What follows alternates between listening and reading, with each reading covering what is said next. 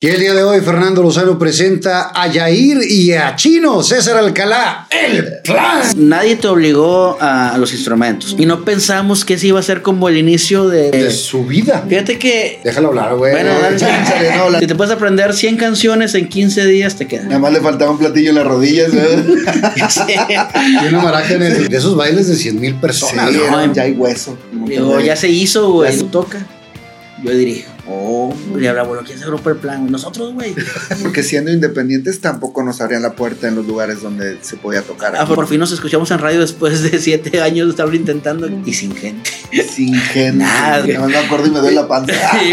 ¿La pueden complacer a mi hija? Claro, pues. Por supuesto. Venimos, te daban la portada de espectáculos porque eras grupero. Nunca nos sentíamos parte de la industria. Llega la, la segunda nominación, pero ahí ya no le pareció tan padre al gremio. Esto funciona porque es de corazón, no funciona.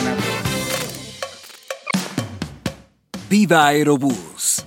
La Matriarca Antojería. Chocolate Muebles. Las Malvinas. Gasolín. Presenta.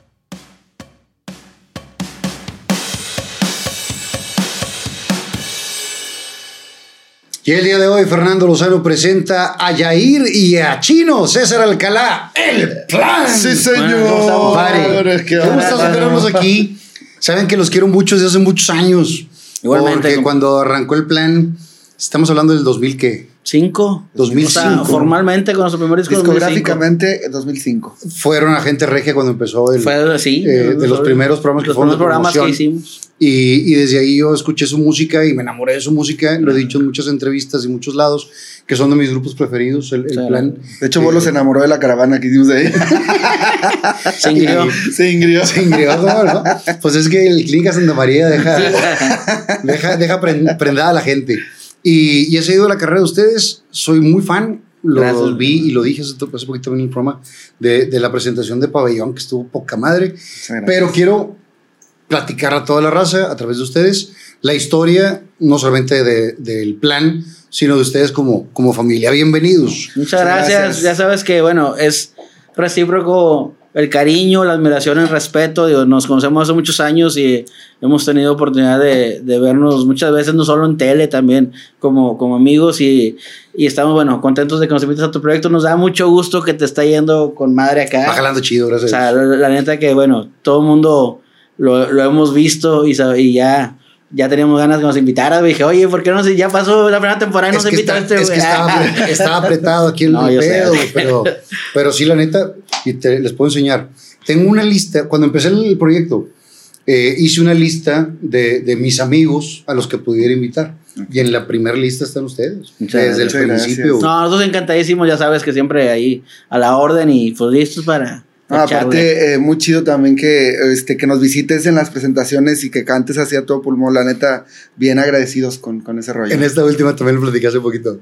Que cuando sube de invitado a ustedes Salomón, Ah, que digo, te das cuenta cuando alguien me conoce mucho tiempo porque me saludo del escenario y soy Fernandito. No, nada más eh, la gente desde hace mucho y los meseros del LAL me siguen diciendo Fernandito. Oye, increíble. Eh, eh, compadre Salo, la voz como siempre, ¿no? está O- o no sé si mejor cada vez. Está bien O cabrón. sea, digo, ayuda mucho no, no tener vicios. ayuda mucho no tener mucho. vicios, de pero pues el talento. y ni está- una cana. Güey, yo estoy hasta el tronco y... O sea, yo cuando empecé a tocar ya era Solomón Robles y está, en- está igualito, Salo, yo cada vez voy a más empinado. De cabeza enjabonada. ¿verdad? Sí, no, no. ¿Cuántos son en la familia? Somos una hermana, tres hermanos. Ok. Tres hermanos. El mayor es Benjamín. Eh, mi hermana Perla es, la, la mayor, mayor. luego Bolo, que es este, baterista del plan, luego servidor y luego Chino. ¿Cuántos se llevan? Entre Chino y yo casi dos años, Bolo me lleva cuatro y de mi hermana Bolo otros dos. Otros dos. Entonces, estamos ahí contemporáneos todavía. Eh, está de- dentro Sí, de. Hicieron bien las matemáticas, mis papás. Sí, salieron, sí salieron las cuentas. Se Eh, organizaron chido. ¿cómo, cómo, se llevaban de chavitos?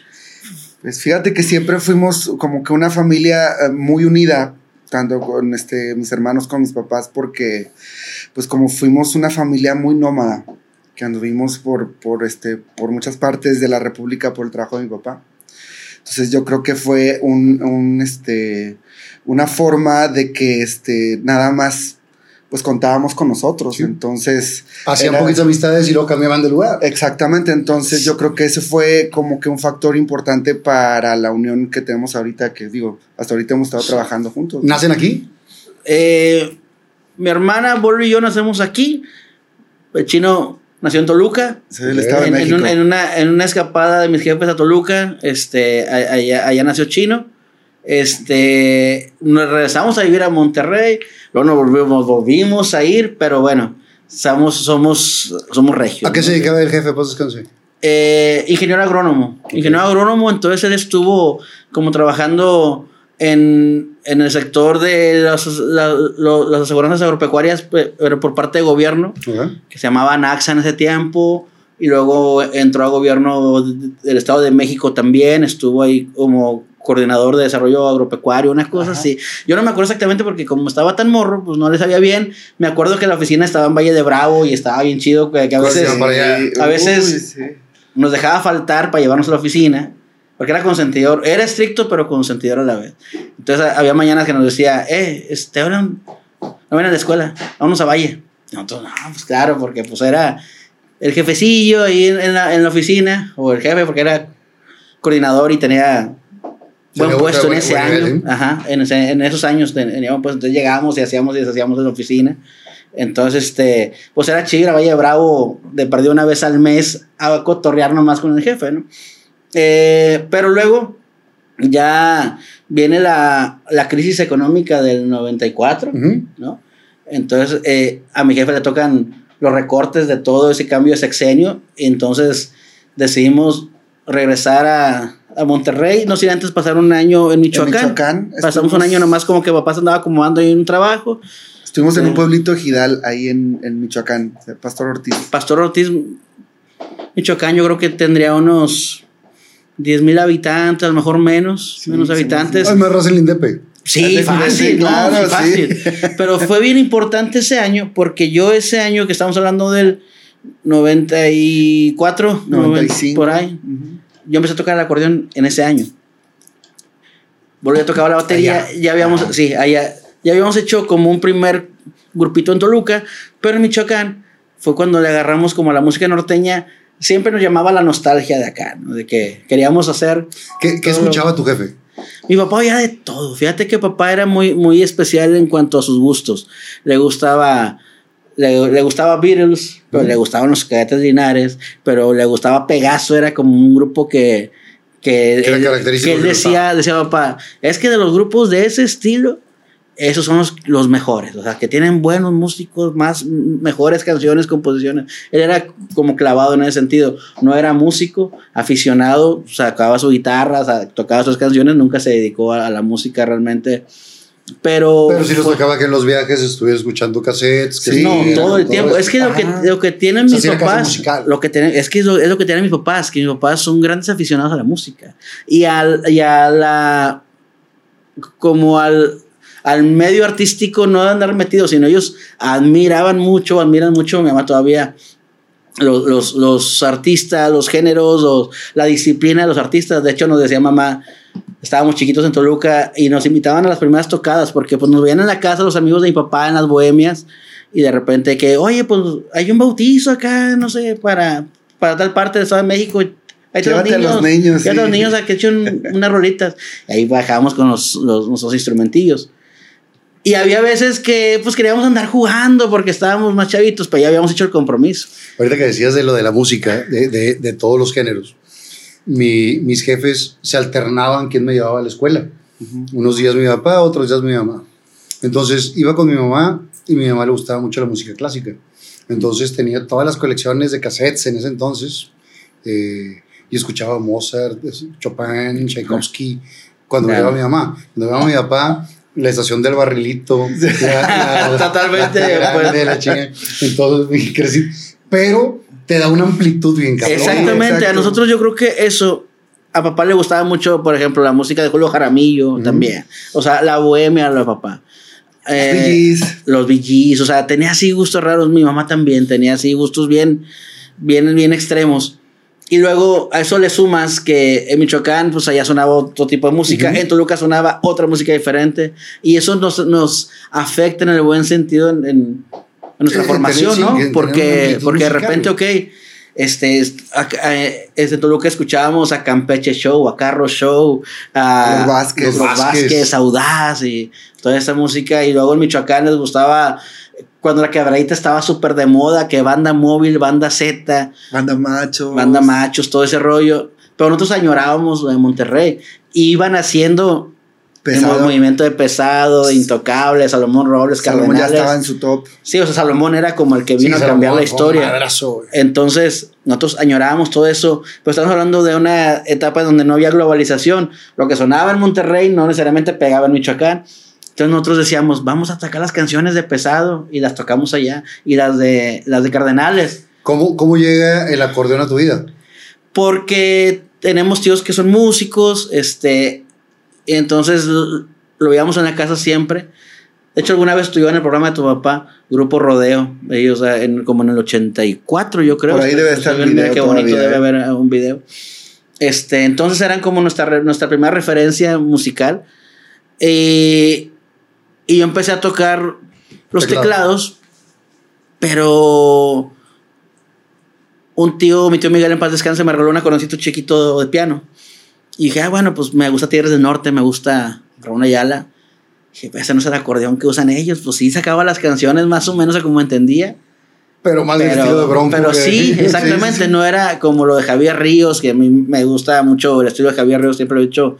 Yo creo que ah, eh, es uno de mis acordeonistas favoritos que lo puedo escuchar todo el tiempo. Eh, entonces ahí fu- fue cuando le digo a papá, oye, pues me gustaría aprender de botones. Me regaló un acordeón de, de botones para aprender. Y ¿Cuál fue tu primer acordeón? una Honor International azul. Que, que hoy me arrepiento de haberla vendido. Claro, güey. La, la cambiaste por un carro, ¿no? La O sea, sí, porque yo quería comprarme un carro. Porque don Servando ya, me- había regalado la paloma. Ok. La famosa paloma. Paz descanse. En paz descanse don Servando y la paloma también. Sí. No llores. Ah, ya. no, ya está superado el trauma. Ahorita, ahorita lo platicamos para la Entonces, como don Servando me había regalado la Gabanelli y eran el mismo tono. Y yo no sabía, todavía estaba muy chavo, no sabía que se, que se cambiaban de tono. Había, yo pues, mi acordeón de sol toda la vida, yo pensé que se- ahí se tocaban todas las canciones en un solo acordeón. Entonces dije, bueno, pues para qué quiero dos acordeones en el mismo tono. Ya tengo una Gabanelli que está bien chida. Dije, papá, ¿cómo ves? Dice, truénala. Dice, ¿qué quieres? Dice, yo sí quiero un carro. Pues a ver qué completas con eso. y co- completé un Renault R8 73 a Que 1973. también te arrepientes de haberlo vendido. Que también. No sé sí, qué me duele más, güey. No sé qué me duele más. Yo aquí tengo mi acordeón de. Me lo trajo el chulo. A ver, está bien buena. Está con madre porque con esto toca la, de- la del perro asoleado. A ver, a ¿No, ver. ¿No sabes la de perro asoleado? A ver, dale. ¿Eh? Sí, dale. Ah, pues. Sí, sí, Ah, sí, bueno, ah, bonitos diseños. Ahorita, ahorita sacas el. Trajo esta. Entonces, ¿ese fue tu primer acordeón? Mi primer acordeón. ¿Y tú qué tocabas, güey? Yo siempre he tocado percusión, Sí, ¿eh? siempre. siempre. he tocado percusión, nada más que cuando estaba más, más chiquito, yo creo que me ponían a cantar un poco más. Ok. Entonces, este, pues sí, pero siempre tocaba percusión. Sí, hacíamos dueto con el sonido master. Exacto. Aléjate. Pero estábamos así, 9 y 11 años. Pero te, te voy a ser honesto, yo la neta, este, como estaba muy pequeñito en esa época, la neta me subía al escenario y de repente veía este, a mis amiguillos que andaban corriendo y me bajaba del escenario a jugar. Entonces, realmente bien comprometidos desde muy chiquitititos, pues realmente Ah, o sea, ya, yo, o sea, eh, sí, la neta. Es a donde iba. A veces chino se iba a correr y a jugar. Entonces yo también decía, "Ay, yo también me quiero ir a jugar. también", O sea, Ajá. o sea, pues tengo que tocar, pero no, quiero jugar. Le decía, mamá, oye, mamá, es que pues sí había compromiso, pero la verdad no sé si quiero tocar. Se llama, a ver. Nadie te obligó a, a los instrumentos. Tú te estás aprendiendo porque quieres. Que querías un teclado, sí. Querías un acordeón, sí. Querías que, que les compráramos equipitos de bocinitas y todo, sí. Usted agarró el compromiso, dijo que sí, sí. Los músicos, los o artistas. sea, los artistas no les da sueño, hambre, nada, no se cansa, no se aburre, no tiene que cumplir en el escenario. o sea, y ese compromiso con el público hay que, hay que respetar. Yo como era el bebé, pues le metería ¿Ves una chifladilla. que, mamá me la, que mamá me la quiere cambiar ahora dice que no, que yo siempre he sido el consentido. Bueno, no es cierto, siempre he sido chino. Saludos, mami, saludos. Y, y te voy a decir por qué siempre ha sido el consentido. Es una, es una historia acá inside. Mi mamá hace unas tortillas de harina brutas, Uh, pero brutas. ¿Cuándo caemos? Cuando Sí, quieras. cuando quieras. Son, son grandes, gruesos, así, mamalona. Y desde siempre, desde niños, hacía un montón de tortillas, no sé, dos, Dos tres, kilos. dos, dos kilos, y hacía una chiquita. Para bebé. Siempre, bueno, espérame. No hacía. Ah, sí. César tiene, tiene, tiene sus hijos. Y, so- y uno de sus hijos es de los más chicos de los nietos de mamá. A él no le toca tortilla chiquita, ni a mi hija que es la más chiquita de la familia, no. Si mamá hace tortillas de repente un domingo, cuando hace frío, no sé, y la, la chiquita es para chino. Todavía. Y todos lo saben. Ah, y, y peligro y se la agarren, porque hay pedo. No, se arma, se arma pedo grande. Entonces, arman esas primeras presentaciones de, de chavitos eh, como familia que iban a las fiestecitas de los amigos. De, los amigos de los jefes. Sí, sí, sí. Entonces ahí, ahí de repente pues te empiezan a hablar, ¿no? De que, oye, un bautizo, oye, una boda. De oye, repente la posada del trabajo de la, papá. pos- la posada y, y que nos iban a pagar y, órale. En un club rotario, ¿te En un acuerdas? club rotario tocamos una vez en, un- en, en un casino. Nunca sí. Y nada más eran los tres. Éramos nosotros tres, yo con caja de ritmos, el bueno en la batería y hallamos dos vocalistas. Ok. Mi compadre Miguel, que en paz descanse, falleció muy joven, era, era de bolo. Este, y ese fue nuestro, nuestro primer Vocalista. vocalista y, y una muchacha, Berito Salinas, que le mandamos un abrazo. Por cierto, cumpleaños este mes. El Abrazo. 23, el, el mismo día que yo, cumplimos el mismo día. Esto va a salir hasta después, pero Bueno, 23 de Felicidades. septiembre. el 23 del mes Del mes pasado. pasado. Dejémoslo en septiembre, al cabo no importa el año. Entonces ella era nuestra vocalista y esa era nuestra configuración. Yo realmente tocaba nomás teclados y el la batería y, y- y regulaba y traíamos dos cantantes. Pero, ¿tomaste clases o todo No, oído? porque fíjate que como siempre andamos de arriba para abajo, no podíamos darle como continuidad a, a las clases, a las lecciones y eso. Yo tomé, la verdad, una clase o dos eh, de órgano De introducción. de introducción donde me enseñaron do, re, mi, fa, sol, la, si, do. Pero yo no tenía teclado. Entonces, o sea, yo fui a dos clases porque era el más morrillo. Mis papás querían que Perla tocara el piano. Que ella tocara clásico. Mi mamá mi mamá soñaba, soñaba con que que, mi hermana le diera el clásico. Y a Bolo, por desmadroso, pues meterle la batería. Y yo como, yo estaba ahí como en medio, pues para que no esté Dios aquí, meto los órganos. Y este no, porque ese, ese es el bebé. ¿no? Claro, que, que- que no le dé el aire. Sí, que no era bonito, porque le daban ataques. ¿eh? Es verdad, sí me atacaba. Nunca has contado, ¿verdad? Kiko. Nu- Nunca has contado. A Chino no. le daban ataques y se ponía morado y todo. ¿Por qué, güey? Pues de De que, no, morrillo. sí, de que me hacían enojar y valía enojaba y- Ah, se entricaba acá. Sí. Como Chabelo. Como Chabelo. Como Chabelo. Que, Como el que- pujito. sí, que no daba aire. Bueno, sí. Entonces mi jefa le tenía que dar unas nalgadas para que se alivianara. Ajá. Entonces, pues, era como, como sobreprotegido en ese sentido. Entonces, este, pues yo empecé ahí, tomé dos lecciones y justo nos fuimos a Querétaro. Ajá. Entonces, el, el maestro me apuntó en, en, en mi libretita, nomás me dijo, me dibujó el piano, las teclas, una octava, do, re, mi, sol, así, do. Ya. Entonces, yo las dos lecciones que había tomado eran un par de cancioncitas muy sencillas, pues las practicaba y me las, me las había grabado pues en la- el, el sonido y las practicaba yo en la pasta sin, o sea, de la libreta, ¿no? Entonces resulta que un primito, una primita tenía un juguetito chino que había antes que tenían como soniditos y decía do, re, mi, fa, sol, así unos botoncitos negros. Y yo me lo encontré una vez ahí en casa de mi abuela y dije, a ver, y me puse a tocar canciones y papá así como que, bueno. Entonces ya, una Navidad llegó Santa con, con, un, con un teclado. Con un Casio. Y eh, pues empecé a sacar rolas y rolas. Entonces, papá, oye, pues igual si quieres algo ya más, más profesional, Ujú. órale, pues va. Y ya bolo con la batería. Y, y así empezamos, o sea, como darle eh, en esa edad. Y, y ¿Y dónde- Era curioso, ¿Cómo escogían las rolas? Pues ella, por, por gusto, yo creo de que es lo que escuchábamos en la casa de mis papás o en casa de la abuela, yo creo que pues ya era como que lo traíamos por default, ¿no? Yo creo que la primera canción que, que, que aprendí Mira, yo fue una de los Mier. no, no, no, bueno, no, no. La primerita que yo saqué de oído Ajá. fue una de Stevie Wonder, la de I Just I Call. Just Call. Ajá, Ah, exactamente. sí. Ah. No, así, esa fue la primera que yo me Que aparte se la escuchábamos eh, en las caricaturas de Canal 5. Sí, la pasaban en Que el la pasaban de, de fondo. Entonces, la- la tenía en un cassette y yo me ponía la grabadorcita y con mi teclado a sacarla, ¿no? Pero mi papá me enseñaba boleros. Porque le gustaban la guitarra. Entonces mis primeras canciones fueron solamente una vez, Sabor, a, mí. Ojos Españoles, esas canciones. De hecho dice mi hermana, dice, ya me tenías bien harta porque con la cajita de ritmos... y era todos los días, muchas horas. Ay, mi hermana que yo no empezar eso. Pero en las tocadas era la primera que estaba enfrente. Ah, bueno. Vale, vale, todo. De hecho, yo creo que es la, es la, este... La fan número uno. No, hombre, es la, la, la mejor crítica, la, detractora, número, uno. Una detractora, pero, pero, crítica número uno. O sea, eso sí, pero es que e, eso es bueno también porque la raza normalmente te va a decir, ah, estuvo con madre, no sé qué. Exacto. Y, y el, el, hate vendrá de las redes, eso sí. De pero hecho, cuando lo dice alguien cercano por amor, es para mejorar. Ella, ella va a las tocadas a ver en qué la cagamos. Para luego decirnos a la carne asada. Como que ya está bien, pues la cagaste aquí, la cagaste que. Cállate, güey. No, de hecho, o sea, si en algún momento van a un concierto del plan, pues voltean a donde está la consola de ingeniero. Mi hermana va a andar Seguramente se la van a topar yendo con el ingeniero de que súbela esto, súbela lo otro. Eh, o sea, porque le gusta. Sí, y aunque ya no trabaja en este rollo ni le damos chamba porque no es un cadillo. Pero este sí, o sea, confiamos mucho cuando ella va y dice ingeniero es porque realmente está pasando algo ahí y ella tiene buena oreja. Si bien no se dedicó a la música, tiene gran oído musical, ¿no? Entonces, este, sí, confiamos como, como en su criterio, en sus gustos musicales. ¿Qué pasaba en, en la escuela?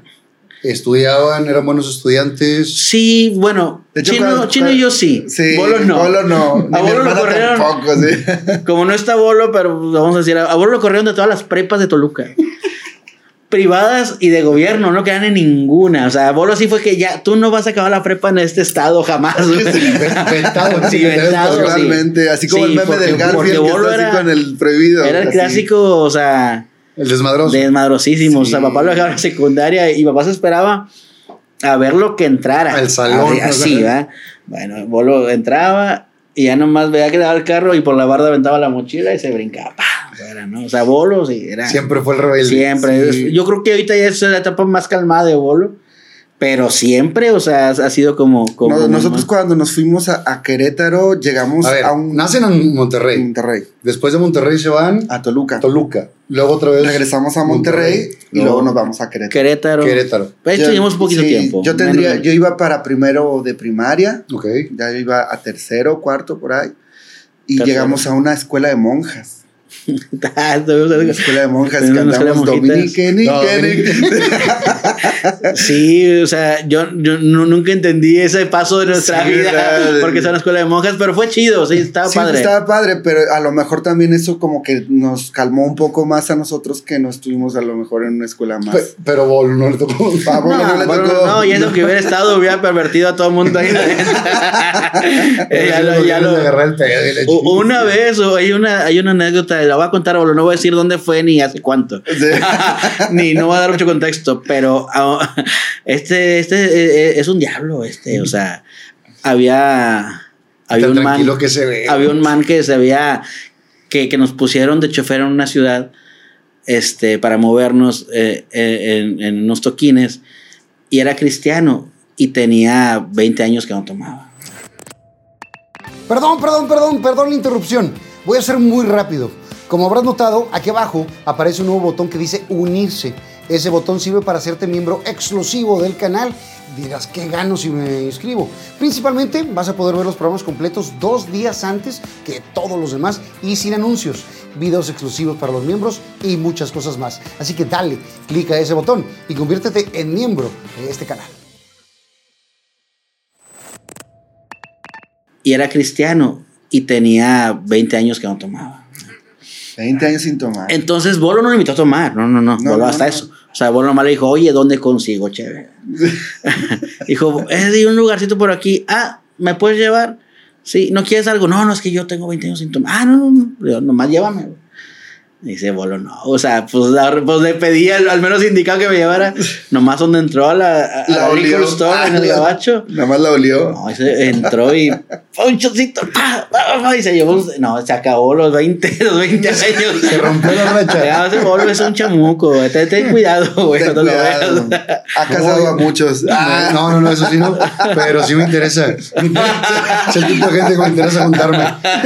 sí. Sí, yo le digo a, lo- a los chavos del grupo, los nuevos, No que. le hagan o sea, caso. Si se quieren pasar- pasársela chido, está bien, un rato, pero no hagan sus No- no consejos. siguen No, no, sigan el ejemplo, un ratito nomás.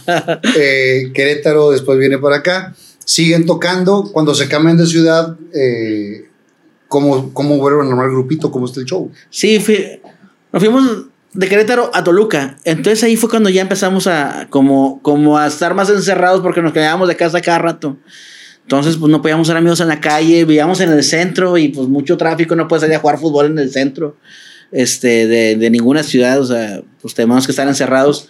Entonces, el tiempo nos la pasábamos tocando, no nos, no, no, no lo veíamos como algo negativo, más bien aprovechábamos mucho esas horas y nos poníamos horas de ensayar, a ver videos, grabábamos en beta y en VHS los programas que nos interesaban de Verónica Castro, de, de mira qué bonitos cuando estábamos acá, acá en Monterrey, de Jesús Siempre Soltero. domingo.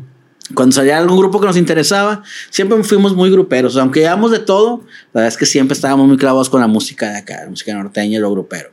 Y lo tejano, porque empezamos a ver a Johnny Canales como allá teníamos cable. Uh, A- aquí no nos tocó esa época tan padre de, de mi papá, entonces aquí no teníamos cable ni parabólica. En Toluca sí nos tocó un poquito más de bonanza y padre.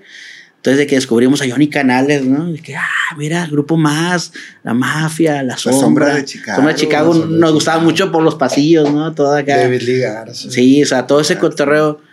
Entonces empezamos ahí como a, a agarrar estas ondas. Y luego nos vamos, estuvimos cinco años en Toluca, que fue donde estuvimos tocando fiestecitas privadas, cosas así. Llegamos a Michoacán, empiezo a tocar yo como el, a- a- el acordeón de botones, Eh, ese que te, que te regalan. ese, el ¿Qué que me regalan, Azul. Azul. sí, azul. ¿Y quién Entonces, te enseña el acordeón de botones? Porque está bien cabrón. no yo solo, porque, pues te digo, no había maestro. no ahorita, había- ahorita, si alguien compra un acordeón sin saber, tú pones tutoriales de YouTube. Claro, pones YouTube y te ya marcan estás. Todo, güey. Todo. Tú Todo, puedes- sí, sí, tú nota por pasar nota paso. y te dicen Pícame que... tarántula de, Sí. de los cachorros En- en- con todo y, lo- y las mentiras que Bueno, echan en- y en todos los tonos sale. Y en todos los en todos los tonos. tonos sale en un solo acordeón como Don Juan. Por eso Don Juan por- dice que, que no se ocupen más acordeones más que uno. Ah, por algo lo dice. El viejo es de los mejores. Es una pistola. es, es una autoridad. Él puede decir lo que él, Él puede quiera. decir lo que quiera. él puede decir lo que quiera, es una autoridad en un instrumento. Entonces, yo Y le no, empezaste a sacar sonido solo. no güey. tuve maestro y aparte, pues imagínate que llegamos a Pastor Ortiz, Michoacán, no conocemos a nadie. O sea, ya se usa más la banda. Los bookies. los Bookies, Brindis, Viento y Sol. Había muchos tecladistas, muchos guitarristas, economistas de dónde agarrábamos. Entonces, no, yo me puse a sacar canciones en mi teclado y las pasaba al acordeón. Me pasaba horas y horas traspasando rolas, traspasando rolas, horas y horas y horas. Y en, y en cuando menos me- nos lo esperamos, mi papá vio a un par de músicos ya más grandes, el Jarros y el Ronco de Tres Mezquites. El ronco de tres El Ronco de Tres Mezquites eran, eran músicos ya, más- ya, ya señores. Sí, ya está Pero cerca del. del- justo uno can- tocaba bajo sexto y cantaba tipo Eliseo Robles el ronco. Ok. Y, y, y el Jarros tocaba el bass. Entonces dice papá, oigan, tengo unos hijos que toca batería y acordeón, hagan un grupo norteño, júntense con ellos. Ah, y papá nos, nos, nos llevó a la casa y ensayamos con ellos.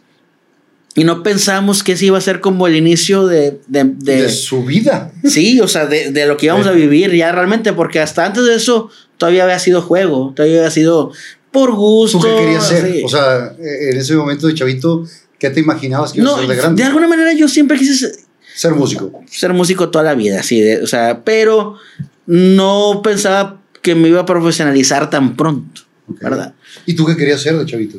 No, pues yo la neta, o sea. Tortuga Ninja, güey. Tortuga Ninja, yo creo. No, pues la neta siempre fue como que un, un este, como que nos enamoramos del escenario. Yo creo que siempre nos visualizamos ahí. Bueno, al menos este, lo puedo decir por mis hermanos y por mí que siempre nos vimos en un escenario. No, y éramos súper, o sea, nos gustaba toda la música, pero obviamente éramos mega fans de Tierra del Norte y de Bronco, o sea, porque era, o sea, niños de los noventas, tenías que ser fan de Bronco, ¿no? Sí, O sea, sí, y era, era una cosa, el, el disco, el de, el de Paradoloridos de los Tierras del Norte, que son puros boleros, nos, ese nos pegó muy duro, Ajá. porque que- como papá le gustaba mucho la bohemia, y ese disco son puros boleros, cono- covers, Conocíamos todas en norteño, rolas. creo que no sé si había otro disco así antes, pero ese disco de Tierra del Norte para nosotros fue muy especial. Porque nos aprendimos todo de niños, ¿no? Todo, y lo veíamos y veíamos puros boleros. Yo creo por es eso viene la música. de Por el amor. Por el amor de una mujer. Entonces ese disco, yo creo que nos marcó tanto musicalmente que siempre nos inclinamos más por lo romántico que por la parte más ranchera, ¿no? Este, eso junto con lo de Pegaso y la sombra y, la, y más, ¿no? O sea, Sí, fue se va como- haciendo una mezcla. ¿no? Esa Yo mezcla creo de que de cosas. hecho también mucha gente cuando nos ha, nos ha entrevistado siempre nos preguntan ¿Cuáles son que las qué- influencias? que qué tipo de género es o qué género plan. somos, ¿no? Y Es un híbrido. Es un híbrido totalmente. sí, digo, o sea, realmente no, yo creo que este, este es un, como un crossover que no, tra- tal vez ah, nos decían en el 2008, 2009 que, eh, que nos iba a firmar Uni- eh, Universal. Es que está muy grupero para ser pop y está muy pop para ser grupero. O sea, están como en medio, y, pero lo decían como algo negativo y nos atormentaba un poco porque ¿qué hacemos para que nos metan a, a- a bailes, a lugares a tocar, no? Pe- pero está bien cabrón también irte a o, o cantearte para uno de los dos lados cuando tú tienes algo que expresar a través del género que tú quieres Lo hacer. que decidimos fue seguir haciendo lo que nos gustaba Ah, y ya, porque... Y, y ahorita a, a través de las redes pues se abre todo esto y vas encontrando el público o el público te va encontrando que el que se va identificando con tu música y no como era antes que salían los galanes de las novelas y los ponían a cantar grupero Exacto. eh, pero de ese exacto. grupero que no es grupero güey Sí, o sea, que no suena. Sí, bueno, es que sí, siempre ha habido como que esa parte en donde algo se pega y todos quieren ser eso, ¿no? O sea, y, y que, y- que entran por negocio Entran no por negocio. entran De coraza. de, de- de amor y de a la hecho, música no estaba chido, por ejemplo, a mí, a mí siempre me pareció, y desde, desde, porque en esa época pues éramos niños preadolescentes o eh, recién entrados a la adolescencia,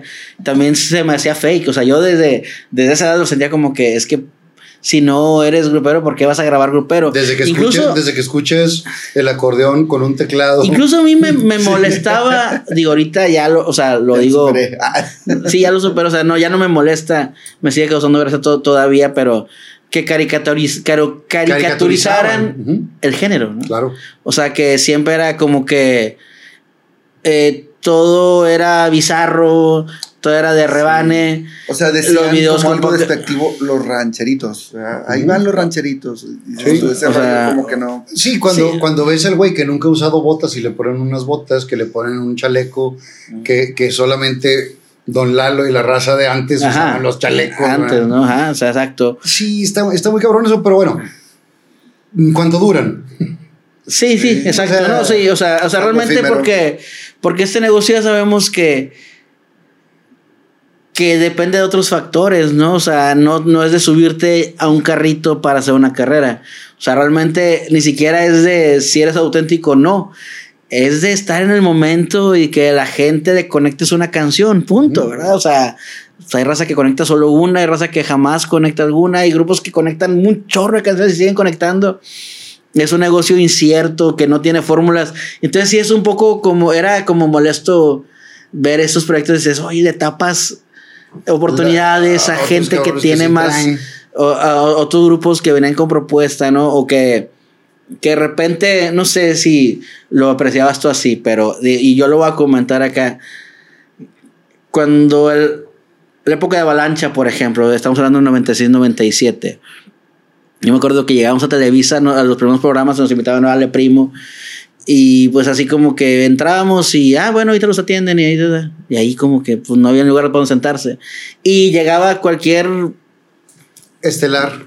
ni siquiera, no, un estelar lo entiendes. Pero de otro género. Pero algún otro cantante de, de pop iniciando, de, pero venía de EMI, de Sony, de Warner. Ay, sí. Y sí, camerino, sí, catering y todo. Y, y decías, ¿Por, por qué o sea, no darle mismo ¿qué onda? O sea, ¿qué, qué pasa? O sea, es más, esos, esos güeyes ni cantan. O sea, ¿no? Ay, o sea, Muchas veces. Sí, sí, Sí, sí. algunos, algunos, ¿no? O sea, algunos de esos proyectos, de, o sea, siguen existiendo, pero, eh, o sea, creo que los no- 80, 90 fue esa explosión de artistas como, como plásticos. Mucho, porque buscaban que saliera de una novela o que estuviera galán o que estuviera muy guapa. Digo, uno no entendía ponían- en ese tiempo el negocio, ¿verdad? Sí. ahora, lo, digo, ahora lo entiendo. Digo, yo como, como, como morrito buscando una oportunidad también decía, güey, pero es que, pues sí, o sea, sí están bien bonitos, pero, Pero pues ¿qué no más? toca, no hace nada, güey, o sea, qué rollo, güey, o sea.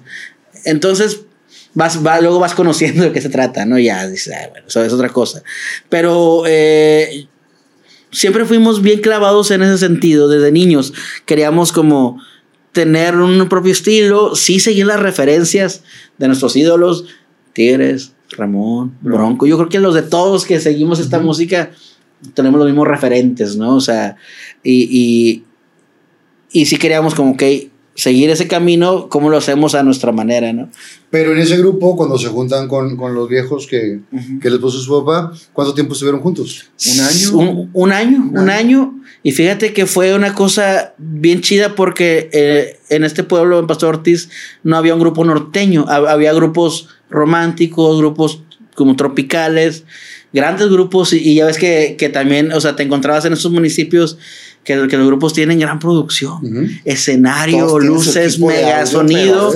Todos los instrumentos, ah, había un grupo que se, que se llamaba Escala, Los Conquistadores, Los Amantes del Amor. Y todos traían una producción impresionante. Entonces nosotros llegamos así como que, wow, o sea, era, hacían los bailes del pueblo y íbamos, fuimos a ver los primeros bailes y luego nos empezaron a invitar a abrir shows. En ese entonces eh, eh, se llamaban Los Forasteros. Los forasteros nos pusimos. Así es, Forasteros del norte. Los Forasteros del Norte. Forasteros del norte. Pero en los, en los flyers del- de los eventos ponía, no sé, de que iba abriendo este. el Ah, voy para allá, espérame. Que voy para allá porque empezamos a tocar en los bailecitos ahí y entonces no- nos ve un empresario, Lemus, Lemus. que hacía, ha- hacía bailes ya más en forma. Y se lo va a meter, este, a abrirle a Brindis. Brindis estaba en ese momento. estaba o sea, era un grupo relativamente nuevo con mucho éxito. Ajá. Este, siguen teniendo éxito, pero bueno, acababan de salir. Estaban fuertísimos. van con Brindis. Entonces, como nadie nos conocía, nos, eh, nos, nos ponían los flyers, los internacionales forasteros del norte. Ajá. Y como no había grupos norteños, éramos la parte en donde la gente se pisteaba más. Por nosotros tocábamos cadetes, Ramón, invasores, Pesado. pero siempre dejábamos en el set, eh, algo a lo nuevo lo de Monterrey, güey, porque aquí no suena. Vamos a tocar algo de lo nuevo. Tocábamos una de Salomón, una de Pesado, una de Cardenales, una de Paco Barra. El, Reyes del Camino. el popurrí de Mickey era un hit. O sea, lo tocábamos allá en los bailes y era un hit para nosotros, güey. Y aparte nos comíamos como 15 minutos de show. Con eso, con eso un cuarto de Claro, show. En los flyers llegaron a poner una ocasión, este, pues de que, no sé, brindis encabezando y luego, este, seguían los forasteros, Los forasteros. Las, este, los forasteros del norte, la sombra de Ramón Ayala, el gigante. sí. Sí, porque eh, eh, el Ronco cantaba como Eliseo Robles, o muy parecía a Eliseo. Entonces ahí empezamos a abrir bailes, nos tocó abrirle a, a Viento y Sol. Y eso ya les tocó con mucho más raza. Sí, o sea, ya sé. sí, ya o sea, sé- estamos hablando de masivos. Ya. Masivos. Le abrimos a Viento y Sol, A la- Banda a Brindis y a Banda Machos cuando, cuando estaba en su apogeo el gato y el ratón. A la banda Z con la, con, con la chica fresa, la niña fresa, no me acuerdo cómo se llama, que era el tema del momento. Bueno, abrimos un. Bueno, ni siquiera abrimos, fuimos de costelares de, con banda Z y con estos grupos. Entonces, muy chavitos nos enfrentamos a públicos grandes, ¿no? Entonces era como ¿Y que. cómo consumían su música ya? ¿Sí, sí les gustaba? Pues es que era totalmente norteño, o sea, realmente Sí, es que la gente era muy... la- Puros covers. Puros covers. Entonces ya sabíamos que, o sea, había tocado Que- que Brindis, sí, no importa que toque Brindis. Entramos en las cumbres de un. cumbres, Ah, La- así. Dos coronas a mi madre, ¿cómo la Y el pedían vaso ahí? así de que... Dos hojas sin rumbo y pa, la gente se. Tragos de amargo licor. pues, Entonces, Sí. ustedes los contrataban para que la gente agarrara el Sí, pedo. claro. claro, Ajá. 100%. Entonces esa, esa etapa fue chida, pero duró nada más un año porque, Porque fue. se fue- cambiaron de ciudad. porque papá fue que sabes que aquí el trabajo no está chido y estamos batallando. Vámonos para Monterrey y yo voy a buscar en otra ciudad y ustedes, pues si quieren, allá se clavan. Y así fue como, como regresamos acá en el 95. Justamente en el descenso de mis tigres, fíjate.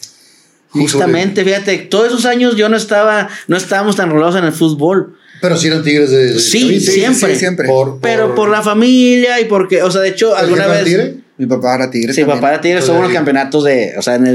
en- 77, en- 78, eh, sí, o sea, lo de, lo de Miroc, o sea, mi papá se aventó en el estadio y todo. Este, nosotros realmente como estábamos más morridos no, no entendíamos tanto y estábamos lejos, los amigos no hablaban de fútbol allá. Era la época además. Nada más pasaban en la tele Chivas, América, Pumas. Sí, pero- pero entiende que época está- de fútbol americano allá como Y, que eh, les gustaba mucho. No, y, y, y Michael Jordan estaba en su explosión. Estamos hablando del 93, 92. Todos los niños queríamos ver a Michael Jordan, Jordan, y los, los Looney Tunes, la película esta de Space Jam. Entonces veíamos a Emmitt Smith y a, a Joe Montana en la NFL, que era la explosión de estos dos deportes que se estaban este, peleando el rating Televisa y Azteca. Y no como acá que aquí se desayunaba, comía, y desayunaba fútbol. Estábamos bien ah, alejados. Nomás en vacaciones veníamos y con los primos de que "Ah, vamos a, a escuchar el partido. O vamos al la radio, estadio, Vamos al ¿no? estadio. Entonces ya, bueno, ahí veíamos al Popeye Oliva y así. O sea, a, a, a Tap Ramos y todo. Que, ay, qué paso, estaba chido. Pero, sí, pero siempre perdían, ¿verdad? Entonces siempre decíamos, ¿por qué siempre, siempre perdemos? Pues sí somos tigres, pero siempre perdemos. Cuando regresamos al 95 nos empezamos a enrolar y yo más porque ya me tocó en la secu, tercero secundaria. Entonces ya aquí todos mis cuates o tigres o rayados, ¿no? Ya, nada. Y era así de que te Y- pegas al fútbol, pero. y, te y de repente, y yo empecé a enrolarme, a entenderle más y que, que ya eh, está Pietro Mayelaro, y falló el penal, y lo corrieron después de eso. Esta, compadre. Ya, hombre, esta camiseta. La del diablo. La del diablo. Esta es la que le pegó de media cancha, ¿no? Vi- La que- vino el diablo. Y, y es también, yo, yo de chavito, le llevo, me lleva dos años el diablo, tampoco me lleva tanto, o sea, todos somos casi el vuelo, pero tú lo veías en la cancha y Sí. todos, todos gritaban diablo. Y que años después venga mi programa y platico. Te alucinas. Ah, es otro No, pedo. no, Y acá, claro, acá güey. tengo la, de, la del buen Javi. Aquí La- no. Aquí, aquí no es una chulada. Ay, que- un Lo acabo de ver hace Incansable. poquito a Javi. es, es tipazo. Incansable. Y, y la historia de vida que tiene, de toda la, la chinga que se aventó para poder llegar a primera división y todo, que eso es lo que, lo que se, trata este programa. Es lo que vale, porque al final del día, o sea, a lo mejor ya a cuadro nada más se ven los logros, nada más se ve los errores. O lo del que se ve la punta del iceberg y no todo Sí, el no sabes todo el proceso, ¿no? Todo, todo el proceso que se lleva. Ahí se ganchan ya más con el fútbol. Ya Sí, todos sí, como familia también. Sí, y justamente descienden, ¿no? Es como Justamente que, en esa temporada oye, porque, o sea, estamos al lado, o sea, que era que le empezamos a agarrar la onda. Entonces fue cuando eh, descienden y, y digo yo a mi primo y a Chino, eh, vamos a ir a, a apoyar al equipo a primera a todos los juegos. Ahí No, vamos o sea, con el Marte Morelos, con. Aparte el costaba el boleto como 45 pesos, Sí, ¿eh? sí, sí. 45 nuevos pesos. ah, Pero 45 lleno el estadio, ¿qué le? Se llenó el estadio.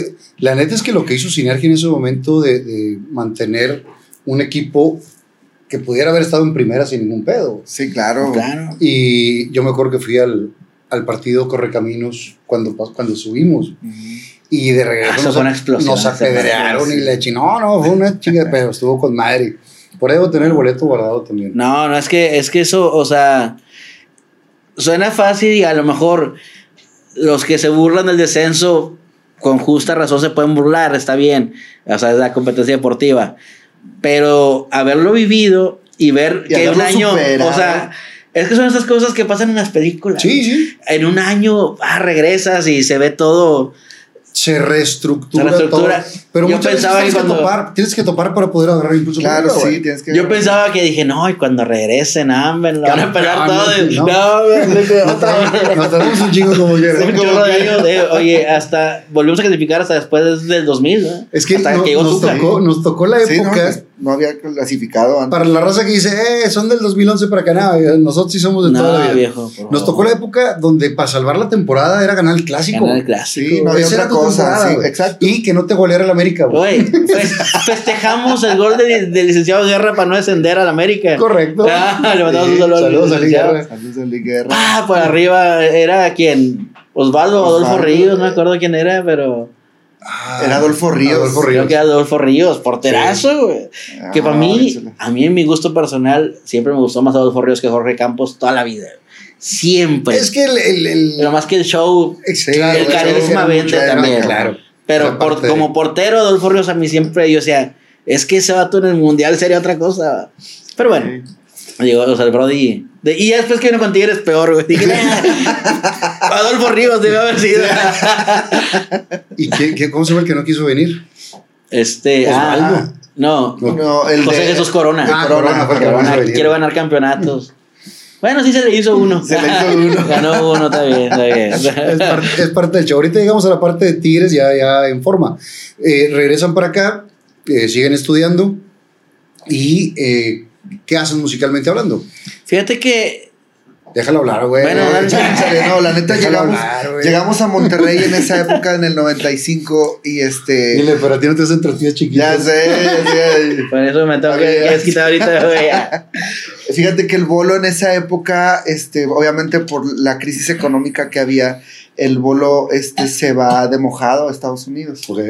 A tocar con mis tíos. Se va a tocar con mis tíos, entonces ¿A qué parte? nosotros- se va a, ¿A Dallas? a Dallas, a Dallas, Texas. Irving. ¿Tenía grupo allá los tíos? Sí, sí. Ya, ya estaban allá. ¿El rodeo este que dices? Bueno, Sí, Ah. ya eran. Ah, sí, haciendo grupo rodeo todavía. Grupo rodeo. Grupo Entonces rodeo. ellos eh, pues le dicen a mi hermano que si, este, que si se va para allá, entonces nosotros llegamos a Monterrey a vivir a casa de mis abuelos y a entrar a la secundaria, pues ya yo estaba en tercero y yo estaba en primero y este y pues a ver qué la suerte que ¿En cuál nos para acá para Monterrey. En la 55, acá por la 16 de septiembre, ahí por Aztlán, por el penal. Este, ah, en, en Aztlán, justamente está la secundaria en Aztlán. En Aztlán. Pero acá en la parte enfrente de- del penal, ¿no? Entonces llegamos, llegamos pues este, realmente con una mano atrás y otra adelante. Entonces mis papás se van a probar suerte en Tamaulipas. Ujú. Se estuvieron en Ciudad Mante, ¿verdad? En Ciudad Man. ¿Y ustedes se quedan acá? Ah, sí, en casa de mi abuela. Ujú. Nos quedamos en casa de la abuela, que por cierto. Sí, porque mi hermana empezó a trabajar, ella empezó a trabajar como para ayudar a la casa. Empezó a perla a chambear.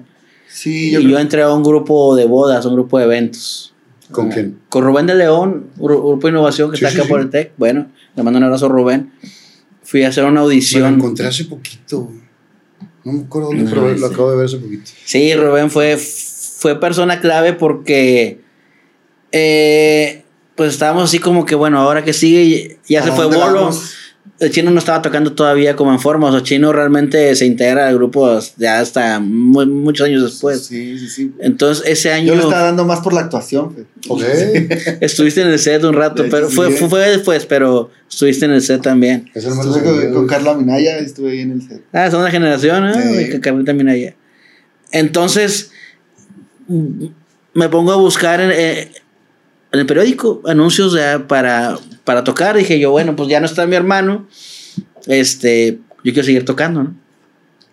Y, y aparte quería trabajar, o sea, quería ayudar a, a la familia. Entonces ya me encontré un anuncio que solicitaban tecladista y se me hicieron Banda versátil. banda versátil. Versátil. O, eh, con mucho trabajo, decía el anuncio. Banda versátil con mucho trabajo, urge tecladista. Llego a la audición y había una fila de 20. Y yo, que Entonces me empiezo a escuchar y pues todo el mundo traía, los tecladistas, o sea, que estaban probándose, ya estaban hueseados, ah, ya más grandes, yo tenía 14. 14 Y- años. 14. güey. 14 años. Entonces estos ya, ya estaban tocando rolas de Whitney Houston y, y tocaban... Estaba de moda, me acuerdo mucho, una salsa de Quiero bailar bien pegadito, bien pegadito. Ahí tumbados y yo que... Yo nunca he tocado eso, o sea, yo me sé... Las de Laura León, suave, suave, suavecito. Me sé las de Celina, me sé de Bronco, de los Mier. Pero estaba de moda, te voy a decir con qué rola me gané la, la audición. Creo yo, ¿va? Porque, por- porque fue mías bajo la manga. Pasó el teclado. Me dicen, bueno, lo que tú quieras tocar. Y dije, bueno, el teclado, pues esta de Celina. Este, ah, bueno, una de Celina. Este, ¿te sabes otra? Digo, es que no me sé de otro género, sé puro. Ah, sí, lo que tú quieras. Te saqué mi acordeón. Obsesión de Roberto Pulido. No, ellos no traían metales, ¿verdad? El grupo. Fue las, las bajo la manga. Ya. Saqué mi acordeón de botones, ya tenía un año tocando. La, la Honor La Jona azul, sí, claro. Pongo unos saxofones en el teclado. y- parapapam. Ah, este. Y dijeron, ok, eso lo teníamos en el grupo. Y pues bueno, en la segunda edición me dijeron, nos gusta, no, no, no te repertorio, pero se nos hace padre, como que traigas acordeón, es un plus. Si te puedes aprender 100 canciones en 15 días, te quedas. Ja, la chinga. 100 canciones que yo, o sea, géneros que yo no había tocado, o sea, Maná, Luis Miguel, eh, mucho pop, o sea, tocaban muy pocas cumbias realmente. Entonces dije, no, pues sí, o sea, yo lo quería tocar. Y te pusiste a Me estudiar. puse, ya salí a secundaria y ta, ta, ta, todo el día, todo el día, acordeón, ta, ta, ta, ta, ta, ta, ta, y ya me quedé ¿En qué, en qué te las daban para, para, para aprendértelas? cassettes de oreja. Y pues yo no sabía leer partituras. Entonces, De este. Aparte de oreja. teníamos, mi abuelito, este, que en paz descanse, tenía también una disciplina muy, muy, este, muy padre que, digo, siempre fue muy musical, mi abuelo, entonces, si era de que, si te vas a aprender esas canciones, bueno, vamos a escucharlas y yo me pongo aquí contigo a escucharlas. Entonces Y- se quedaba... Sí, ¿no? Y te decía, bueno, este, ok, ya sacaste con una mano, a ver, tú tácala con las dos manos, a ver cómo sale. Entonces ahí no, a, a- hazle- a ver, hazle una segunda voz en la otra mano. Eh, así, o sea, te ponía como retos él, así como para que fueras avanzando. Y te las aprendiste las 100. Sí, me aprendí las 100 canciones. Este, fui a la siguiente audición, le dije, ya traigo otro repertorio. Y dicen, bueno, porque es que la otra semana hay, hay un evento en el Tío La Silla. Ajá. Es una boda, Que son, son cinco horas, de paz descanse. Smoking. Y yo, ay, no tengo smoking. Es la primera comunión. Ni siquiera. Llegó con smoking blanco, ya. Joselito. Juliacito Bravo. De mi primera comunión, ¿verdad? Chabelo, Sí, pastel. Llegué eh, eh, dije, a la madre, no, pues sobres, este. Y ya, o sea, resultó padre. Eh, yo entré, pues empezando el año escolar, que fue como septiembre, todo pasó muy rápido. Yo entré como agosto, septiembre a esa banda. Por En- cierto, que a mi mamá le, le valía un soberano cacahuate. ¿En qué momento nos movíamos de, de, de- en la escuela, no? O sea, si era mitad de, curso. Ah, nos sacaba de a escuela y nos metían en metí- otra. a otra. Nada de que no hay lugar, que mamá Sí. no sé cómo le hacía, pero siempre ¡pa! Ah, nos conseguía lugar en todos lados. Este, entonces fui. eh, ¿Cuánto te pagaban, güey? En esas tocadas. Ay, híjole, ¿cuánto me pagaban? No me acuerdo, pero como, creo que como 500 pesos por evento. Para mí era un chorro, para un morro de 14 años era mucho. Creo que ese tiempo también, o sea, estaba bien, estaba chido. Es como si fuera ahorita que. ¿Cinco Yo creo bolas? que, ¿Cuatro no, bolas? yo creo que unos, unos 1500 tal vez. A lo Unos mejor 14 años. unos 1500, 14 años y había eventos viernes, sábado, viernes, sábado, viernes, sábado. Entonces, la, afortunadamente pude ayudar a la casa porque Claro. papá todavía no conseguía chamba en, lo- en, en, en su ramo y estaba. Ya ves que les pasa esto que de repente, ok, tuviste un puesto chido y eres ingeniero y exatec y no sé qué. Y entonces papá decía, lo que- de lo que me den de chamba en las empresas no lo querían Claro, porque estaba sobre, sobre. sobrecalificado, ¿no? Entonces, pues no encontraba chamba. Y luego en el norte, en una región semiárida y de ingeniero agrónomo, pues No, no, no no hay tanto campo de trabajo. Entonces, papá sigue batallando. Entonces, sí, estuvo chido que yo pude estar aportando junto con mi hermana a, a que podamos seguir avanzando en la casa. ¿no? Y Bolo en Bolo Estados Unidos. Bolo en Estados ¿Y Unidos. tú qué estabas estaba en la secundaria. Estoy estudiando, estudiando, totalmente. estudiando. Y tortilla de harina chica. Tortilla de- eh, Exactamente. no me lo molesten. Tortilla de Sí, harina. sí, sí, exactamente. Tú, chi- tú chingale para que, para que, eso no me lo molesta. para que Chino se, la pase bien. Exacto, yo enclimado en la casa. No, pero fíjate que todos como que teníamos y tenemos todavía ese chip, o sea, de que, eh, o sea, o sea, no sé, si ya había como alguito que había salido, bueno, vámonos a, a pasear, ¿no? A comer, o sea, o, sea, o sea, mi hermana y yo sacamos ahí, o sea, le dábamos a mamá el chivo, ¿no? Sacamos, cobrábamos, y mamá ahí está, pa. Entonces con eso nos podíamos pasear y todo. Entonces, en, en, en, entro como agosto, septiembre más o menos. En diciembre hacen un juguetón en el canal 28 Ujú. invitan a, a- a innovación ahí a, a- a tocar en el juguetón. Que ahí conocí a Rommel por primera vez y yo estaba bien emocionado. Pues saludé a Rommel, a Rommel. en persona. Yo estaba bien emocionado. Que Ceci Gutiérrez estaba en el 28 en ese tiempo, creo. Sí. Nuestra madrina. Eh, nuestra madrina, sí. Entonces, este, ella estaba conduciendo. Y entonces tocamos en el juguetón, salimos en tele por primera vez. Yo estaba bien emocionadillo. Y luego de ahí se acerca eh, un promotor, Pepe Castillo. Este, que nos vio en la tele, que le había gustado el grupo, o sea, porque teníamos dos vocalistas mujeres, ya sabes, o sea, pues en ese tiempo ya se usaba, o sea, digo, ya había estado, ya, ya existía conspiración y campos banda y todo este rollo. Pero pues en la tele se le hizo como agradable a este señor y nos empieza a, a presentar con... Oye, ¿ya has visto Con gente los grupos, medio. los grupos versátiles? Ahorita últimamente, que, que ya traen cuatro o cinco cantantes. Sí, sí, sí, es una cosa impresionante. Y mucha producción y No, todo. y- Ya traen más cantantes que músicos. Más cantantes que músicos, sí. Una mamadota, güey. Dices, ay, cabrón. Y un chorro de secuencias.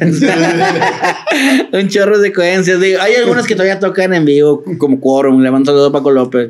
Digo. Sí, Son esos son, de pistolas, son pistolas, ellos siguen tocando en vivo, pero yo, en, en esa época justamente empezaban los secuenciadores. Entonces yo me tuve que enseñar cómo manejar la caja de ritmos. No usaba sequencer, pero caja de ritmos, dos teclados, acordeón y así, ¿no? Entonces, Nada más le faltaba un platillo en las rodillas. ¿verdad? Y una maraca en el. Y una baraja en el, en el entonces como que ya estaba ahí, ahí el destino, más o menos, la suerte echada. para dónde iba. Yo nunca había, me había visualizado como arreglista o como productor. Yo quería ser tecladista, acordeonista. Pero le seguías chingando bien el acordeón en ese entonces. o Sí, sea, sí, o sea, le seguías es que era parte, es, Sí. es que era parte importante. O sea, para mí, o sea, mi show en la banda era ese, era, ok, toca. Whitney Houston, todo, ta, ta, ta. Pero toca Pero aparte que toca el acordeón, pum, o sea, cambiaba el show, ¿no? Entonces, o sea, en, al menos en, en- po- como, como en las bodas, en eventos sociales, ¿no?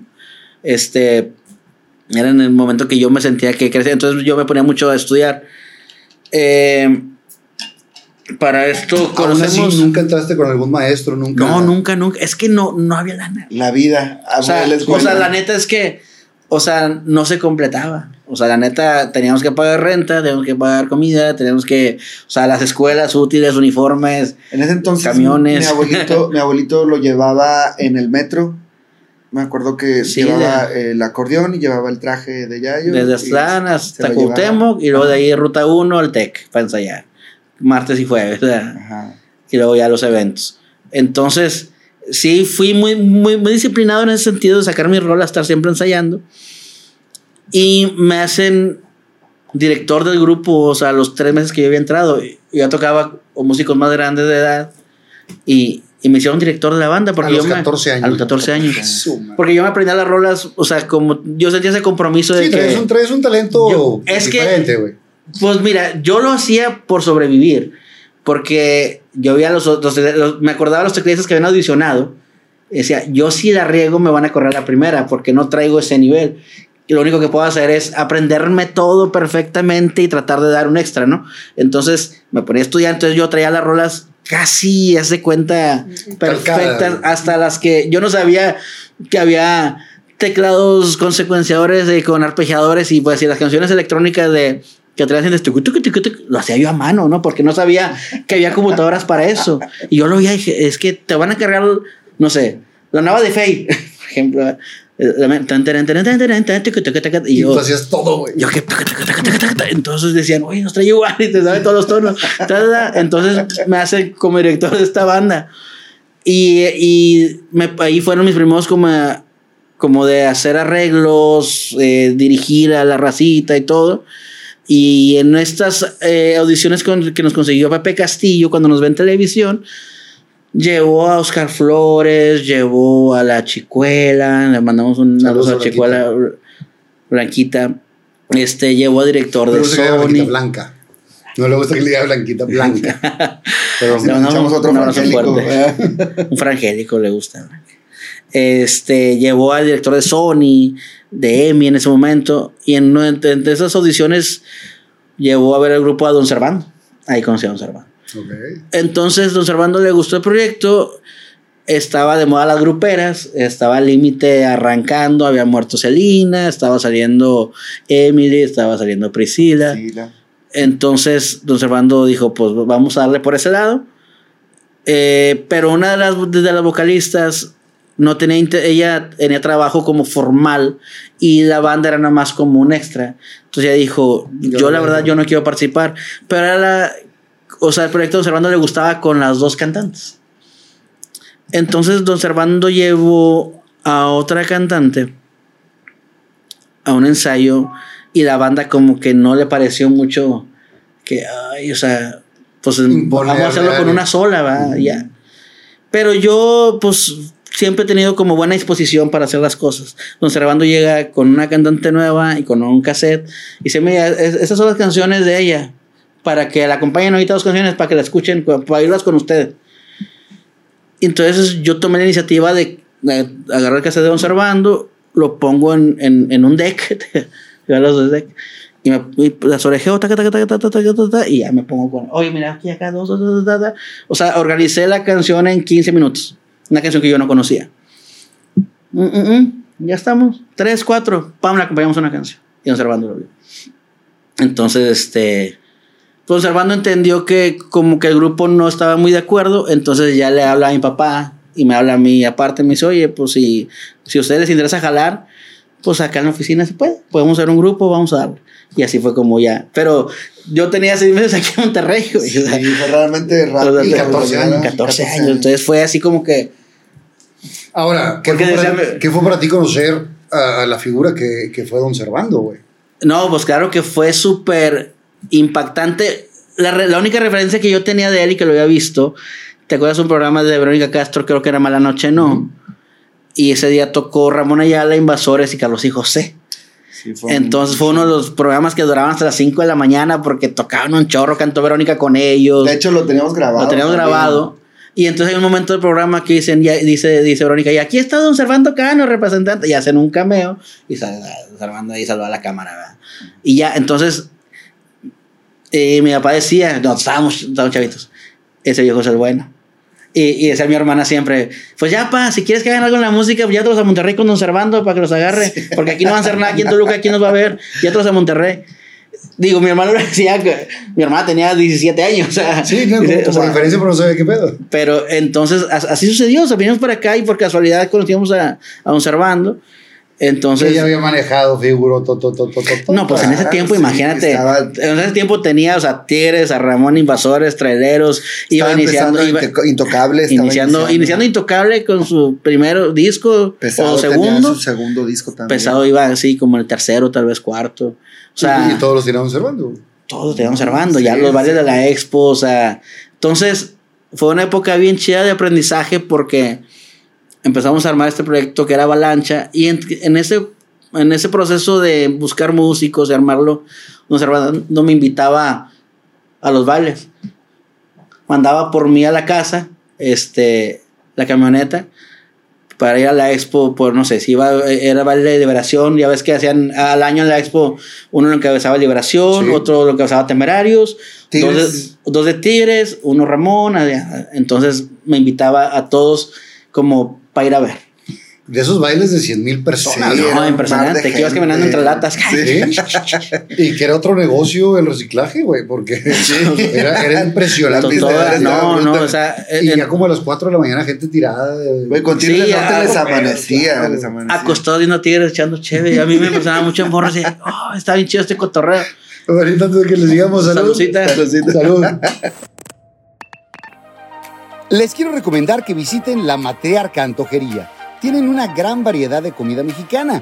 Puedes encontrar tacos con costra de queso, nachos, empanadas, antojitos mexicanos, quecas, tan pequeña, enchiladas suizas y mucho más. Y si tienes algún evento en puerta, manejan charolas de antojitos para 4, 6 o 10 personas. Y tienen unos postres deliciosos, el mejor pan de lote que he probado y unos brownies que no puedes dejar de degustar. Y los miércoles son de 2 por 1 en postres. ¡Te esperamos! Están ubicados en Avenida Rómulo Garza 301, local 10, Plaza Damasco, frente a Walmart La Fe. Y si dices que lo viste en Fernando Lozano Presenta, te harán un 10% de descuento. Así que ya lo sabes, te esperamos en Avenida Rómulo Garza 301, local 10, Plaza Damasco, frente a Walmart de La Fe, la matriarca antojería. Saludcita, saludcita. Bueno, se arma este grupo llamado Avalancha. Avalancha. Ahí avalancha. avalancha. Hicimos audiciones, hicimos ahí, estuvimos como buscando la raza para el grupo que fueran como más ad hoc a la edad. Y así encontramos eh, eh, Brenda, que, que es la vocalista. Entró el Micho, Jorge Mascorro, Emilio Delgado. Para ese entonces el Yayo le, le marca a este, al Bolo, que el Bolo estaba en Estados Unidos, Con los y le tíos dice, jalando. ajá, dice a Bolo, ¿sabes qué? Ya hay hueso. Digo, Monterrey". ya se hizo, güey. Ya no, se hizo. No, y ni si- no, no tanto como eso, sino, güey. O sea, ya, ya, ya está, con- ya está sucediendo. Está- Ya está sucediendo. nos agarró observando. Entonces, regrésate, Digo, ah, pero es que estoy acá tocando. Y digo, güey, vamos a grabar disco, vamos a. ta- ya. Y pues, les sí. dijo a mis tíos, ahí los guacho cucarachos. Ay, nos vemos. a los gachos. Y, y los de Ya, Falla, se- pues, sí, se regresó. Bueno, no, pues mis tíos chidos, o sea, digo, la neta, se Siempre se entendieron que portaron daba madre. y era una, un- Era un crecimiento. una gran oportunidad, la verdad que sí, sí, sí lo fue. Aparte siempre estuvieron como que muy pendientes de que, o sea, siempre estuvieron juntos mis hermanos. Entonces dijeron, si hay oportunidad, pues... Sí, la neta es que fue el único año en el que no tocamos juntos, y yo. Este, porque de ahí en fuera hemos El tocado. fatídico 95. Sí, nomás ese año, el año del descenso, justamente. El año del descenso. El Sí, ya rezó oye, Bolo, este. Sufriendo por todos lados, ¿verdad? Manera. Y entonces empezamos a, a ensayar. Nos puso don Servando de, de productor a Poncho Vallejo, en paz descanse, que De había sido Vallejo. productor de Conspiración, Flamingo, Bat- Revolver. Master. Había tenido muchos éxitos como, como compositor y como productor. ¿no? Y entonces ahí me enfrenté a la, a la nueva realidad, ¿verdad? Porque, pues, como quiera estás acostumbrado a que, pues, eres niño, tú lo viviste de niño actor, pues todo el mundo jajiji, jaja, tú- y, y si crees un entorno musical o, o en tu caso de gente que está en el medio, actores, conductores, o sea, te ya- rompa tu familia. Pero ya pasaste a. Pero ya cuando pasas a trabajar ya pro con alguien que ya no son tus papás para cuidarte, ya te enfrentas a la y- realidad, y ¿no? que ya hay competencia y, Y que. el- uno de los primeros ensayos Que le yo, pues, tocó. yo estaba acostumbrado, o sea, yo venía de que pues en este grupo me hicieron, me hicieron director bien chavo, de ahí me iba observando y me está armando un grupo, soy la onda, ¿no? Sí, soy el soy top. Yo sí le sé, sí le sé. ¿verdad? Según yo pensaba, mis, todavía ni, ni, ni cumplía 15. Y Tigres jugando con madre en la No, primera división. ¿no? Entonces, El mundo se está alineando. Sí, el mundo Está se está alineando. el diablo haciendo sus goles, el Nilsson sido buenos, todo funcionaba chido. Y entonces estábamos en un ensayo y nos estaba montando una canción, nuestro Poncho, Poncho Vallejo, y, y dice, y aquí van a meter este tono. Le digo, Poncho, se me hace que ese tono no va, se me hace que está mal. Pega el piano, voltea. A ver, tú tocas, yo dirijo. Oh, Así, no opinas. Si quieres, si no. Yo, "Ah, Ay, ¿con qué es? De eso se trata. el federalismo. no volvió a opinar en todo el ensayo, pero bueno. y o hasta sea, la fue- fecha. Ah, hasta la fecha. Fue una gran lección de que pues, hay que respetar las jerarquías, Sí, ¿no? Hay que claro. aprender, independientemente si estaba Acá, bien acá o en el teatro decimos mucho cuando tú dirijas. Cuando tú diriges, Sí. cuando tengas tu disquito, Sí, haz sí, acá era cuando tengas tu grupito, cuando, Cuando hagas tengas tu grupito. grupito, haz lo que tú quieras. Cuando seas solista, haz lo que tú quieras. Entonces, sí, o sea, dije, bueno, ok. Yo, yo creo que fue bien importante porque me enseñé a escuchar a todo el mundo con lo que, eh, con lo que empezaba a colaborar. Productor que conocía, músico que conocía, antes de yo dar una opinión, los escucho primero y lo sigo haciendo. Antes yo decir, si llega un artista nuevo de que, oye, ¿me puedes hacer una canción, una producción, disco? ¿Qué haces? ¿Qué tocas? ¿Qué quieres? ¿Qué buscas? Dime, y ya de ahí partimos, ¿verdad? Yo no te voy a decir esto, ¿no? porque el, eh, o sea, el artista debe saber su, su, su dirección, ¿no? Entonces, así me pasó con Don Poncho y la verdad que fue una experiencia padre porque empezamos a conocer a, pues, a toda la banda. eh, pues estábamos en la mera mata y en la mera época que estaba la explosión de la música grupera y norteña, o sea, a nivel nacional, ¿no? O sea, pues de aquí pues partió todo, todo ese movimiento, ¿no? En los noventas y fue que cerca se hizo un monstruo de empresa y... y De hecho, la raza en la. Ciudad de México, o sea, hacía versiones de sus canciones en norteño y, y tocó una, un, como que una onda de mucho trabajo para toda la gente que exponía música norteña. Sí, entonces, Y grabaron. sí, sí, hicimos dos discos para la EMI, la extinta EMI que absorbió ahora Universal, compró a la EMI. Este, estaba padre porque en ese tiempo EMI tenía, no sé, Alex Sinte, Gaboy Pulido, había tenido a Selena. Eh, eh, pues era la disquera de, Fuerte. de los Beatles, güey. o sea, Sí. Era una gran compañía y Don Servando nos consiguió como que, wow. Entonces nos tocó hacer muchas giras de promoción con Jennifer y los Jets, con Jeans. Jeans estaba ahí en Jeans. sus inicios, primer disco. A mí me tocó los beneficios porque yo conocía a todos esos artistas por mis hermanos. Linda. Tú todavía no entrabas a, No, todavía este no, porque no, estaba no. morro chino. Entonces, eh, ¿A quién traían de promotor acá? Nos, estaba Luis Cobas. Saludos Luis Cobas estaba en M Cobas. y Alejandro Barrales era el AIR. Entonces, la verdad que, que, que fue bien chido esa etapa porque si bien el grupo no, no tuvo éxito, la verdad, Pero sí fue tu primer acercamiento profesional totalmente. fueron dos años de hacer gira con Tigres del Norte, Ramón Ayala, Pesado, Intocable, Tigrillos, Invasores, Traileros. Y, on- o sea, era abrirles a todos ellos en un chorro de ciudades y era como que, o sea, Sí, claro. Sí, a mí me tocó en esa época acompañarlos a que fueran a, a hacer toda esa gira de conciertos. Y tú ibas La a primera- y de iba- cargar. No, nada más iba De cargar el que a vestuario. ver. No, hombre. la primera. Expo Guadalupe, Ni eso. la primera Expo Gu- Guadalupe que nos invitó Don Servando a abrir el baile, nos, nos, nos- llegamos temprano porque pues, iban a tocar a las 7, no hay gente casi. Sí hay, sí había gente, dos, tres mil personas, ya las quisiéramos ahorita, pero para la Expo era nada. Claro. porque se esperaban 100 mil. Entonces, dos, tres mil personas van a tocar temprano. Eh, tocamos nuestro primer set, ya, y nada, toda la gente todavía no está tomada ni nada, bien padre. Y ese baile estaba Tierra del Norte y Ramón Ayala en ese baile. Bailazo. Tocamos nosotros, tocó, no me acuerdo si Los Tiranos, tocó, no me acuerdo quién más. Toca Ramón, toca Tigres un set. Seguía Ramón de nuevo y luego Tigres ya era el final. Pero toca Tigres y antes de Ramón dice Servando, súbanse. Cuatro canciones. Ay, Y nosotros ya estábamos viendo nomás el baile acá, espectadores. ¿Qué, qué? Se van a subir ahorita. Antes de Ramón y. Oh, nos van a tecatear, ¿no? Porque era, se, usaba, se usaba ahí cuando no gustaba un grupo. Ah, tecatazos. ¿no? No, yo es la primera vez que ya. O sea, sí había tocado Michoacán en bailes de 6 mil personas, masivos de 10 mil personas. Pero ver un monstruo Pero de 100 mil. Está cabrón. Sí. No, güey, nada, las piernas te tiembla todo. Yo no sé si puede, si toqué bien o no, no sé, pero observando si fue cinco rolas y ya, vámonos, pa. Nos armamos de volada. La gente ya me entra así como que se prende el de Ramón. Toda la gente ves que estaban viendo de Tigres y voltean así. Ajá, acá. sí. Ay, Y se empieza una marea, güey. Así que dices, no. Dije, bueno, pues vamos a tocar las, los mismos, los sencillitos, ¿verdad?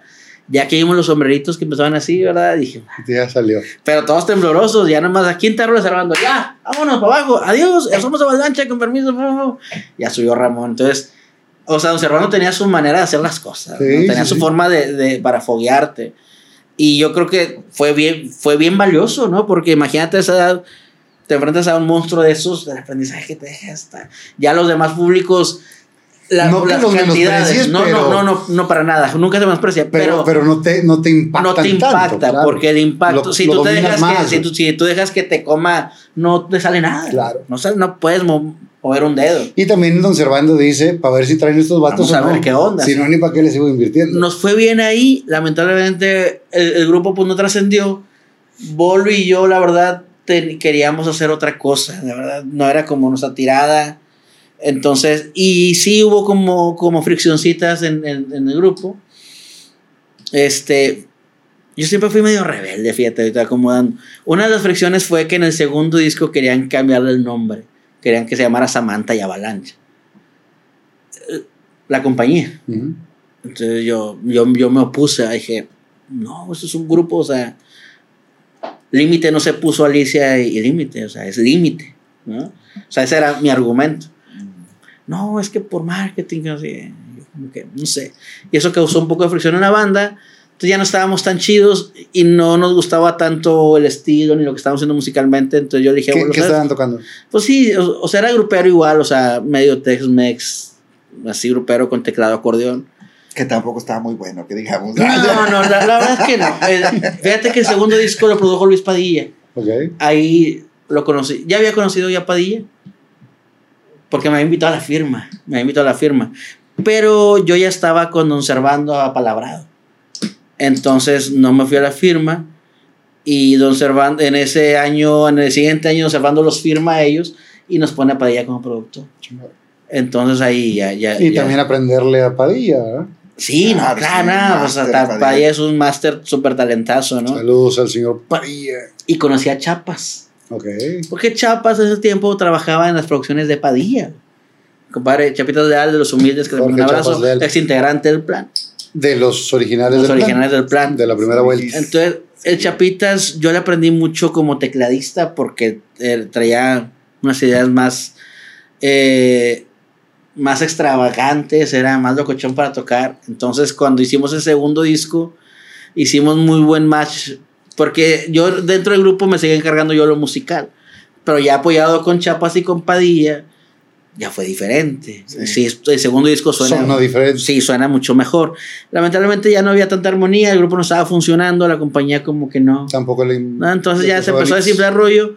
Entonces yo ya me sentí un poco decepcionado y mis papás se regresaban a Toluca ese año. Otra vez por tercera ocasión. Y me voy Y yo se- con ellos. Se llevaban a Chino. Entonces yo le dije a Bolo, ¿sabes qué? Me quedé con mis papás. O sea, no me... ah, porque dijo Bolo, dice mi hermana, nosotros nos quedamos aquí, Bolo ya tenía novia.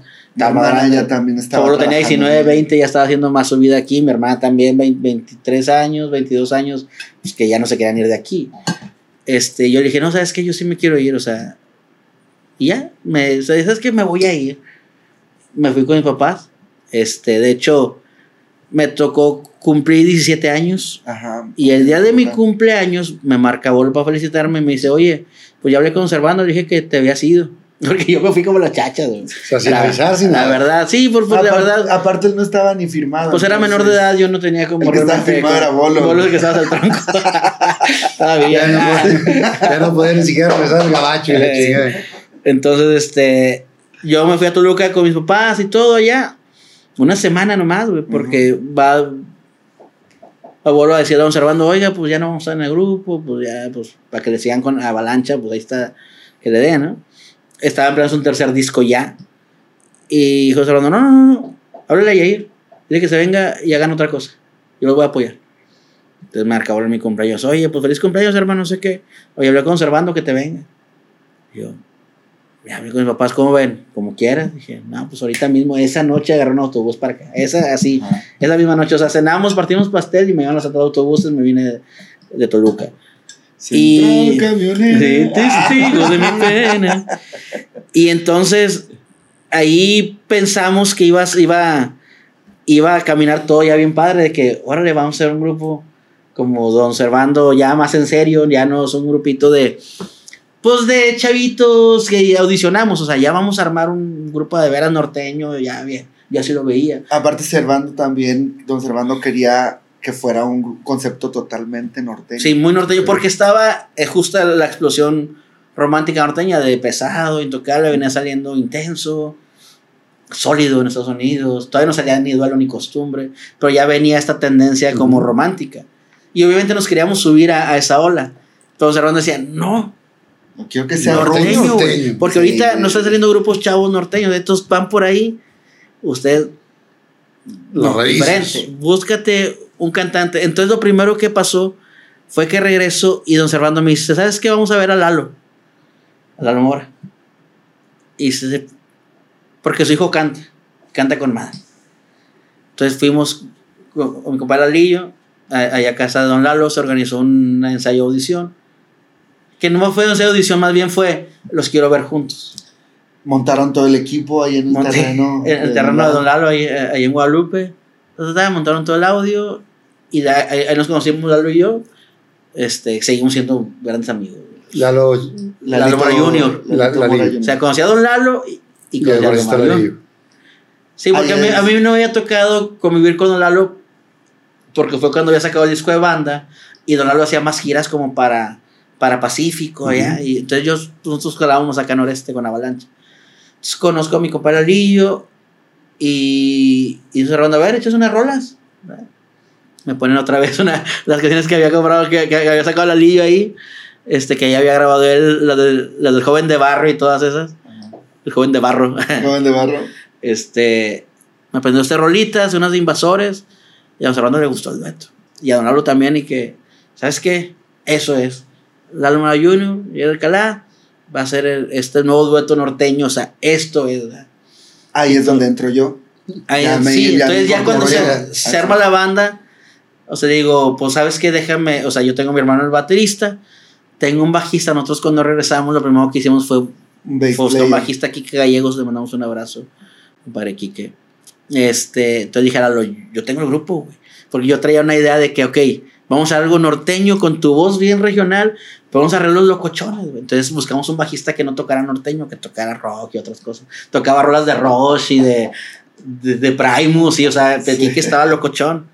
Este, dijimos, puede ser una buena combinación. Y nos pusimos a ensayar y a montar canciones y la neta que sonaba bien padre, o sea, observando estaba enamorado a lo que yo me daba cuenta porque tú sabes que el viejo no era muy expresivo. Ujú. Y siempre estaba con sonrisa cuando nos veía ensayar. Iba a Guadalupe a vernos ensayar. Y incluso hubo una posada de cerca, ya ves que hacían las megaposadas. Y esa la hicieron en el corral. Y pusieron el equipo de pesado. Tocó Intocable también, creo, ese día, no me acuerdo, pero tocó un chorro de grupos. Y don Servando dice: Van a tocar. Quiero que toquen ahí porque les voy a conseguir disquera. Preparamos nuestro show y todo. Traíamos canciones inéditas. eh, o sea, montamos todo inédito y traíamos unos arreglos medio alternativos. Pero imagínate un rollo como el plan sin saxofón, sin teclados, pero con la voz de Lalo Mora Jr. Estaba loco, Sí, estaba está padre. Para la época estaba lo que no se había visto. Entonces, este, con arreglos medio rockerrones, ta, ta, ta, ta, y luego, ah, sí, entonces, estaba chido.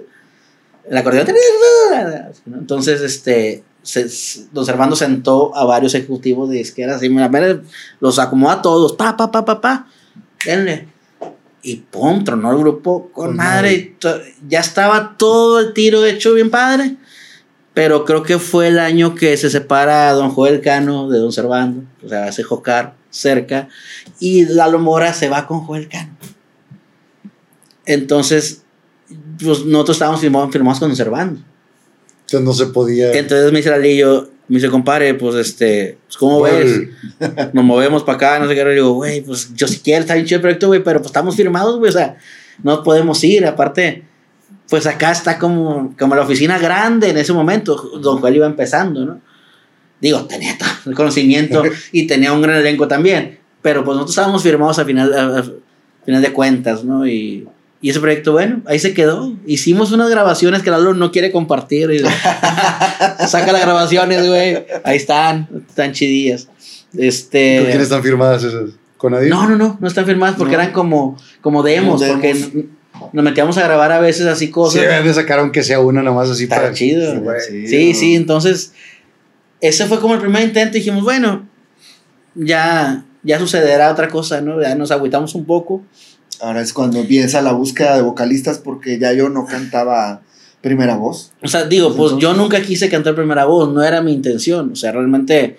Lo tuviera eh, tocado y arreglos. Sí, yo ya acordeón y para segunda voz. Y. Segunda voz, que la verdad nunca me ha gustado la segunda voz tampoco. O sea, yo si por mí fuera, no me tocaba el acordeón. ¿no? Pero bueno, este, estuvimos en esa búsqueda de, de cantantes porque conservando tenía esta idea que de hecho yo lo estaba como analizando ah, hace poco, ¿no? De que que me estaban observando, es que no, yo, le llevaba demos, le llevamos, el bolo y yo llevábamos demos, mire esto, mire lo otro, este cantante, no, eso no, mire este, no, eso tampoco, eh, ta, este, así.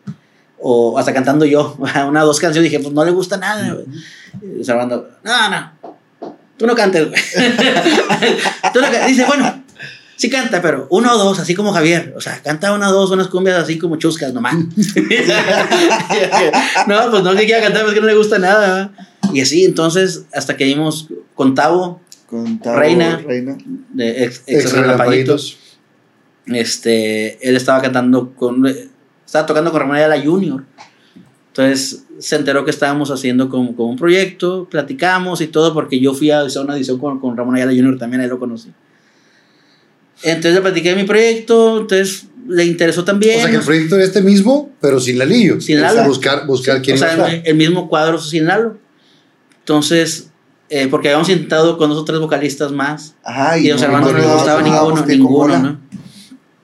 Y eh, intentamos con guitarra, sin guitarra, con teclados, sin teclados, con bajos sexos, sin bajos sexos, de mil maneras. Llega Tavo y le da este aire como más regional, ¿no? Canta muy, muy anorteñado. Este, pues es de los Ramones, o sea, De la cuna. tantas. Y Servando Cuna me- de grandes músicos, Va. dice, si ¿Cómo la entrada de los Ramones. Va, va, va, sí. Este, pues vamos a darle con él. Hicimos, montamos canciones. no- esta vez nos puso a Ramiro Leija, en paz descanse. Lindo, grande, el acordeón, gran productor. Hizo Invasores, Traileros y tiene sus propios éxitos de los 70 Icono de la música. Ícono, norteña. sí, uno de los grandes de la música norteña. Don Ramiro Leija, tuvimos la fortuna que fue nuestro productor de este disco. La fortuna y también, pero chocamos mucho el hillo. ¿Por qué? No sé, nunca nos peleamos, ni fue grosero conmigo nunca, ni yo con él jamás, mi respeto siempre. Yo, o sea, mis papás nos enseñaron siempre Pero a musicalmente respetar. hablando no se entendían No, muchas no. cosas. No, no, como que no hicimos match. Eh, hicimos estas grabaciones, pero ¿Y el grupo cómo se llamaba? eso, los fuereños. Los fuereños. Éramos los forasteros, luego se hizo avalancha, y luego los fuereños. Y se observando, ah, antes de eso, íbamos llegando yo a la oficina. Cuando me, me regala la paloma, me manda a hablar, me dice: Vente a la oficina, ya traigo tu acordeón. Y yo, ah, vamos, boludo, vamos, vamos de camión. y ya, ya lo sacan ahí en la banqueta, sacan el cajón nuevo. Y se hablando, ah, y ya tengo nombre, ya sé cómo se van a llamar. Y, ¿Cómo? De, los fuereños. Y bueno, yo, ¿es en serio, cabrones? ya lo tengo registrado, ¿sí se van a llamar? bueno, no, pues no Pues pedo. bueno. Bueno, pues, te dice pues estaba el. Gabanelli ahí, ni modo que dijera que no, güey. Sí, con esos está modos, bien. pues sí, Sí, bueno. sí, pues sí, no, somos los sí, que no importa. Entonces ya, ya después nos dijo un disquero, "Ay, no, no se claven, el grupo hace el nombre. Dije, "Ah, muy Sí, cierto, cierto, muy cierto. sí, La neta sí. Muy cierto. eh. Después llamar como sea. O sea, puede ser un nombre muy atractivo y si no trae nada no va a pasar nada, güey. Exacto. Y lo que pasó fue que no hicimos match con, con, con Tavo. Eh, Con el vocalista. sí, o sea, realmente teníamos ideas distintas de- del, del manejo del grupo. Ya estaba Chino así ya integrado totalmente como percusionista y todo. Este, pero no, o sea, como que con Tavo no, no logramos hacer match. Y pues se grabó ese disco, pero pa- ahí No se quedó. nada. O sea, ni, entonces, don Servando como que ahí siento yo que perdió un poco interés, Sí, ahí hubo como que un quiebre. como que un quiebre, porque, Porque ya fue teníamos, la verdad sí, él siempre nos trató de una forma muy, muy padre, digo, para ese entonces Mm. ya teníamos, nos había comprado vestuarios, habíamos hecho fotos. Eh, habíamos- ensayábamos en la oficina, éramos los grupos, los pocos grupos que se iban ahí, que nos daba chance de ensayar ahí haciéndole ruido a todos, o sea, o sea, la verdad que bien, siempre, o sea, todos los eventos nos procuraban y nos invitaban y todo, o sea, muy bien, pero también yo estaba en esta etapa um, como rebelde de, de querer hacer, o sea, yo estaba creciendo, siento yo, musicalmente, tratando de crecer más bien, aprender y llevar la música a otro lado, lo que le decía Lalo, lo que le decía Tavo, ser más, un poco más vanguardistas. Más arriesgado. Y Don Servando también. quería que fuéramos muy, muy clásico, que no está mal, está chido también. Pero no es lo que querías hacer. nos topamos dos generaciones totalmente Sí. distantes, ¿no? Entonces me dice Don Servando un día, me dice, ¿sabes qué? Estaban inaugurando cerca Music, el primer estudio. Me dice, déjate de grupos, quédate aquí. Este año te voy a producir tres o cuatro grupos. Te voy a dar Invasores, Leyenda, Traileros y no me acuerdo otro. ¿no? Para que tú Para produjeras. que produjera. Dice, estamos abriendo la compañía Cerca Music. Eh, El estudio yo lo estrené, el primer estudio que tuvieron, lo estrené con, con un proyecto que nunca salió, Mariluz, y luego con Grupo Historia, también que estuvieron ahí. Este, yo estrené ese estudio, o sea, me tocó las primeras grabaciones ahí. No, déjate. de- Con, como, con, Déjate de mamadas. Sí, déjate de mamadas. Déjate Fueron mamadas, palabras, ponte déjate mamadas. Ponte a producir. Pon- ponte a producir, aquí es lo tuyo. Pero yo tenía 19 años, 20 años, o sea, no quería renunciar tan pronto al sueño de- del escenario, ¿verdad? Entonces, este, dije, oiga, pero, pues es que la neta, pues yo le quiero dar al grupo. Yair, va a ser el director artístico más joven que hay en México, güey. Va, la compañía viene con madre, se va a poner bien chingón. Don Servando, le agradezco un chorro, o sea, necesito el dinero, claro, o sea, yo iba a tener un sueldo en la oficina, iba, o sea, porque todo ese tiempo no teníamos sueldo, estábamos con un proyecto ahí, como estábamos firmados, pero obviamente no te pagan, no te van a pagar por algo que no haces. ¿verdad? No generábamos dinero. Sí, te iba a dar una estabilidad económica. Me da una estabilidad te ahí iba, como te de iba a dar un- momento un estatus dentro que la de- de necesitábamos, güey, porque estábamos, porque Pero va- una experiencia. vamos a mencionar, y es, hay que decirlo, de esta crisis económica no nos podíamos nomás levantar, o sea, nomás no podíamos en la casa. Duro, duro, duro, duro, duro, faltaba lana, faltaba lana siempre. Entonces, eh, siempre tuvimos que tomar decisiones así. ¿verdad? Yo siento que fue parte de nuestra carrera tomar decisiones así complicadas. Era una estabilidad, yo creo que me, me iba a ayudar mucho a, mi, a mis papás, a mí y todo. Pero dije, observando, ¿sabe qué? No, o sea, yo quiero algo más para mí. O sea, sí me gusta la producción, lo he hecho pues desde bien morrito, pues, pero creo que no se, ha- para mí no se ha acabado, ¿verdad? Y entonces, pues ya dije, güey, No, y sí te dijo, eh, cabrón, siempre te estoy Ah, bueno. ayudar, que no sé qué. pinche desobediente. Sí. Ni mis hijos me desobedecen tanto como tú. Me dijo observando, entonces, este, dije, no, pues yo, o sea, le agradezco un chorro la oportunidad, todo el cariño, pero, pues la neta yo tengo que buscar, si no es aquí, le, le voy a buscar. No te voy a cortar las alas, haz lo que Adelante. quieras, dale. Y ya, o sea, ahí se acabó la, la, la relación laboral, porque la verdad es que siempre hubo como, como buen rollo, no nos vimos mucho ya después, pero sí nos, nos encontramos varias veces y nos hablábamos a toda madre. Este, y entonces nos metimos a tocar a bares, güey. Dijimos, bueno, pues ya no hay más. Aguacera Bares. Ajá, y pues nosotros lo único que conocíamos. ¿Qué, era- qué, qué qué grupo armaron? No, pues nos llamábamos los fuereños en ese Bueno. entonces. Nos pusimos el plan. Ajá, entonces cuando nosotros eh, empezamos a buscar, eh, bueno, Bolo fue realmente el que se empezó es a que ir a- realmente no estábamos buscando. Pues no, porque teníamos como nos cuatro nos meses. entró una depre grupal, güey. Dejamos de ensayar. y Seis dejamos de meses. O sea, pues, música, vamos a ver qué pasa. O sea, teníamos el grupo armado. Estaba aquí, que estaba el cantante Ramón, que ya había entrado. Otro cantante, Ramón Morales. Este, y pero pues el proyecto quedó así porque pues ya no, ya no caminó. En stand-by. Este, y entonces un día me llaman, ah, pusimos un estudiecito acá en Apodaca. No lo pusimos nosotros, lo, lo puso Juan Carlos Morales, que era eh, un empresario de Apodaca que, que quería tener un estudio de grabación. Entonces, mi tío que me arregló el acordeón, el primer acordeón, eh, él trabajaba con él. Entonces dijo, yo tengo unos sobrinos que son músicos, ellos te pueden ayudar. Entonces armamos junto con él un estudiecito, lo operamos nosotros, era equipo de él. Y ahí empezamos como a, a hacer unos los primeros demos del plan. Este, todavía no se llamaba el plan. Entonces me llaman ahí al estudio. Es la oficina de grupo El Plan. Y yo, ¿Quiénes son esos? chinga, ¿quién me voy a piratear? Sí, dígame. Dice, es que este vine, eh, nos hablaron para no. Ah, mentira, mentira. Me dice, vamos a ir a audicionar a, a los rieles, güey. Yo, no mames, bolo. Digo, no pagan nada, güey, pagan bien poquito y es una chinga, güey.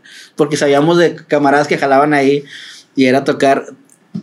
eh, eran como horas. tres horas Ajá. pero alternabas con dos grupos más. Ujú. O sea, Entonces entrabas a las seis. 9 y salías a las 6 de la mañana y te pagaban 200 pesos por integrante. Entonces digo, bolo, se voló, eh, güey, vamos a verlo como un ensayo. Este güey siempre ha sido más positivo. Yo siempre soy como más negativo y más veo lo, lo malo que puede pasar. Y Bolo es bien positivo. No, Sí. güey. Aparte es Bolo que es como que más vale madrista, ¿no? Como Sí, a está con madre porque van haciendo un equilibrio entre los tres, güey. Pues eso sí. Entonces digo, le digo yo, güey, paga un poquito, güey, ni la chinga. Y dice, bueno, no lo veas así. Velo como ensayo, güey. Ensayo pagado. En vez de ensayar entre semana, ensayamos ahí, güey, al cabo. No va ni gente, hombre. Y se Bolo No nada más. gente todavía. Nada más es un está. día y creo que íbamos a jalar los martes, ¿te acuerdas? Primero. Los jueves. Los jueves, Los jueves. Y se En va a hacer un día. en fleteros. Ajá, en fleteros. Era antes de que. del- Sí, sí, sí, el de que, hubiera, de que hubiera sucursales, es más, antes de las remodelaciones, era una L chiquita, nada más, y un billar arriba. Sí. Le cabían 20 personas y ya. Entonces, este, fuimos a hacer una audición sin ensayar, justamente. La audición más pinche de nuestras vidas. güey. Teníamos seis meses sin ensayar, sin vernos las caras, los- bueno, con los integrantes. Y no sabían ni qué tocar, mano. O sea, saben, entonces, como que- sí, porque no habíamos, porque nos habíamos estado clavados sacando nuestro material, nuestro, montando nuestras rolas, haciendo arreglos con, Ram- con Ramiro Leija, y luego se fue Tavo, entró Ramón y montar con él las canciones. Y como que, ah, y ahora, ¿qué, ¿y qué vamos a tocar, güey? Pues, ¿qué te acuerdas, güey? Pues, Entonces hicimos la audición más pinche, güey. Tocamos horrible, güey. Y aparte había un muy mal equipo de audio. Todavía no remodelamos. o sea, para agudos tenían un cono de los que están en la escuela de secundaria. Los agudos, Una consolita así de cuatro canales y un 600 ahí para el bajo sexto. Sí, sí, sí, muy, muy deplorable. Pero pues así audicionamos y ya, nos fuimos. Y luego van la entre semana al estudio. Grupo El Plan. Y yo, para, este, para que se queden. Y yo, bueno, sí. ¿Y quién es el grupo? Y hablaba, bueno, ¿quién es el grupo El Plan, güey? Nosotros, güey. Dije que nos llamábamos El Plan. No somos los foreños. No, pues es observando, güey. Pero ahí dije que El Plan y ya nos agarraron así. Entonces ahí nos pusimos El Plan. Y, y, y estuvo bien cabrón. ¿Y, y de dónde sacó Bolo el plan? No sé, O güey. sea, según él dice que no, o sea, que incluso se le ocurrió solamente en el momento que En estaba el momento que fue la una audición. o sea, por no decir los fuereños, se le ocurrió el nombre. No tiene ningún.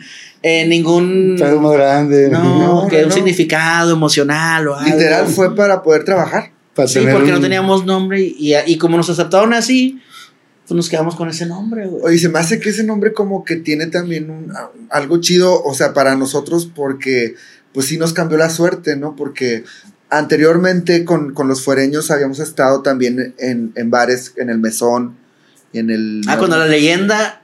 La leyenda era La un- leyenda ponía los un- jueves el mesón hasta el tronco. Íbamos nosotros y no iba nadie. La reventaba. Digamos, nosotros como los fuereños sí, pues, o sea, teníamos como que mala suerte con este nombre, ¿no? Entonces, Bolo sale con esto, el rollo de lo del plan, y nos empieza a cambiar la suerte en ese aspecto, ¿no? O sea, nos empiezan a dar trabajo ahí en el bar. O sea, porque fuimos ya, al- a, ya como, como el grupo a tocar el primer día y le gustó tanto a las personas que nos, que nos estaban llevando ahí a- al, al, al bar que nos dieron más días para tocar. Sí, empezamos los jueves, luego, ¿sabes qué otra semana vengan jueves y viernes? No sabes qué otra, jueves, viernes y sábado. Entonces nosotros en estábamos en esta etapa, güey, de, de rebeldía, de, de En contra del sistema, en contra sí. del sistema, en la mano izquierda arriba y toda la onda, güey. Este, entonces, ¿sabes qué? Vamos a tocar lo que queramos y no vamos Todo a ensayar y vamos a improvisar todo acá. Lo que pida la gente y de repente salió raza, empezó a llenarse porque nos combinaban con Grupo Genuino, que Genuino tocaba todo norteño y de moda, tocaba los, los primeros sencillos de duelo, de costumbre, intocable bien chido, lo de Ramón bien cabrón. Entonces nosotros dijimos, pues para no echarnos mosca con repertorio, entonces hagamos otra cosa. Y tocábamos algo de tejano, pero luego de repente tocábamos rolas de rock, que en ese tiempo pues era raro ver un grupo norteño tocando rock. Entonces fuimos un poco disruptivos, que está de esta palabra. Ah, literal, una morra de repente se, este, de que, no, que cuál canción quieren. No, pues la de Zombie, de, este, De Cranberries. Cranberries. Pues échale. Ah, pues. dijo la morra, ¿la puedo cantar? Sí, y como el Kike era rockerón, sí, vámonos, ta, ta, ta. Y luego, oye, una de maná, sí, pa, una de fobia, pa. Entonces empezamos a hacer un set como de rock con, con, con regional. Este, y luego empezamos a agarrar una onda de que, eh, ah, porque éramos el único que nos permitían no llevar botas y sombrero ni nada, porque todos los grupos, eh, eh, Sí. el Arky, en paz descanse, era que cabrones, con camisas iguales todos y con sombrero. Y nosotros de que nada, ni más, nosotros no, nosotros nos acabamos de salir de la dictadura. Sí, o y sea, queríamos romper el sistema. Y, Literal, guardamos las botas, así de o sea, una vez de que, hombre, eh, que eh, vamos a tocar descalzos, sí, descalzos. sí. Así. Güey, después de otro día de que, eh, vamos a tocar de espaldas al público, sí, de espaldas al público, güey.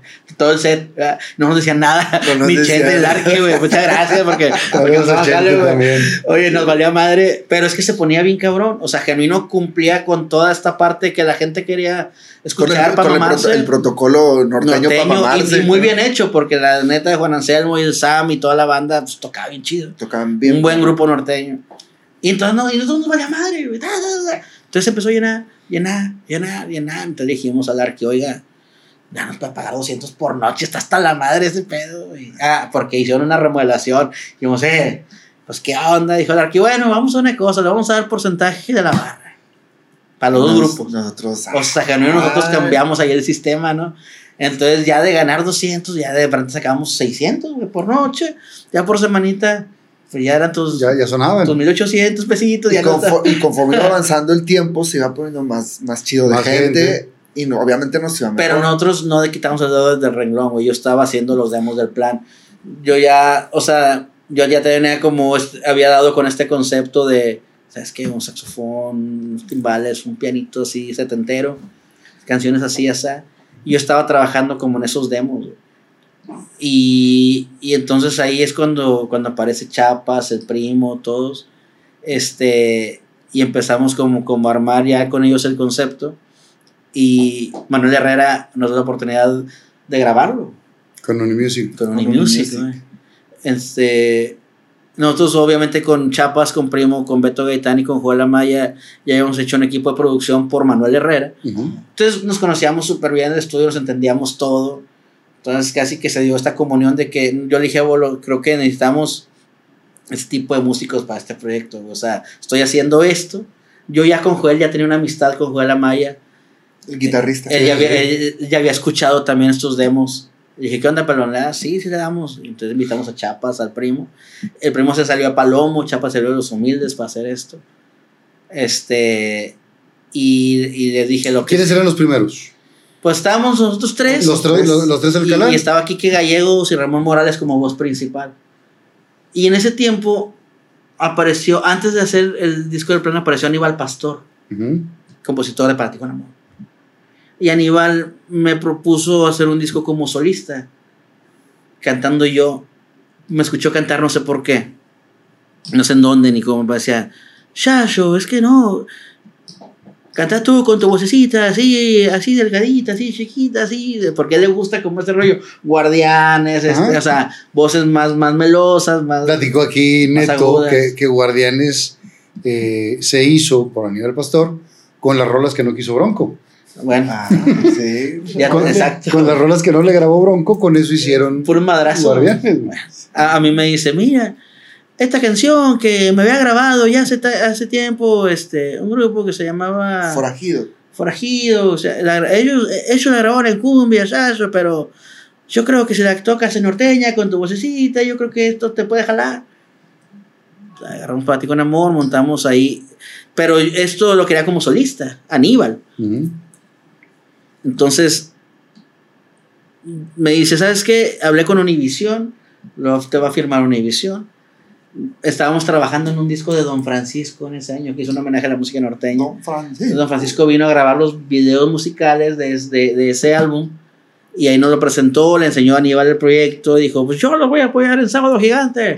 ¿Cómo se va a llamar el grupo? no, pues, va a llamar? La no, pues. Digo, no, pues, o sea, dice Aníbal, es Shasho Alcalá.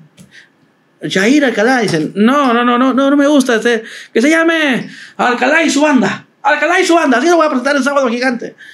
Y digo, o sea, yo no me sentía tan, a- tan a gusto, ¿verdad? Pero bueno, es una oportunidad, vamos a darle. Mm, Empecé a hacer todos los demos, me, Aníbal me mandó canciones. Y luego pasaron como 6, 7 meses y ya no tuve noticias de nada. Y le marqué a Aníbal, oye, ¿qué onda? O sea, estamos, ¿qué va a pasar? O sea, ¿sabes qué? Se cayó. O sea, la Univision había dicho que sí y a la verdad le dijeron que no. Entonces dije, ah, no, no pasa nada. Tenemos un disco montado, este, y yo no quiero ser solista, o sea, hagámoslo como el plan. Entonces me dice Manuel Herrera, vamos a grabarlo aquí, mi reino. No, ¿para qué quieren? ¿Para qué en quieren? Porque nosotros seguíamos como que buscando una disquera. Ujú. Lo grabamos y lo seguimos ofreciendo antes de que saliera. Que fue cuando esta anécdota de que se lo enseñamos a justamente a Univision. Ajá. Pero ya había pasado como un año y medio o dos. Y estaba la explosión de los duranguenses. Y que nos dice el director, noto de, de, de la compañía, conocido de Chapas y de Manuel, nos abrió la puerta y todo por el contacto. Y escucha el disco y dice, está bien bonito, me gusta unas rolas, venía, te juro. para Está muy elegante, ¿no? Muy elegante, está diferente. Pero ahorita la compañía solo está firmando duranguense. Hago lo duranguense. Y, lo Y yo me comprometo, lo firmamos ya. Y me comprometo a hacerles campaña a México y Estados Unidos, porque ahorita es el momento de este rollo. Ya. El plan de Durango. Entonces, nosotros de que.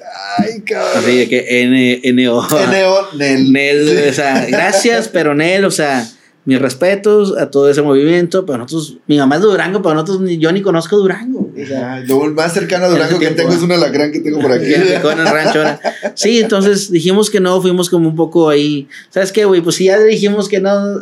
Sí, A don Servando la Por, por, respuesta, por norteño, Pero, purista, güey. Ajá. Hubiera estado más chido, claro. Pero también a, a lo mejor era un paso que a lo mejor no sabemos, pero pues a lo mejor teníamos que haber dado también, ¿no? Híjole, es que también todas esas corrientes, cuando viene un duranguense o cuando vino diferentes, Tribal. el tribal, sí, es un madrazo en el momento. Ajá. Y después, Después. digo, ahorita Primos MX sigue jalando. Y, y Se sigue quedan jalando los auténticos. Ajá. Exacto. Los- a los movimientos siempre sobreviven Patrulla, digo, los, los que siempre los estuvieron, que- los, los que sí. que iniciaron, los que tienen la esencia que eso no es nada criticable. O sea, por eso Montés sigue jalando. O sea.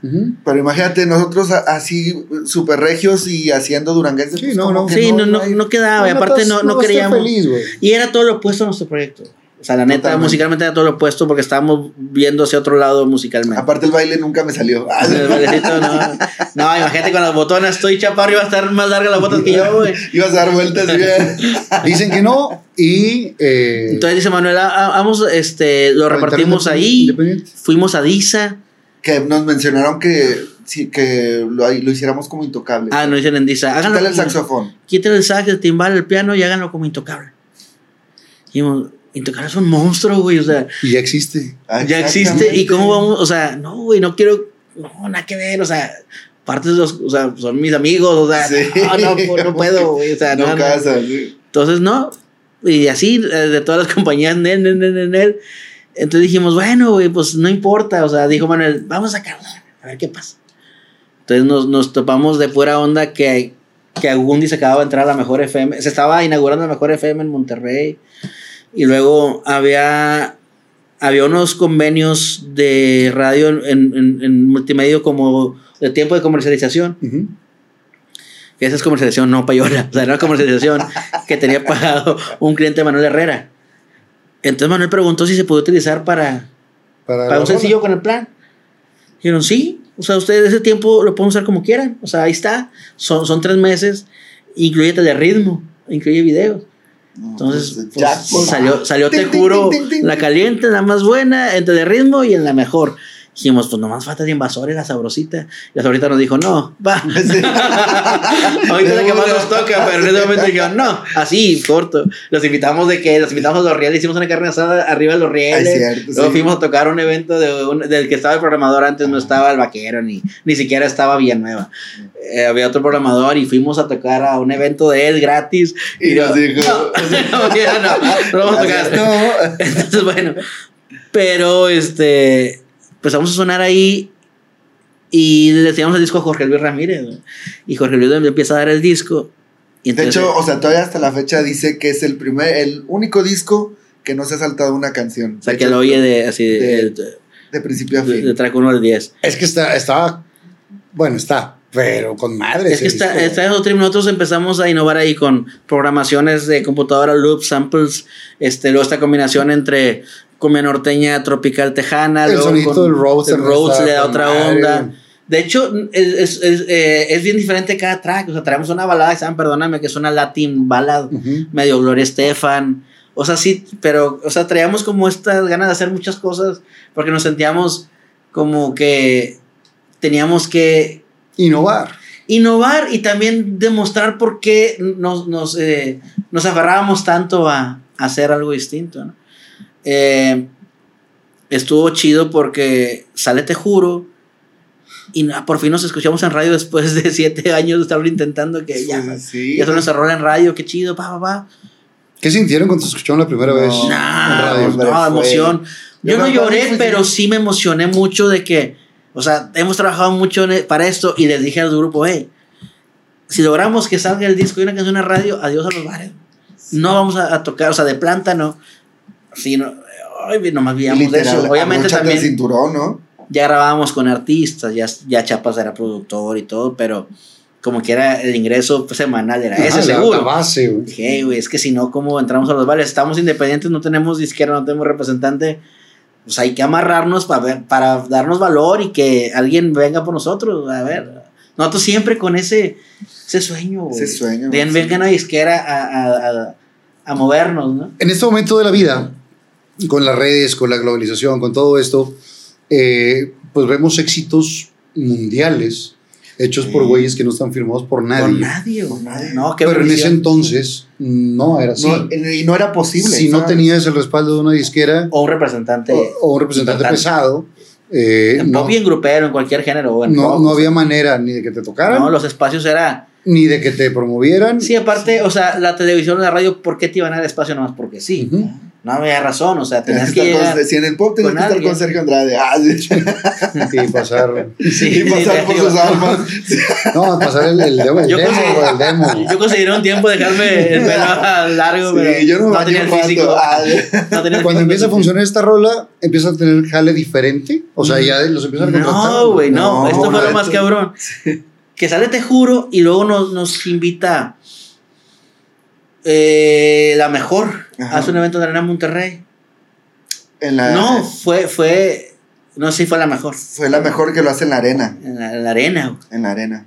Entonces era nuestro primer festival grande. Nosotros sin saber. Nosotros dijimos, hemos tocado mil festivales, hemos abierto un chorro masivos. Hemos cerrado, Nosotros, o sea, un chorro eh, más de, de, de eventos de radio donde pues ya vieron Ya el estelar. último, ya la gente se va. Nosotros dijimos, eh, o sea, vamos a, a presentar, emocionados porque, ah, bueno, con el plan está cayendo invitaciones. Empieza, te juro, y la gente grita y empiezan a corearla y es como que, no es cierto. o sea, Sucedió. ya se está pasando, güey.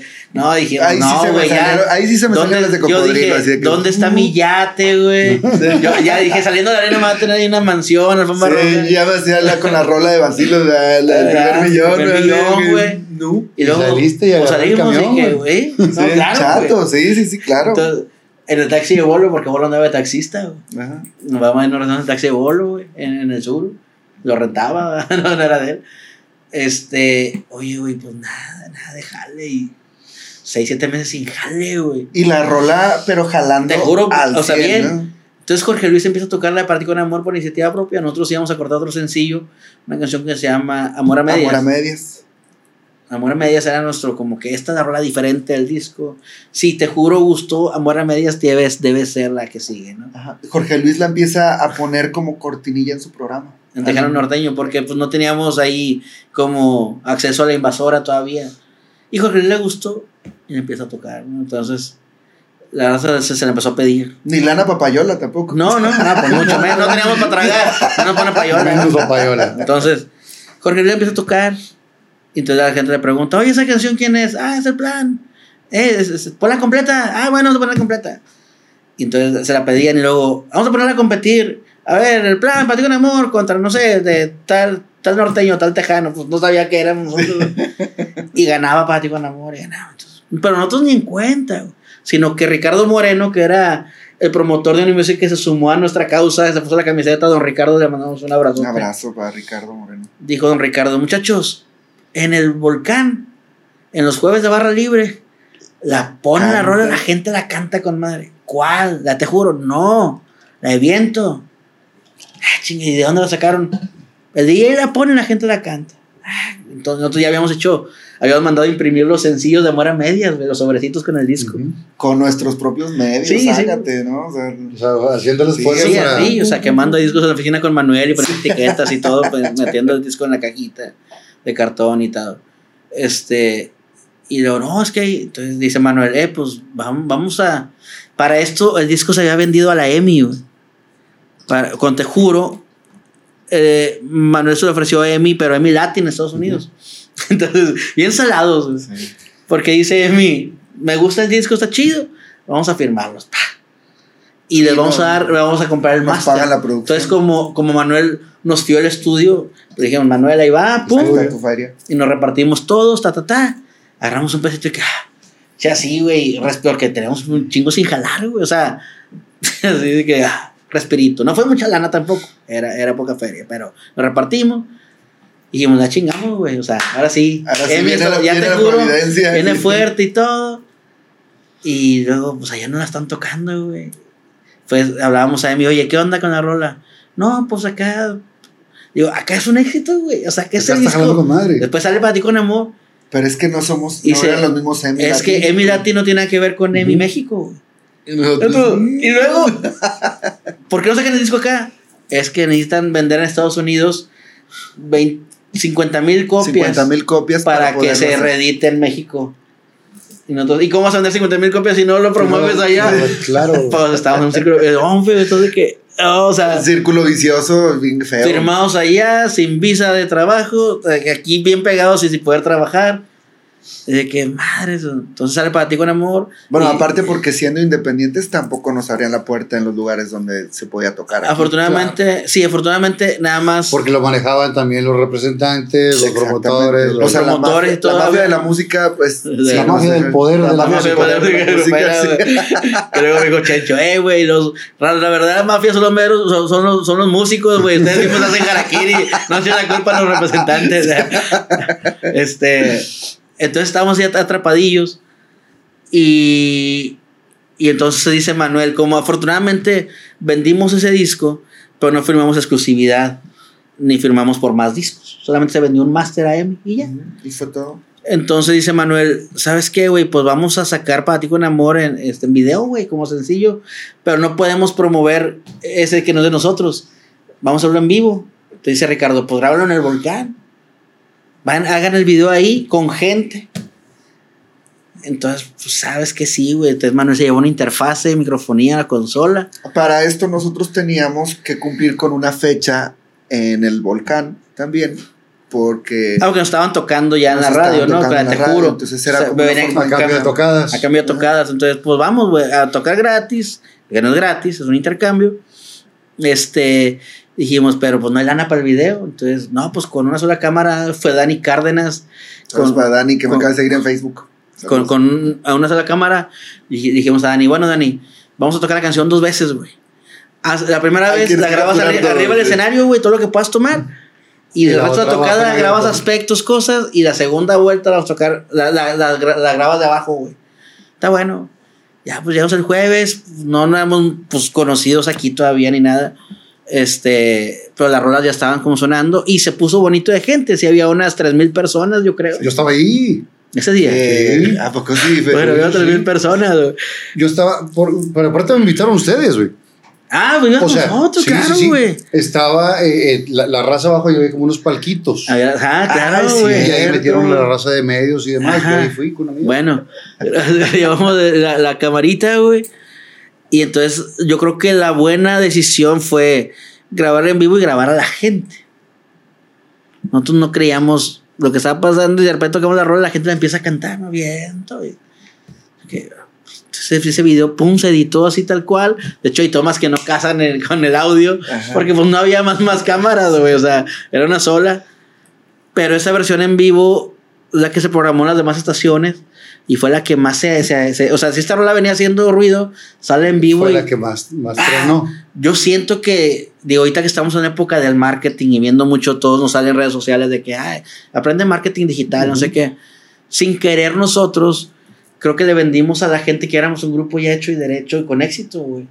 Porque, la, porque pues, la poquita gente que cantó la rola era la- el público de ahí, no es que la rola estaba pegada afuera. Y no es porque hayan ido por nosotros tampoco. No, era el público de ahí, que iba cada jueves a la barra libre porque costaba 100 bolas la entrada y te mamabas con madre. Claro. Entonces, pues sí, Y la rola ya la habían escuchado muchas la veces. muchas ahí. veces, entonces, pero sale ese video, la gente cantando y se oye con madre, a ver, por última vez, y se ve todavía y, y pa, pa, pa, pa, pa, de repente para todos lados dijimos, ahora sí viene la mansión. Sí, ahora sí viene. Ahora sí. Pero No, no, ni ni Ahí viene el yate. Ah, güey, pues no estábamos filmados en ningún lado, güey. Entonces, no, güey, o sea, ocho meses casi sin jalar.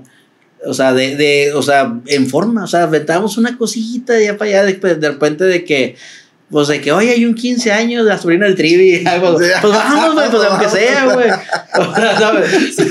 O sea, de eso, güey, que bueno. Sí, güey, pues vamos, güey, porque te perdió para que nos vean donde sea, güey, todo es bueno. O sea, en ese, en e- la raza, no sé, ahora que a lo mejor está tan, tan, tan de moda o algo accesible, eh, que tu proyecto lo puedes presentar en redes sociales, eh, yo siempre digo a, las, a la raza nueva, le digo, güey, no dejen de lado el show en vivo. claro. No importa la cantidad de público, güey. 10 personas, 100 personas, 50. O sea, si tú logras un fan ahí, ese fan ya no se va a ir, güey. Ese fan va a estar siempre porque ya, ya lo convenciste, güey. Ya lo vivió. Ya, ya lo vivió Sí, y claro. te lo va a vibrar siempre. Entonces, este, para nosotros era muy importante donde sea, güey, donde sea. Entonces, nos la pasábamos en festivales. Éramos, éramos los reyes de los festivales. Literal. No o teníamos sea, jale. Todas las tocadas de gorra estaban invitados. ahí, sí. Todos los casos de Ceci Gutiérrez, de gente regia. Oye, de pero hasta era el San- taco, güey. me inventaba muchas mamadas de Íbamos hasta San Luis Potosí, íbamos a, a Tampico, íbamos a Matamoros, o sea, y nos ponían en el cartel en un lugar que ya se veía chido, pero pues nosotros nos movíamos con nuestros propios Pero medios. por dentro de que, güey, ¿cómo lo vamos a ir, güey? Pues, ¿qué hacemos, güey? No, pues vamos a. ¿Qué nos ponemos? Cuando nos ¿Verdad? hablan, como nos hablan de San Antonio, de que haga, este, muchachos, una fecha acá. Eh, bueno, tenemos visa, güey. Bueno, güey, pero es una tocada, no pasa nada. O sea, la de trabajo, ¿verdad? Pues no pasa nada, güey. Igual vamos a ver qué pasa. Y no, pues agarramos la fecha. ¿Y qué nos vamos? Pues en dos carros, güey. Y, y, pues no traemos feria, güey, nomás para la gasolina. Le dijimos a, a la empresaria allá, oiga, nos mandan anticipo. Acá les pago Acá completo. les pago completo, muchachos. Para llegar, pinche. Sí, como para llegar, dijo, bueno, güey, pues bueno, Pues contamos ahí, como estiramos, pudimos. ¿eh? Dijimos, hey, güey, pues nomás traemos para gasolina, una burger para cada quien, y ya la noche que nos paguen, pues ya cenamos. Y güey. combo del uno sin queso. Como Así. uno sin queso pide raza, no mames, güey. No, van a pedir la doble, ni que, que, que na- barbecue, nada. Como el uno sin queso, güey, para todo. Güey, vamos, güey. Pues ahí Vamos, ahí van los personajes, güey. Pa. Eh, salíamos pues bien temprano en la mañanita y pues llegando a San Antonio, pues ya comimos, era como la una de la tarde, ¿verdad? dos, cuando Ajá. llegamos. Entonces Soncheck comimos, bien hambriados, güey.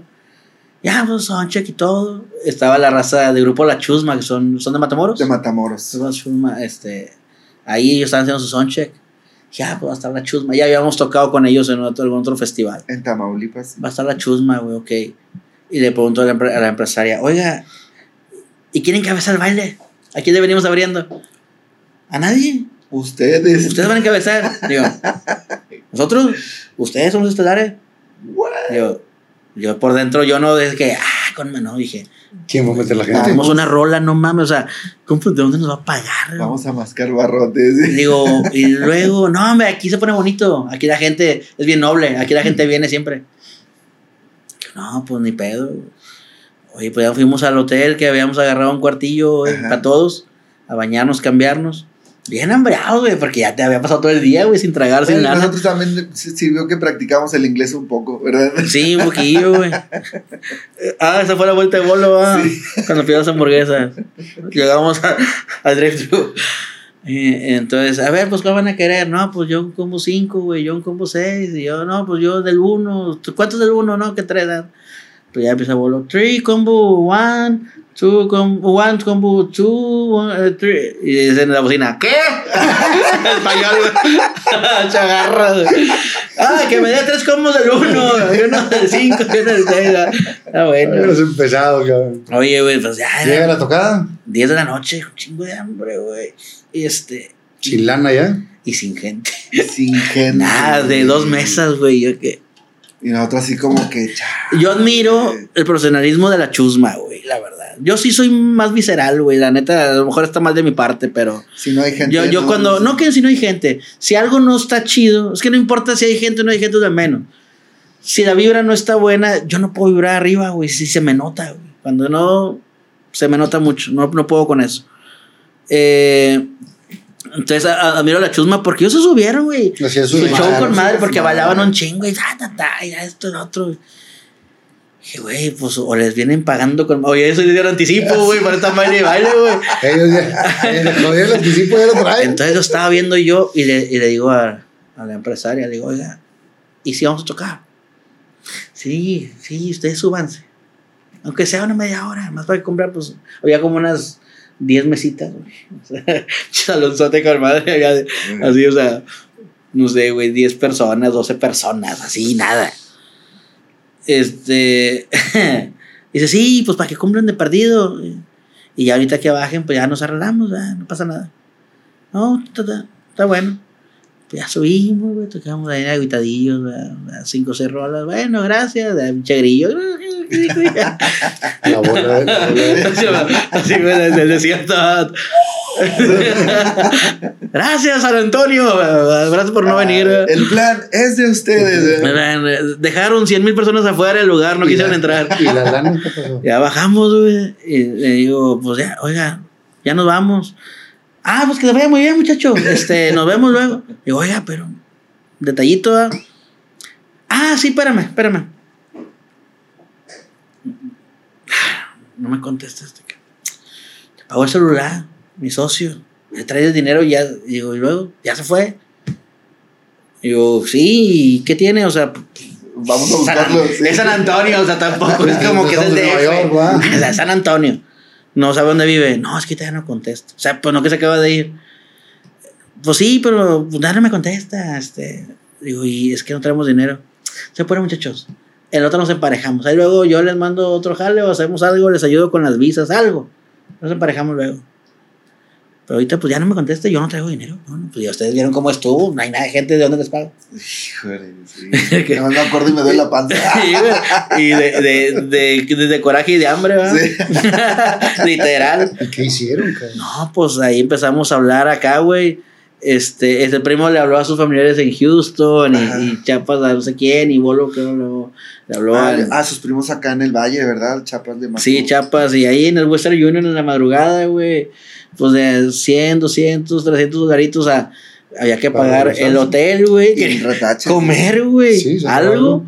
este, y ya regresarnos a esa hora, güey, porque, pues, ¿Se las, ¿Se las aplicaron muchas veces esa? Sí, varias, güey. bastantes. Yo no creo aprendes, que no aprendes. no, sí aprendes, pero sí te la, te la aplica. Es que, güey, las puedo contar con mis manos, con las tuyas, con las de Yair. sí, no, te la aplican no porque uno tiene ganas, güey. Sí, claro. O sea, Y porque confías también en la, en la otra Ah, parte. confías ¿no? en la buena voluntad de las personas, no, no te esperas que van a salir así tan con, e- con esa onda, o sea, con esa sangre fría, güey, le llamo yo, porque, o sea, güey, o sea, ¿cómo traes un grupo desde allá, güey, para salir, no le das anticipo, güey? Y también nosotros, bueno, ¿cómo lo firmas? Para nosotros en el afán de, güey, pues vamos a abrir plaza. Sí, no, y aparte salió Jale, pues vamos, ¿verdad? Y dices, entiendes también que les fue mal. Pero también entiende la otra parte que están haciendo el esfuerzo de, de ir. de Sí, los sí, güey. Si con discos y con algunas rolas sonadas, no todos los eventos son hit. Ujú. No todas las funciones Son funcionan, llenos. no todos hay llenos, o sea, no importa el nivel de artista, los años que tengas, siempre hay eventos que no funcionan, Claro. güey, y no pasa nada, es parte de... Pero está gacho que no haya un compromiso o que... O, y no- o de que no haya un backup, ¿sabes? Sí. Porque Entonces, nosotros bueno, sí pues nosotros- ahí como que solillos, entonces sí. En, en el, en el afán, pues de, eh, pues, bueno, güey, porque no nos vuelva a pasar. Y como que ya nos pasó un chingo como de ya Sí, claro. ¿Cómo que ya pasó? Va a pasar lo que pasó en Chihuahua. ¿Qué pasó? También me chingaron. También me chingaron, exactamente. Eh, después de eso, ¿qué otro, ¿qué otro trancazo viene? Porque viene, eh, abren con, Con Te Juro. te juro, pues sale para ti con amor. Y luego agarramos esta onda como dijimos, bueno, güey, pues no hay jale, somos medio hippies. Adop- Adoptamos nuestro papel y que, bueno, nosotros no vamos a sacar disco por año, vamos a cuidar nuestros discos y hacerlo en forma. Entonces, el siguiente disco nos fuimos al rancho de Manuel, a los cocuyos que tenía acá para Allende. Montamos un estudio. Un estudio, estudio ranch, móvil ahí. Un estudio móvil. ¿Se hace que también fuiste para allá? No fuiste. No, ese no fui. Esa grabación no fuiste. Este, montamos un estudio móvil que, que de hecho Don Juan Villarreal, el cachorro, nos prestó un equipo nuevo que acababa de comprar para, para grabación. Entonces nos lo prestó para llevárnoslo allá y, y armamos este en, en, en los cuartos del rancho y acondicionamos como estudio, pusimos ahí eh, cobijas, colchones. Lo que queríamos era salirnos, aunque solo teníamos un disco con el plan, trabajábamos mucho con Manuel, afortunadamente. En producción. Entonces nos la pasábamos haciendo discos con Manuel. Manuel tenía, Mucho o tiene trabajo. todavía mucho trabajo, es un, es un tipo que está muy comprometido con lo suyo. Entonces éramos su equipo de producción todavía. Entonces nos la pasábamos ahí en su estudio y dijimos, hey, güey, para el disco a haber plan, si queremos algo que salga de lo que veníamos haciendo, hay que zafar, salirnos de aquí. Dijo Manuel, pues vámonos a los cocuyos, ahí armamos algo. Entonces nos encerramos 15 días a hacer un disco que se llama, que se llama Palabras. Pero onda Big Brother, haz de cuenta que estábamos encerrados. Sí, ¿no? nos quedamos 15 días allá. sin contactos. Y sin le dijimos a las familias, a todo de que "Hey, nos vamos a clavar a hacer, a hacer un disco. Está bueno. Este, con que manden el chivo, no hay bronca. Entonces ya, no- ya, ya nos clavamos que en esa, en esa ocasión nos pasó algo medio curioso. güey. Ese es el disco que tiene Déjame soñar, dímelo, él no te quiere, que no te quiere fue el primer sencillo. Este, y estábamos en las grabaciones de ese disco, güey. Entonces era el tiempo de los Nexteles, ¿no? Y nosotros ya teníamos una semana ahí, güey. Entonces no traíamos más que nuestros instrumentos y ropa para andar ahí, Sí, pants para dormir, Bastante, playeras, bastante. Relajada, relajada. Comíamos ahí, hacíamos ese globo, hacía aguachiles y luego hacíamos lunch, hacíamos ahí, era padre. Pues no le entra una alerta al bolo. Al bolo. Ah, era mediodía, sí, adelante. Número desconocido. Así ah, que nada más aparecía 6-2 asterisco, quién sabe qué, asterisco 3. Este, eh, del grupo El Plan, ¿verdad? Dice, bueno, sí, sí, adelante. Expone fecha. Ah, claro. Bueno, Dijo, madre, güey, un jalecito. güey. Jalecito ahorita Este- mientras estamos en grabación, hombre. Dice, ¿para cuándo? Dice, Para hoy. Era un martes. Se voló, para hoy. Ay, joder, es que estamos acá en, pues, en un rancho clavados, no traemos. Sí, ya sabemos. Ya sabemos dónde están ubicados. Ya sabemos. Lo que, o sea, lo que estamos diciendo que vamos a ir por ustedes para un jale en la noche. ok, y luego, este, no, nomás para que estén listos, como a las 8 o 9 pasa una camioneta. Oiga, pero es que no traemos vestuarios ni lo que tengan ahí. Ahí están los instrumentos, sí. Con eso. Traen los instrumentos, acá va a haber equipo, acá va a haber todo. Nomás traemos un staff, el Chippy, ¿eh? Ajá. Nomás abrazo al Chippy. No, Chippinator. ay, Nomás, el- nomás el Chippinator, güey. Este, ¿qué, güey? ¿Qué pedo, güey? Pues se volvió, pues es que no me están diciendo que si queremos o no, es de que van a venir, güey.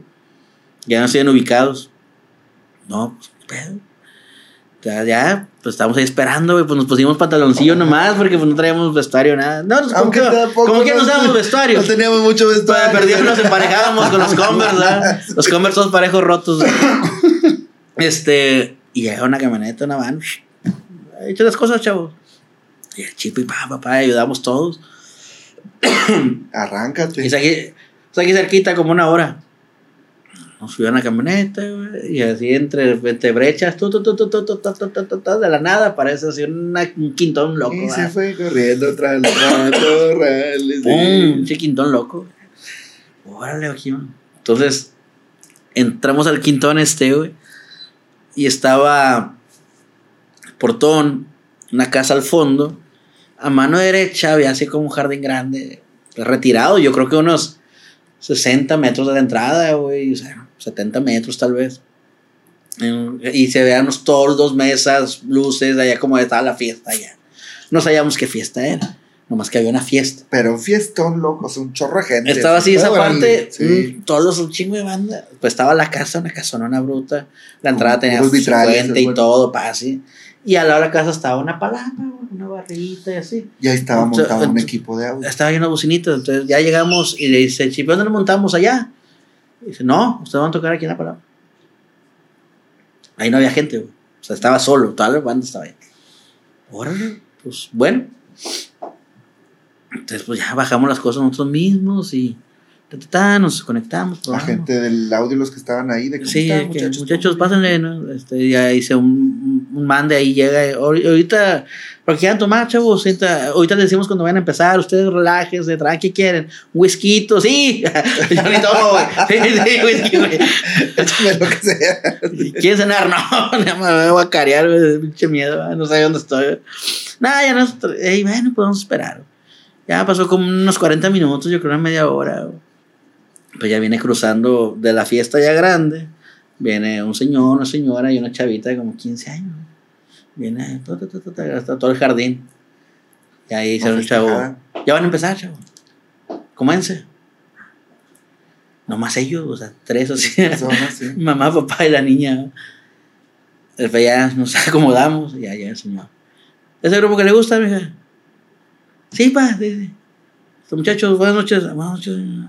Este, ¿La pueden complacer a mi hija? Claro, pues. Por supuesto. Con un pinche gusto. Para eso nacimos. complacer a nuestro bello público. Ya este. Dice. ¿Cuál quieres, mija? Este. La te juro, papi. Tocamos te juro, bien padre. Que. Pero así, para, o sea, ellos, el chingo de ganas, pero, esquivando las dos. Como Jim Carrey, así la de la máscara. Oye, güey, entiéndeme que estábamos tocando y estaban ellos a cuatro metros de distancia de nosotros, así enfrente, güey. Un equipito chiquito, nomás para ellos tres. Entonces ya acabamos, te juro. Eh, ¿Ahora cuál, mija?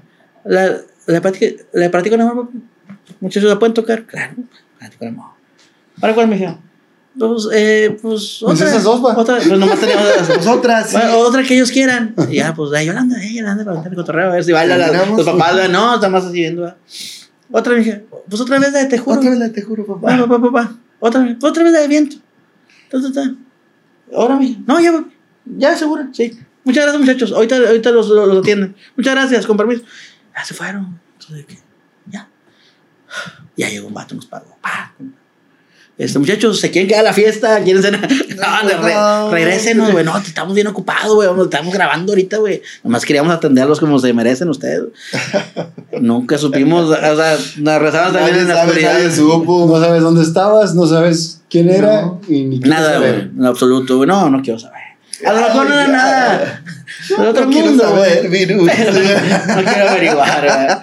Pero fue esas veces que dices, wow, o sea, ok, ya, ya nos pasó, güey, check. Ya no sucedió, sí. check, güey. no salimos- nomás Chespirito, y güey. salimos, ah. y salimos tranquilos. Me sentía como Chespirito con Escobar, güey. Ustedes no van al baño, güey.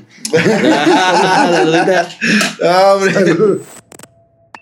El hogar es un espacio que nos debe de enamorar apenas lleguemos a la casa, así que aprovecha la variedad de salas, comedores, recámaras y más que Chocolate Muebles tiene para ti.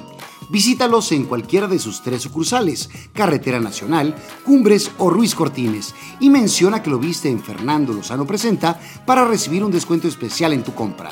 Hagamos la versión más bella de tu hogar solo en Chocolate Muebles. Oye, muy enojado hoy. Porque subo una historia mía de que, ah, voy a jalar en tal lugar, le chica, y nada, la historia no tiene pegue. Subió una de la perra, un chingo, güey. chingo mensajes. Ya, bien. Fíjate que me- a mí me pasó una vez con, con, con una foto de un plato de frijoles con fideo. Siempre uno publicando pues, sus lanzamientos y todo, o lo que sea. Yo te me senté a comer y frijolitos así en la olla y había sopita de fideo y dije, ah, le va a revolver. Le saqué una foto. Ah, güey. Jamás Ah, tenía una foto con tanta interacción, likes, compartidas, todo, que es, o sea, impresionante. Dije, güey, o sea, no sé si habrá que cambiar el nombre del grupo, güey, o, Ah, o de profesión. Viene después del lanzamiento del disco que hicieron en el rancho. Sí, güey, que la neta que. Yo creo que ahí, ahí cambia un poquito más la historia, güey, porque obviamente tú sabes que en este business hay. hay hay canciones que se pueden eh, pegar, pero también existe una cosa que le llaman en la industria el One Hit Wonder, Ujú. ¿verdad? Que nosotros de alguna manera también no nos volamos la cabeza. Estábamos conscientes que Para ti con amor y Te juro estaban funcionando, pero a un nivel aquí local. ¿no? Porque la verdad es que no teníamos alcance ni recursos para llegar a más partes. Era. O si estaba sonando en alguna otra parte, también era no muy teníamos recursos llegar para llegar. nosotros. O sea, igual sí nos llegaban mensajes de Fotolog de ciudades en Estados Unidos lejísimos y de O incluso desde Chiapas, de Oaxaca, Colombia, Argentina. Argentina. Más no había manera de No, trasladarse. pues no había forma. Ni no, los no. recursos para que saliera. Ni si, no, más no podemos mandar un promotor con nuestras canciones, no había ma- manera. Una vez nos llegó un promotor diciendo que nos que quería hacer este todas las playas. ¿verdad? Ah, dijo, güey, traigo la ruta a las playas. Pues si les interesa, yo nomás, güey, nomás me dan el sencillo, vuelos, hospedaje, güey, y yo me muevo por todas las playas a entregar el, el sencillo. riata. Riata. Dos riatas, Qué pendejo te lo hayas Yo me la pelo ya, muchachos. Usted nomás denme de, de sencillo los gastos y ya, ya me la pela. Entonces, güey, pues no había forma, güey, de No quiero decir los nombres que traigo en la mente. No quiero eh, decir quién ah, empieza con A y acaba con ON, güey. A los anticipos, güey. Pero viene Déjame soñar y también es un madrazo, güey. Sí, o sea, te digo, yo creo que, que estábamos conscientes de que no éramos un grupo con gran alcance territorial, pero que sí para ti con amor estaba haciendo un ruido distinto. Y que se puso número uno en Monterrey, en Tampico, en San Luis, en Victoria, eran varias ciudades que se puso número uno en los charts, ¿no? No, para, para lograr o eh, emular ese tipo de, de, de, pues, de éxito que tuvo esa rola, pues para nosotros era muy difícil. Sí, ¿no? nosotros decíamos, ¿y ahora qué hacemos? O sea, ok, ya teníamos una rola y cómo sigues con eso, porque no se trata de pegar una canción, se trata de, de, De hacer una carrera continua. de estar, es- estar vigente. Claro. Entonces, eh, para esto, este segundo disco ya entra Don Joel Cano. Ya nosotros entendimos que no podíamos estar solos. Y él también tenía ganas de tener un grupo Diferente. un grupo diferente, un grupo nuevo, tenía costumbre. Que Joel Cano Jr. creo que fue quien nos acercó. Sí, porque cuando de primero que le fuimos a enseñar el proyecto a don Joel, Dale, chica. sí, nos mandó la chica. No, nos mandó- Le dijo a Chapas, agarró el disco, le dijo a Chapas, ah, Rájate con los humildes, güey. Saludos a don Juan Ahí en los jacales, güey, porque jugaba dominó los martes o jueves, no me acuerdo. Entonces, este. Y ya para, para el siguiente disco, con Patí con Amor y todo, Joel Junior venía regresando De de, Estados Estados, Unidos. Unidos. ya ves que había estado La guerra la guerra y todo este rollo. Entonces, este, no sé cómo se dio el contacto con Bolo, la neta, pero Joel bien prendido, o sea, nos venimos a juntar ya con ellos. Don Joel dijo, ¿saben? Escuchó el disco nuevo que ya, habíamos, ya lo habíamos terminado, ya estábamos en el estudio mezclando. Sí, ya era el Y ya escuché el disco de Don Joel y dice, primero él no te quiere. Él no a te quiere. no te quiere, que tiene sentido compartir con amor, tiene más o menos el mismo estilo, vamos a darle por ahí. Y yo los empiezo a meter a jalar, o sea, es lo que nos surgía a jalar.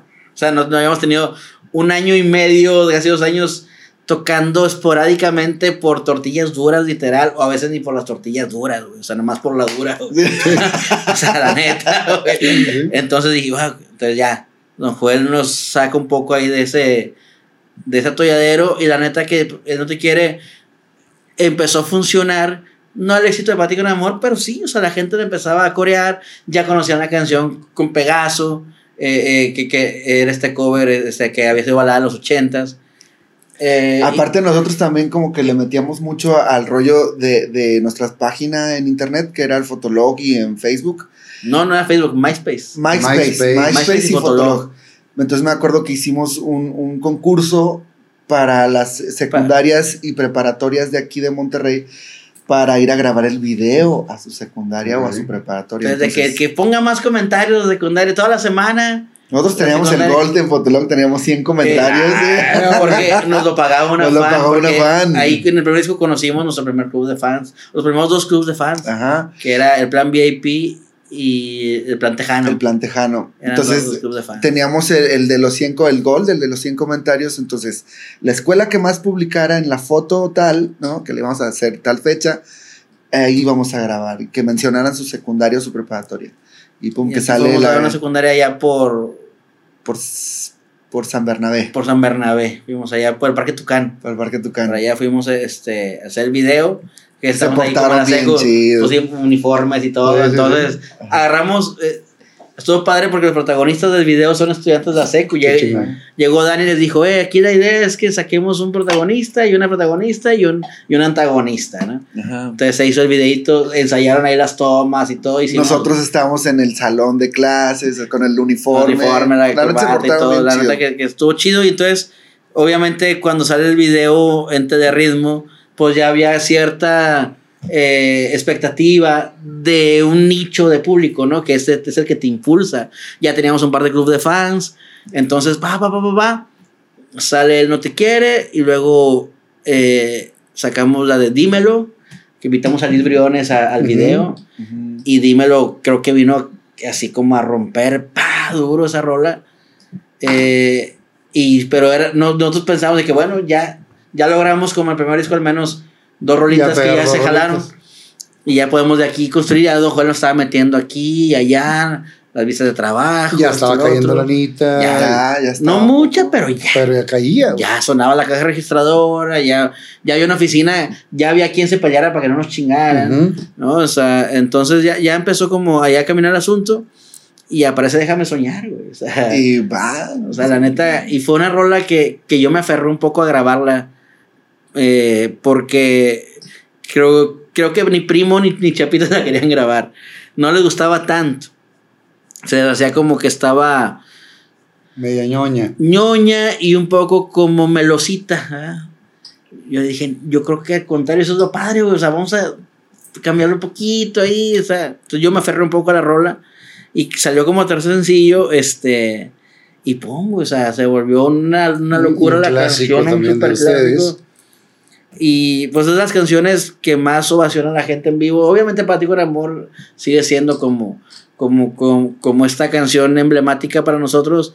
Pero déjame soñar. Y, o sea, es, este trío de canciones, pa- No te quiere, dime, déjame soñar, nos dio, o sea, credibilidad, güey, que no era un grupo de una rola, que no éramos un grupo pues, de chavos que se juntaron a ver qué, qué rollo, sino que estábamos creyendo en nuestro sonido, en nuestro proyecto. El grupo juvenil del momento, nos decían. Es que el, el peor fue que empezamos a pegar con la chaviza, güey. El grupo juvenil del momento. Nos decían, ahorita, ya Pero el de peor los es que- chavorrucos del momento. Es que todavía hace como unos 4 o 5 años en una feria nos anunciaron así. Y yo hasta que les dije, eh, güey, ya no, ya no dejen que nos anuncien así, güey. Grupo juvenil del momento, güey. ya, O sea, Ya estuvo Ya. bueno, sí. ya sé, ya voy a ser abuelo casi, güey. Sí, es como John Milton, que la nueva imagen en el neumatismo. Ah, pero vaya. 40 años jalando, güey. Dijo don Julián García, ya estamos aplaudidos que nos saliera veterano. Entonces, güey, pues tuvimos como esta buena, buen tino y suerte, fortuna. Es que no, no sabes lo que es la música, ¿no? O sea, porque luego ya vino, se enamoró el amor, vino... Pero todavía estaban ahí todos juntos, el el primer cuadro. No, es que fíjate que siempre ha habido cambios.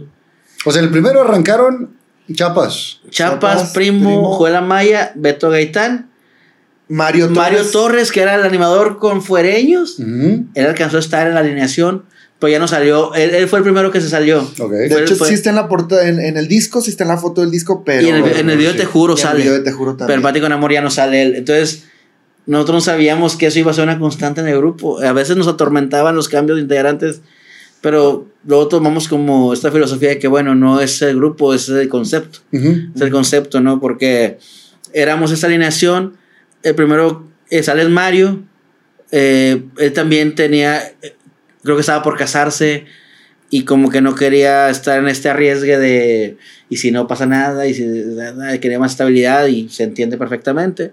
Entonces, a la- nos avisó el día de la filmación de Para ti con amor, güey. Chavallito, güey, como quieras. Porque estábamos ahí esperando. Así te mamaste. Oye, porque hicimos un esfuerzo grande para comprar camisas parejas porque no teníamos, no teníamos para vestuario. Ah, Entonces, ¿qué, güey? Todos pantalones negros, Bolo va a llegar con camisas, güey. sí. Entonces, no, pues todo, todo. Hicimos un esfuercillo ahí, güey.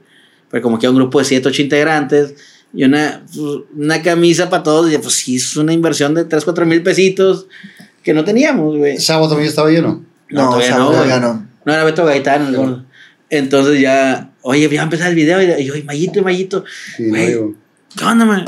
No, es que fíjate que ya no le voy a dar, güey. Es que, pues, ¿para qué, El pa' salgo en el video, El güey? mero día de la filmación. Si ya no voy a seguir, no pienso seguir, muchas gracias. Dices, no hay pedo, hubieras avisado y no gastábamos los Pues 300 sí, pesos de la camisa. güey, era el otro combo de hamburguesa, güey.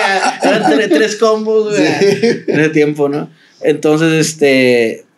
Fue ese cambio. A los pocos meses Entra Orlando. sale Beto Gaitán. No, Ah, sale- Orlando ah, sí, fue ese cierto. video, pero no se vio.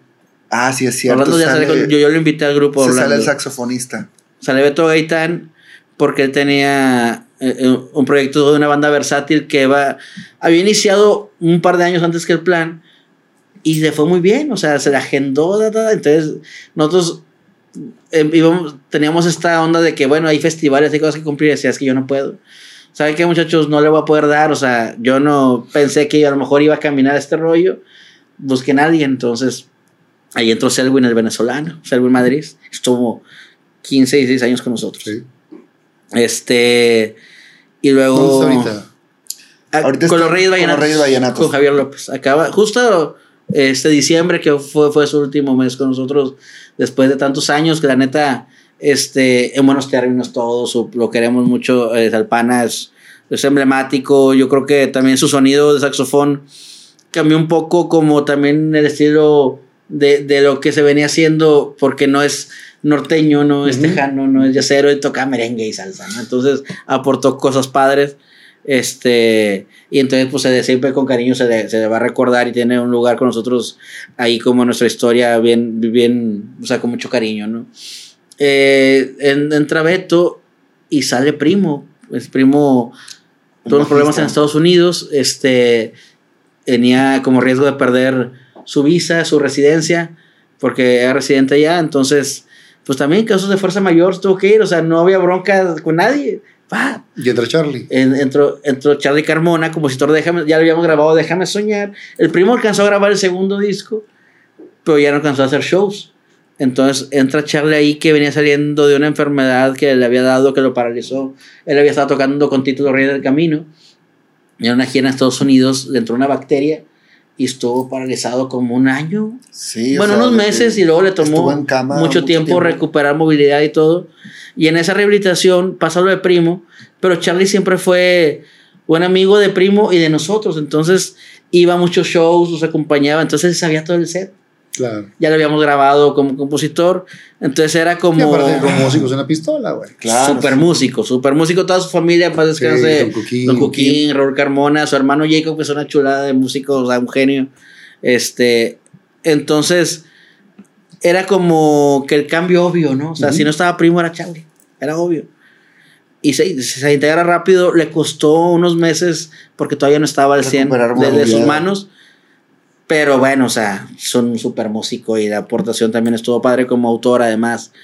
Y, y en eso está Charlie y sale el pana. O sea, el pana estuvo dos años, el venezolano, y cuando sacamos el disco de, de Vive Cumbia, De, de cumbia. antes de sacar el disco, se, se sale el pana. Y nosotros invitamos a Sabo por recomendación de Charlie para, para suplir a Selwyn un par de fechas. Y bueno, ya lo teníamos como visoreado, nos gustó cómo jaló. Y cuando Selwyn dice que ya no va a seguir, Pues Sabo ya está. igual tampoco fue por que simplemente dijo que ya no quería continuar en ese tiempo. El pana entra Sabo. Y, yo, y esa alineación fue la que más nos duró, yo creo. Porque con esa alineación hicimos el disco de el amor, o sea, que es el Vive Cumbia, y el de Si yo fuera tú. ¿Verdad? Eso, eso es la voz del corazón. Que son dos discos, pero fue un lapso de cuatro o cinco años.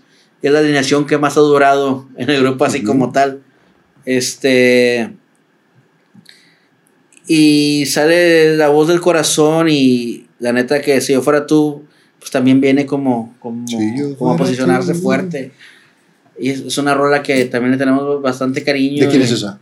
Fíjate que este, esta canción es de Yasmil Marrufo, un autor venezolano que tiene muchos éxitos. Ya la había grabado Servando y Florentino eh, muchos años atrás. Un dueto que tiene muchos años en Venezuela, súper exitoso. Y Lalo Elizondo, que es súper gorroso, mi compadre, Lalo Elizondo.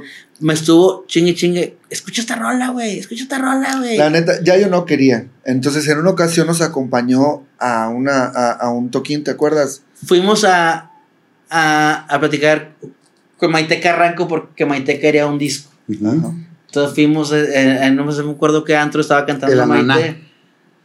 ¿No? No, ¿Era antiguo? No, fue acá en- por Revolución. En Caran, como el, donde estaba el Caranchos, o el es- no me acuerdo cómo se llamaba. bueno. No, sí. Ahí estaba cantando Maite, entonces fuimos a verla y Dalo nos acompañó. Y chingue, chingue, es que tengo una rola que quiero que oigas, que estaría una versión de el plan.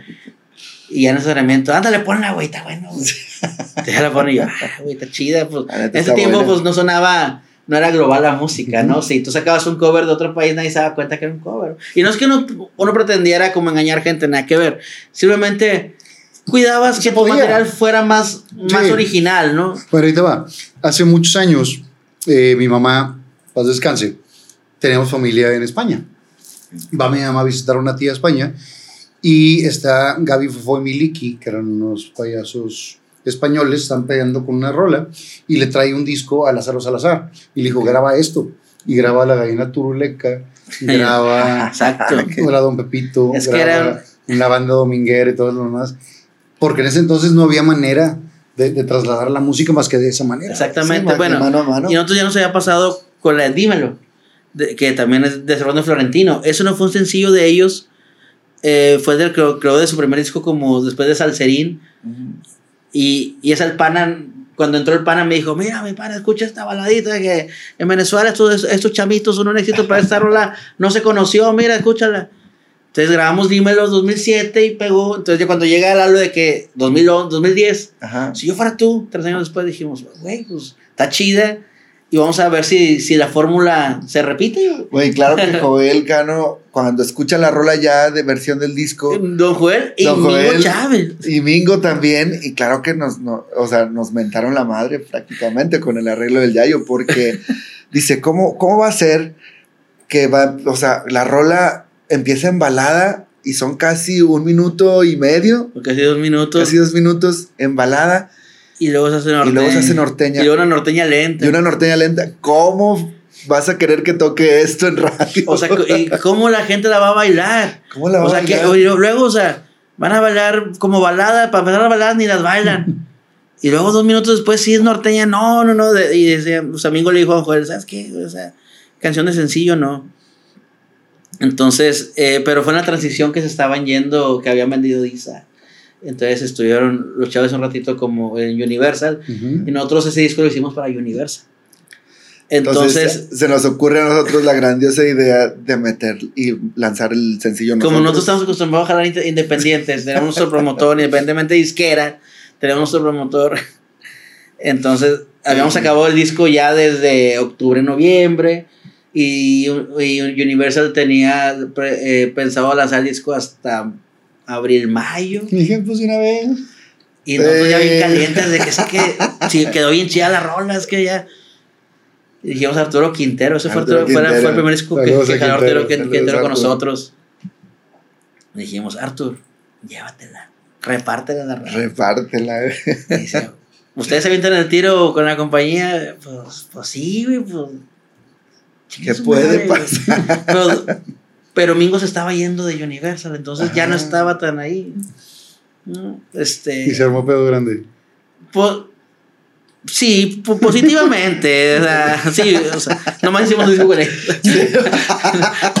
no, no Carta de retiro, chicas. ganamos carta de retiro. Bueno, la exigimos también otro detalle, pero era enero y dijimos a que te lo repártela. O sea, necesitamos una rola porque ya, ya había pasado mucho. Se enamoró el amor y de Mundo Nuevo, que también jaló más o menos. Ajá. Se enamoró el amor, había jalado muy padre. Sí. Este, pero ya habían pasado dos años. Desde que, ya, güey, tenemos una rola nueva, dame, trénala, güey. Tú mándala a ver qué pasa. Y pum, que se prende la rola, güey. O sea, se prendió la rolita. Y, eh, y sí hablaban de la compañía, no sé si todavía está amigo, no me acuerdo la verdad. Pero, ¿qué pasó? ¿Qué, qué, ¿Por qué está sonando? Güey, pues que no nos podemos esperar, o sea, nosotros tenemos un ritmo de trabajo y por eso, por eso no la compañía. Pues obligamos a, a que el disco lo, lo adelantaran para febrero o marzo. Entonces, no, pues está bueno ese sencillo y, y pues la rolita sola, o sea, que no pensaban que se podía bailar, cantar o qué iba a pasar. Pues las rolas, es- la gente se espera, güey. Ujú. Las, los dos minutos de canción, la gente La espera y luego empieza. Y ya cuando entra. tararara, el, ya el grito como el del viejito del TikTok, güey. Sí, o sea. digo, también para nosotros es un experimento, ¿no? Siempre, o sea, sí sabíamos. Pero siempre ha sido rebelde, güey. Sí, la Creo neta que- sí. Entonces, yo creo que eso también nos ha ganado unas cerraduras de puerta bastante, bastante amplias. Pero también cosas bien, bien chidas cosas como, bien como chidas, para respirar. Gratificantes, ¿no? Y, y para hacer lo que realmente quieren hacer como grupo y quieren expresar como grupo. O sea, claro, y que, y, y que tenga una, ju- una justificación, güey. Mira, como, o sea, te digo, para respirar, yo creo que es como un, un, un gran pico para nosotros, artísticamente hablando. Porque creo que después de Para con amor, la segunda canción que más nos pide la gente y que más, o sea, para, Para respirar, que ha, ha marcado muchas personas, y lo digo porque nos lo hacen llegar, o sea, nos comparten sus historias, ¿no? Que la gente le recuerda a un ser querido, a alguien que ya falleció, o se dedican a su mamá, a su hijo que acaba de nacer, o a, a un, a un- un familiar que tienes enfermo. Esa canción la dedican para cosas inimaginables. Claro. Este, Y, y Y- tocan todas las emociones a través de, de todas las, las rolas, ¿no? Tienen para todos los gustos, como lo es la vida misma. exacto. Que, que Y tienes esta- una etapa donde estás más feliz, otra etapa más triste, otra etapa. Exacto. Y- y va dando- va dando vueltas. Y esta canción en específico para respirar, que fue como el siguiente ejercicio después de Si yo fuera tú, nos fuimos un poco más a fondo en tratar de, de, de hacer, cómo hacemos algo que suene simple y que esté bien experimentado al mismo tiempo Ujú. y que la gente pueda es- oírlo amigable, que no suene nada Presuntuoso. presuntuoso de estar tirando muchas notas. Entonces, eh, montamos esta canción que tiene tres acordes. O sea, para respirar, es una historia bien, bien bonita que, que se puede interpretar de mil formas. Que nosotros lo que hicimos para, o mi, mi visión, de que yo quiero que la gente escuche el coro y no lo distraiga nada más. Pero quiero que sea norteña al mismo tiempo. Y, la nor- y, lo, y lo norteño, pues ya es que no te jale el ritmo. Sí. Y a veces las letras tienen que ser más directas para que hagan match con, con el ritmo, ¿no? Nosotros queríamos que fuera una experiencia diferente.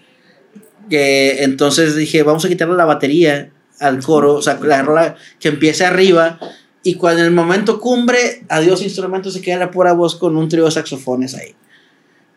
A ver, y haciendo una, unos arpegios, unas campanas ahí con acordes raros. Sencillo de tocar, pero no se había escuchado. O sea, en lo norteño al menos. Eh, y cuando la escucha Máximo Aguirre, que fue quien nos, nos enseñó esta rola inédita de Jimena Muñoz, dice, dice Máximo Aguirre, cuando la oye, dice, es que es como una implosión. Dice, me lleva, me lleva, y cuando llega el coro, es como que, pum, o sea, en vez de que explote y me hace Sí, que, que me vaya hacia, hacia adentro y pa, eh, causa como ese efecto en la, en- la gente que, que la, escuche y que le gusta la rola, ¿no? Entonces, justo lo que queríamos. No se me olvida cuando lo oyó Joel, Joel Amaya la primera vez. Igual él llora por todo. Abrazo al pelón. Pero ese día, o sea, yo no lo había visto llorar por una canción de nosotros. ¿No? Y ese O sea, día. ese día que la estábamos escuchando en el estudio, se, o sea, se estremece cuando oye el primer coro y que ya, ya, ya habíamos puesto la voz definitiva. Que yo venía de estar bien enfermo de la garganta. Ajá. Todavía se me vio un poquito fónico ahí en esa canción. Y yo creo que le da algo a la, a la rola. Y luego ya se remata con el video de Carlos Bravo, ¿no? Que, que Carlos, esta, no estábamos haciendo disco en ese, en ese momento. Se nos llegó la canción y se me ocurrió que la deberíamos de grabar, la subo a SoundCloud y la publico en Twitter y nomás pongo un tweet que dice, favor escucharla con audífonos, fue todo lo que puse. Se mezcló en Indepe, se masterizó en Indepe, la subimos directo a SoundCloud y habla, habla Carlos Bravo y dice, déjame hacer el video de la rola, güey. tengo una historia que de que va perfecto. Digo, güey, es que ya tenemos un grupo de producción, ya tenemos pensado. No, güey, no le voy a cobrar nada. Pero déjame hacer el video porque. Dijiste, esa parte me- sí me agrada. Esos son los videos que me gustan. Esas historias, pero mira, mil de esas. Aparte, Carlos es un chingón, un No, fotógrafo pero chingón. de Claro, entonces nos enseñó, nos, no nos platicó la Fotógrafo historia. oficial de Mariel. Sí, fotógrafo oficial, exacto. De, de nuestra pequeña dama. La primera. La, primera primera damita. La primera. Damita. Este. No nos, Hacen el video. no nos platicó la historia. Nomás dijo, nomás necesito que vayan a hacer playback al auditorio Cumbres. Este, yo les grabo el playback y luego ya, les, ya se les enseño el video. Y la historia, yo se los paso luego. Pues confiamos en Carlos en su. Sí, lente. aparte, o sea, él cuando, cuando nos comenta que quiere hacer el video, él nos dice que es, o sea, que había vibrado mucho la canción. Nos Sí, que lo, que lo había tocado y que tenía la historia perfecta Tenía la historia y la historia de perfecta. este niño invidente que es real. Que, que, este, que este niño era fan del programa de, de las fotos De de, las fotos de- de de Carlos, Carlos. Bravo Uh. que tenían en el noticiero en Televisa. Este, mejores fotos se llamaba. Sí.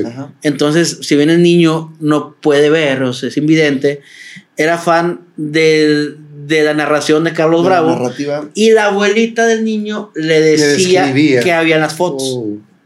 ¿Sabes? No, la- la, Entonces, historia está chingona. la historia está padrísima. La historia detrás del video. está Detrás del video. Entonces, ya cuando vemos el video y todos de que. De que, Sí, de que- claro. No, claro, güey. O sea, eso es. Y yo creo que son ese tipo de cosas que suceden. No la teníamos pensada la canción ni, ni en un disco. Fue una canción que salió sola y estuvo. Es más, esa rola ni siquiera la promovió Arturo Quintero. O sea, esa rola salió pa y un programador la va a tocar y otro la va a tocar pa, pa, pa, y de repente estuvo un año en primer lugar esa canción. O sea, fue como. Y sin Sí, payola. y sí, sin payola. Mira mamá, y sin payola. No nos gustó ni el video ni la payola, güey. Eso sí son negocios. Eso es negocio, güey, pero nos costó mucha inspiración. No, la verdad que cuando haces cosas así, ni siquiera te cuesta hacerlo, güey. Ujú. Cuando te permites conectarte, Sí, ¿verdad? claro. Nosotros estamos, o sea, bien conscientes de nuestro género, güey. Pero eh, creo que es la- esa es la magia que tiene el plan. Que no es que sea un grupo para todos, no, no, no, pero definitivamente. los que nos Y ni- gusta, y- y ni nos gusta un chingo. Y no, ni Exacto, pretendemos sí. serlo, güey. O sea, yo creo que entendimos hace mucho tiempo lo que queríamos hacer. Sí tuvimos alguna vez este sueño de, ah, Llenar estadios. Estadios, Ujú. sí.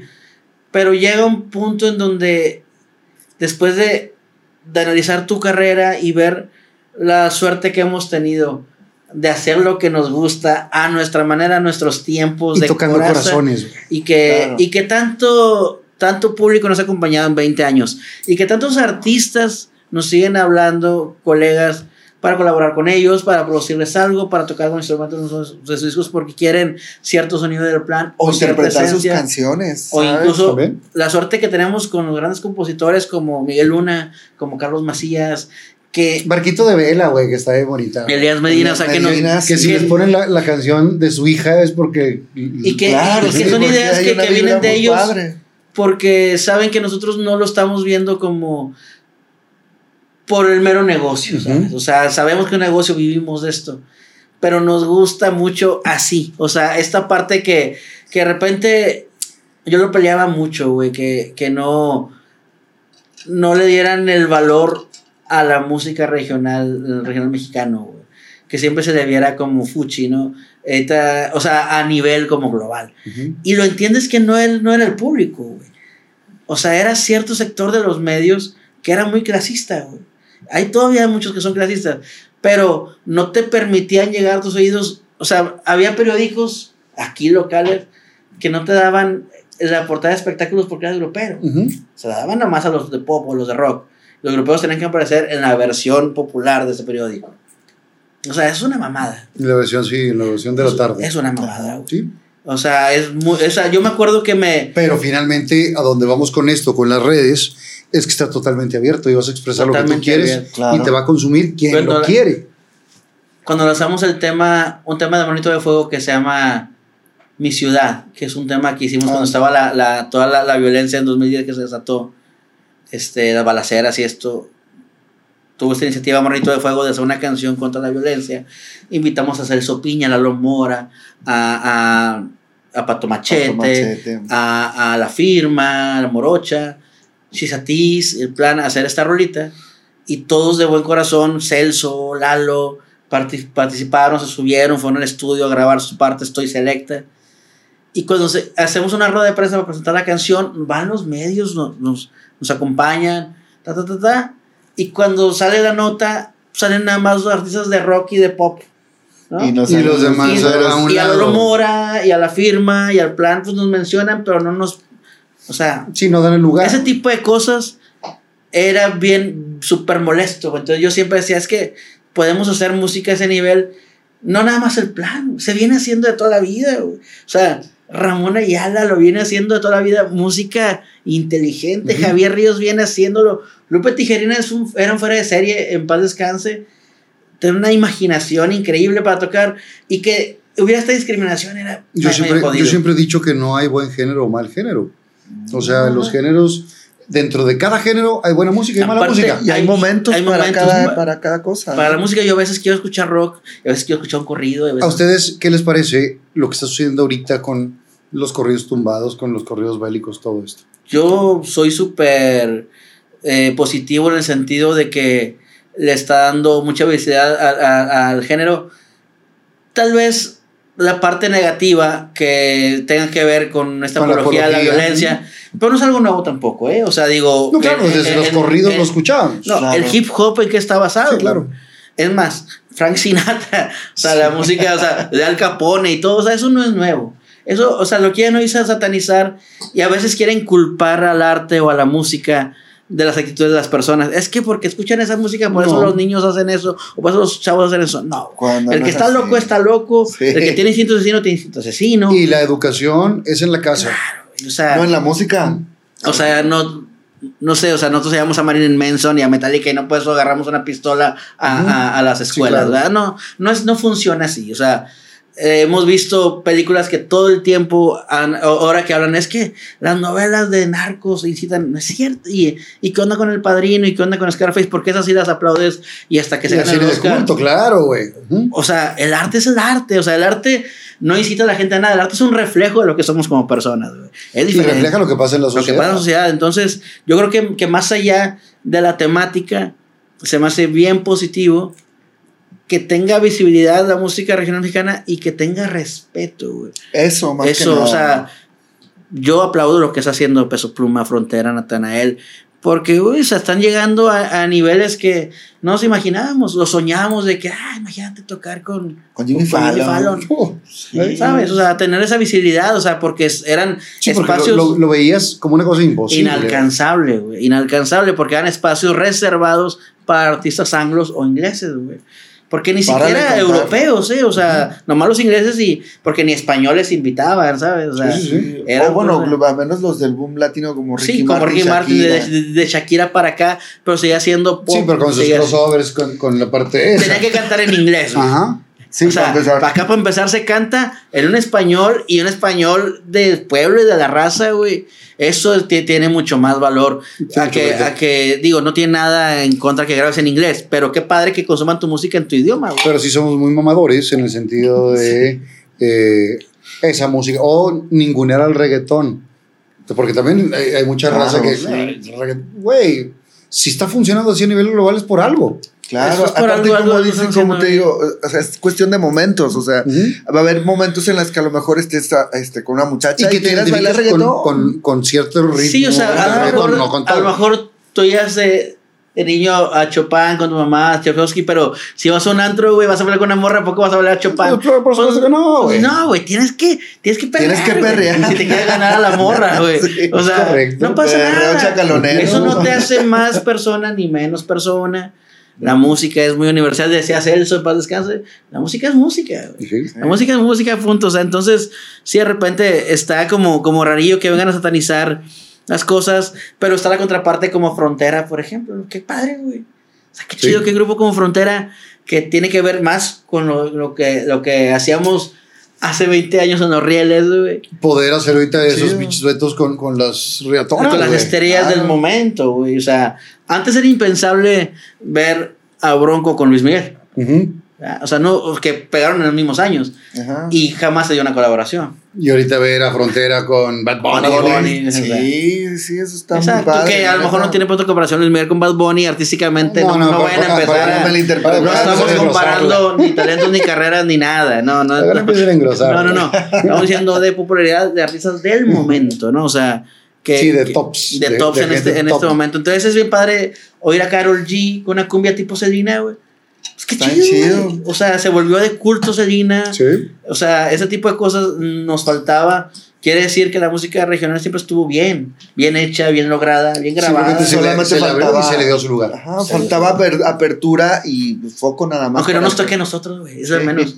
O sea, que le Sí. toque al género, güey, y a la raza nueva que viene haciéndolo. Qué chido. Si de repente nos invitan a producir algo, está padre. Si nos Sí. invitan a grabar, está chido. Si no, güey, lo importante es que el género siga, güey. Porque, Y que, y que sigan abriendo un camino para los que vienen. porque es Claro. nuestra raíz, o sea, está padre. Si yo no hubiera crecido con Tierra del Norte y con Bronco, nunca hubiera grabado con Rocío Durcal, güey. Nunca hubiera grabado con Alejandro Fernández, güey. O sea, tuve que empezar por ahí. Entonces, qué chido que le den esta oportunidad a la raza. Cuéntenme de los eh, premios que han estado nominados. Los Latin Grammys. Híjole, yo creo que fue una parte muy importante para el grupo porque fíjate que justamente en el 2019, que cuando caí nuestra primera nominación, este, nosotros, un, ¿qué será? Un mes antes, Hombre, dos semanas antes. dos semanas antes de que supiéramos acerca de esta nominación, nosotros habíamos tenido una plática, mis hermanos y yo, de, este, de parar el grupo. De plano. De plano. Ajá, porque nosotros veíamos, pues que realmente, o bueno, nuestra versión en ese entonces para ponerle un alto al plan en ese momento fue que, eh, pues como que la gente estaba viendo para otros géneros y nuestra música, pues realmente nosotros no, no sabíamos si le estaba llegando a las personas correctas, ¿no? Y obviamente, como siempre ha sido por nuestros propios medios, pues tampoco teníamos forma de hacer unas campañas publicitarias tan grandes como lo hacen pues, los grupos muy populares, ¿no? Entonces me acuerdo que hace dos semanas antes nosotros fuimos a tocar a un evento eh, para un municipio, que no, no recuerdo en qué municipio fue, pero este, en- justamente antes de irnos hacia, hacia el evento, dijimos, este va a ser el último evento, ¿no? Nosotros ya estábamos conscientes de que pues nos podíamos dedicar a otras cosas. Incluso dijimos, los contratos que haya por delante, digo, estos los pasamos a alguien más Ajá, y ya, o sea, que Y ya. cumpla alguien más, o sea, si son eventos privados o cosas. ya. O sea, así sin avisar de que ya se acabó, se acabó. No, íbamos a avisar. íbamos Pe- a- pero no con un año como los temerarios. Sí, no, no, no, no, no, no, acá era, como de neta. corto. De neta, corto sí, ya. sí, vamos o sea, a sin gira el adiós, porque además no había dónde hacer gira el adiós, Temerarios lo podía hacer, nosotros no lo podíamos Nosotros hacer. no lo podemos hacer. Entonces, recuerdo que, es más, se me hace que no fue ni dos semanas, fue un fin de semana previo. Llega, nosotros tocamos un sábado, pasa el domingo, de que nosotros pues ya tranquilos, obviamente siempre hay comunicación entre en la familia, ¿no? El domingo. Y el lunes, este, amanece con las noticias. Yo me acuerdo que me levanto como a las 9 de la mañana, 8 de la mañana, con las primeras noticias de espectáculos, ¿no? Y pues en las noticias yo todavía no sabía, yo no había visto mi teléfono ni nada. Y me levanto con que los nominados a los Latin Grammy son, y empiezan a mencionar a, no me acuerdo quién, Pues dijeron los regios de este año. los regios Grammy. de este año que, que van al Grammy. ¿Quién más estuvo? Este, Bueno, Intocable lo mencionaron, no es regio, pero Intocable. Intoca- por- pues como si fuera regio. ¿no? y el plan. Entonces, para mí fue un. Y el ingeniero Belardo siempre está nominado. Se gana todo.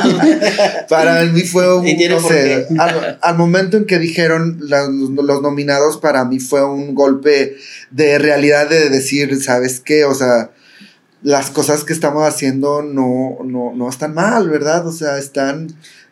Tienen Sí, que ser- porque somos, somos músicos y la inseguridad, o sea, todas las personas, no importa la edad, hay momentos en que entras en esta crisis existencial de que, a ver, ¿cuántos años hemos invertido este rollo de tiempo, de esfuerzo, de esto, que nos está regresando, que no en un balance, nosotros lo veíamos como negativo, como, ni, y ni siquiera como negocio, ¿eh? porque sí estábamos como trabajando, pero sentíamos de que ya no hay más para dónde para nosotros, o sea, este es nuestro tope. Y, y no, hubo, no hubo dramas, fue como que, güey, vamos a aceptarlo, o sea, no, hay que ser humildes, aceptar que, Ajá. pues todos los proyectos tienen un tope, a lo mejor esto es de nosotros, güey, y ya, no pasa nada, o sea, Sí, siguen jalando en Indepe. cada quien, o sea, yo dije, yo me clavo acá, y ustedes, si quieren hacer una banda, tú, chino, bol, bah, yo no tengo problema, güey. Entonces yo les dije, o si quieren seguir jalando con el nombre del plan, pues igual denle, güey, o sea, o sea, yo no tengo bronca, o sea, no, no, no, si no somos los tres, no, ah, bueno. Entonces así quedamos chido. Viene Y la sale noticia la esa, nominación, es como que, y es como una cachetada de. sí, que, güey, o sea, Es como una cachetada. o sea, hay muchas eso, cosas, o sea, hay, eh, sí, la- y, y a veces este, y no es que sean los premios tan importantes en sí nada más por el prestigio o el valor mediático. Este premio en particular te lo da la misma industria, te lo dan los mismos colegas, Ujú. Y es un premio a lo técnico y a lo artístico, no a la popularidad. ¿no? Entonces, era como que esta credibilidad. Nunca nos sentíamos parte de la industria, güey. Aunque hayamos grabado con mil gente, hayamos colaborado un chorro, ya habíamos firmado con EMI en su momento, con Universal, con Disa, con Cerca, con Colcano. nunca nos sentíamos parte de la industria, siempre nos sentíamos como el patito feo. Porque nunca te, te alineaste con la nunca nos industria. alineábamos, güey. O sea, siempre, siempre querían ser. y aunque lo que- siempre mantuvimos buena relación querías. con todos, ¿eh? O sea, jalamos con todos y de repente nos hablaban para una fecha de esta oficina a la otra. O sea, eso nunca fue problema, un conflicto. Realmente no nos alineamos a la forma de trabajar de ellos y ni ellos les gustaba la de nosotros y ya.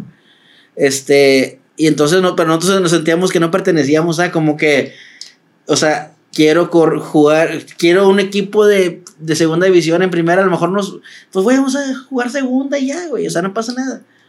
Entonces cuando cae lo de la grabación de que, güey, o sea, es real, oh, nos, obviamente nos emocionamos y nos abrazamos y todo, pero cuando te cae el golpe más, cabrón, es cuando llegas ahí y ves quién es el público que te está reconociendo. güey. Que ves pura garganta grande, güey. Ves a Rubén Blades y a Gloria Estefan y a Juan Luis Guerra y ves a, a Alejandro Sanz y ves a Cristina Aguilera que están ahí compitiendo por lo mismo y que están, van con el mismo nervio y van Ves, a, ves a, a Alicia Keys. Alicia Keys ves ahí, a Lars ¿no? Ulrich de Metallica. Ves Entonces dices, ok, Sí, si nos invitaron aquí es por algo, güey, o sea, date cuenta que no, o sea, tal vez esta es nuestra carrera y hay que abrazarla, güey, o sea, en vez de, de buscarle defectos, veamos las cosas bonitas de nuestra carrera, güey, o sea, a Elías yo se lo dije una vez, porque Elías también le había pasado como una cierta etapa, y si se acuerda Elías, sería unos hace unos siete años, güey, o ocho años, había grabado sus primeros discos como solista, que estaba grabando banda y así.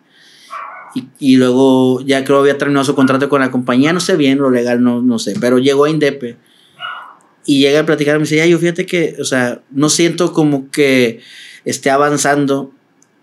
Y yo, yo le dije lo que, el consejo que no me daba a mí, güey. Porque me decía, yo siento que estoy sí, avanzando, siento que, que no, o sea, que no estoy cantando lo que quiero, que, ¿verdad? Eh, otros proyectos veo que avanzan y yo estoy estancado. Me siento estancado. Y le digo yo, Elías, no veas lo que está haciendo otra gente, güey. Ve la fila que hay atrás, güey, de ti. ¿Y No veas lo, cuántos de, no veas adelante, güey. Ve, ve todo lo que llevas avanzado. Ve en qué lugar estabas hace un año, dos, tres, diez años, güey. Ahorita ya te grabó pesado, te grabó este, te grabó el otro, te grabó el chapo, te grabó. Güey, o sea, date cuenta que tú eres parte de. Es una industria que parece grande, güey. que parece que, es, que hay mucho, pero el, el medio, la Es comunidad es pequeña. El gremio es- Y el gremio es pequeño y tú eres parte de este gremio, güey. O sea, ver, tienes que verlo así. Yo no te puedo decir que cantes, que no cantes, güey, porque eso tiene que ser cada quien. Digo, yo me acuerdo, a mí me gusta mucho cómo cantan las baladas, güey. Sí. Tú has grabado norteño y es más, yo, yo me tocó grabar en Indepe cosas de Elías. Digo, para mí me gusta cómo cantan las baladas. A mí. Lo que tú quieras cantar, tú sabes, güey. Pero ve, ve, ve esto, güey. O sea, ve, ve lo que op- la, gente que está pidiendo- buscando una oportunidad y tú ya andas aquí de perdido. O sea, todo el mundo te saca, güey. Es cuestión de no aflojarle. Tú sigue grabando. Y me da mucho gusto hoy que lo veo que, que o sea, le está yendo súper, ¿no? O sea, madre. le está yendo padre. Y yo creo que eso a final del día es, o sea, es una lección que nosotros, o sea, lo yo lo comentaba, pero no lo había sentido en carne propia porque pues siempre estábamos ocupados entre grabar y entre vamos para adelante y entre, ahora vamos a hacer esto que nos valga madre. ah. Pero hay un momento en que se te cansa el caballo y no necesita que tienes que parar, es nomás hacer una pella. Cuando Y llega y otra, otra, otra motivación con, con esto. Pero la primera no la ganan. La primera no la ganamos, pero eh, es cuando tenemos la oportunidad de ir a Las Vegas a, a vivir toda la experiencia este, de, la, de la, pues, lo que está alrededor de esta fiesta, ¿no? Y, y regalitos y todo. ¿verdad? Les Exacto, mandan- sí, sí, sí. mandan todo el show. Sí, sí. Entonces, para nosotros fue como un, bueno, estamos eh, living the dream, ¿no? Viviendo el sueño machín. Entonces, pues obviamente las felicitaciones de, de, de, de todo el, el, eh, el estado aquí en Monterrey, pues no se dejaron, este, eh, nunca- no se reservaron nada, y nos felicitaron mucho todos los Sí, medios. Ahora sí salió en el periódico. no, sí. Sí, ahora sí salió en el periódico.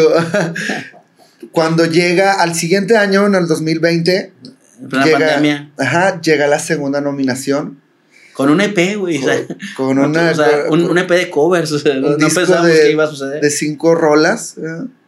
Llega la, la segunda nominación, pero ahí ya no le pareció tan, tan padre al gremio. Algunos. Aquí- a algunos aquí en Monterrey. Recibimos, sí, sí, o sea, hay raza que son sus amigos y son sinceros, pero de repente ya hubo gente como que. ah, Envidia. No, no sé de envidia, pero a lo, o sea, a lo mejor lo veo como que O un es, celo. es fake. ¿O por qué? O sea, como por qué dos veces. Total, llega la segunda nominación y este, y este Grammy se lo lleva a la mafia. la mafia. La mafia obviamente con, teníamos con el disco ese de. El de en vivo. el de en vivo. eh, el de aniversario. Y era, era un- una gran terna. Mafia, Jay Pérez, Jay Pérez. Signo y el plan. Estaba- no, está- Entonces llega la segunda nominación y obviamente pues se empieza a ver pues esa, esas este como, como cosas raras, ¿no? Que ves con la gente que a lo mejor cotorrea seguido, que están en el medio, que ya no lo empiezan a ver como algo... como No, y algo empiezan los comentarios en redes de algunos usuarios ahí de que. Ah, lo, lo van a comprar otra vez su nominación, la, la volvieron a pagar, así que. Y si alguien va a pagar, pues nosotros somos los menos indicados, la neta. Entonces, No hemos juntado con qué. Sí. Ah, güey, pues imagínate. Si total se que pudiera comprar. Ajá, entonces- Vente mañana a ver qué te completo. este no, no, 20... no te completo ni un Furia, güey. Ah, ya menos, un Latin Grammy, güey. En el 2020 llega esta nominación en plena pandemia. Obviamente no viajamos porque no se podía viajar y este lo, vi- lo vivimos por medio de, de streaming. de streaming. Entonces, pues ya gana la mafia y pues, pues, obviamente un, gra- un gran ganador de Latin Grammy. Aplausos, gran disco. Ajá, llega el 2021 donde ya empieza a haber más apertura con lo de la pandemia y empieza ya a haber vuelos internacionales. Y otra vez quedamos nominados ¿Ese con cuál? con la segunda El- parte. Para mí pista y volumen pa'l 2, pisto. pero este ya es un disco completo de nueve canciones. Pero aparte tiene colaboraciones. Está Bobby Pulido. Está Laureano Brizuela. Fuego, Laureano Brizuela. O sea, es un disco que tiene. Que tiene Que fue el que presentaron en Alboa. En Alboa espectáculo. presentamos, sí. Exacto, sí, exacto. Vino Laureano y vino Markovich a tocar con nosotros. Ujú. Este, Morenito también estuvo estuvo. Entonces, lo de Bobby le vino como muy bien al disco porque sentíamos ganas de homenajear y se lo dije a Bobby, no nos conocíamos eh, en persona. Se habíamos saludado, pero no éramos amigos. Y en Twitter nos hicimos amigos. güey. Y yo le dije, oye, o sea que empezamos a cotorrear, le digo, me gusta, que queremos grabar La Flecha Envenenada, güey, a dueto. Sí, güey, déjame le digo a mi jefe, porque es una canción de Roberto Ujú. Pulido. Don Roberto, y le digo, no, güey, o sea, queremos grabarla contigo, güey, como un homenaje a tu papá, güey. ah, sí, güey. Dije, ah, mames, dijo que sí, este vato, pues no nos cotorreamos, pero qué chido. Dijo que sí, ah, con madre. Entonces dije, volvé, güey, pues de una vez la rosa, güey. Me esa rola me, me gusta un chingo de toda la vida, güey. O sea, esa rola de Bobby me. Vamos a hacer un popurrí, güey. Aparte estaba chido porque nos acordábamos que en algún momento con Avalancha en, el- en los noventas Tocaron algo. tocamos con Bobby Pulido Sí. en, un, en un evento en el estadio de Sultanes. O sea, lo vimos a él encabezando Cuando estaba- el evento cuando estaba. cuando había debutado con sus discos de desvelado, ¿no? Era una locura. Entonces, este, dijo Bobby, va. Y yo creo que eso, les- esa buena vibra de Bobby, de Laureano, un, un icono del rock, los ochentas, Claro, sí. del rock pop, o sea, le, ha dado como un. Del un rock sonido- en tu idioma. rock en del tu rock en tu idioma, idioma. o sea, le da un Le- valor le- distinto al disco. Y una vibra súper padre al disco, ¿no? Entonces, Entonces, empezamos se- a grabar. yo creo que se logró como, como transmitir eso, porque está Pepito Elizondo también de pesado y está, está la Pantera. de la Entonces, eso, firma. eso es un gran disco que a- además el Inge Abelardo hizo una mezcla increíble porque yo, yo le dije, oye, este es un disco de puras rolas de antaño, es un homenaje que estamos haciendo. Me gustaría una mezcla medio ochentera, ochentas, noventas, los toms, la batería, que las patas, que suene a esos discos que oíamos antes. Ah, pues casi no le sé. Digo, dije, Entonces, este, fue, fue una experiencia bien chida porque pues, nos toca ganarlo, ¿no? O sea, nos toca regresar a Las ¿Y Vegas. esperaban ganar? No, la Fíjate neta. que nos decían, nos decía raza de que, güey, pues es la tercera. Ya a lo mejor ya, ya- a lo mejor eso lo van a dar. Digo, pues es que aquí no se trata de que te No lo es que te den. no te lo den. Porque yo sé de Sí, artistas por- que los han nominado muchas veces y, y- y que nunca ganaron. ¿verdad? Y otros que ganan cada año. Y otros que en su primero han ganado. O Ah, exactamente. sí, no, sí. dije yo, mira, estamos viendo la experiencia, tres consecutivas, yo creo que ya estamos como, o sea, viviéndolo muy chido, eh, con eso estamos contentos. Íbamos, la neta, más relajados la ter- esa, esa tercera vez. Y donde dicen, Cuando mencionan en el, en el, eh, estábamos en la ceremonia y estaba la cantante Farina, de que Ajá. canta reggaetón, estaba anunciando la terna, ¿no? Entonces ya menciona. De hecho, cuando nosotros le ponemos el nombre al disco, me acuerdo que estábamos Jair y yo y estábamos hablando acerca de cómo ponerle, ¿no?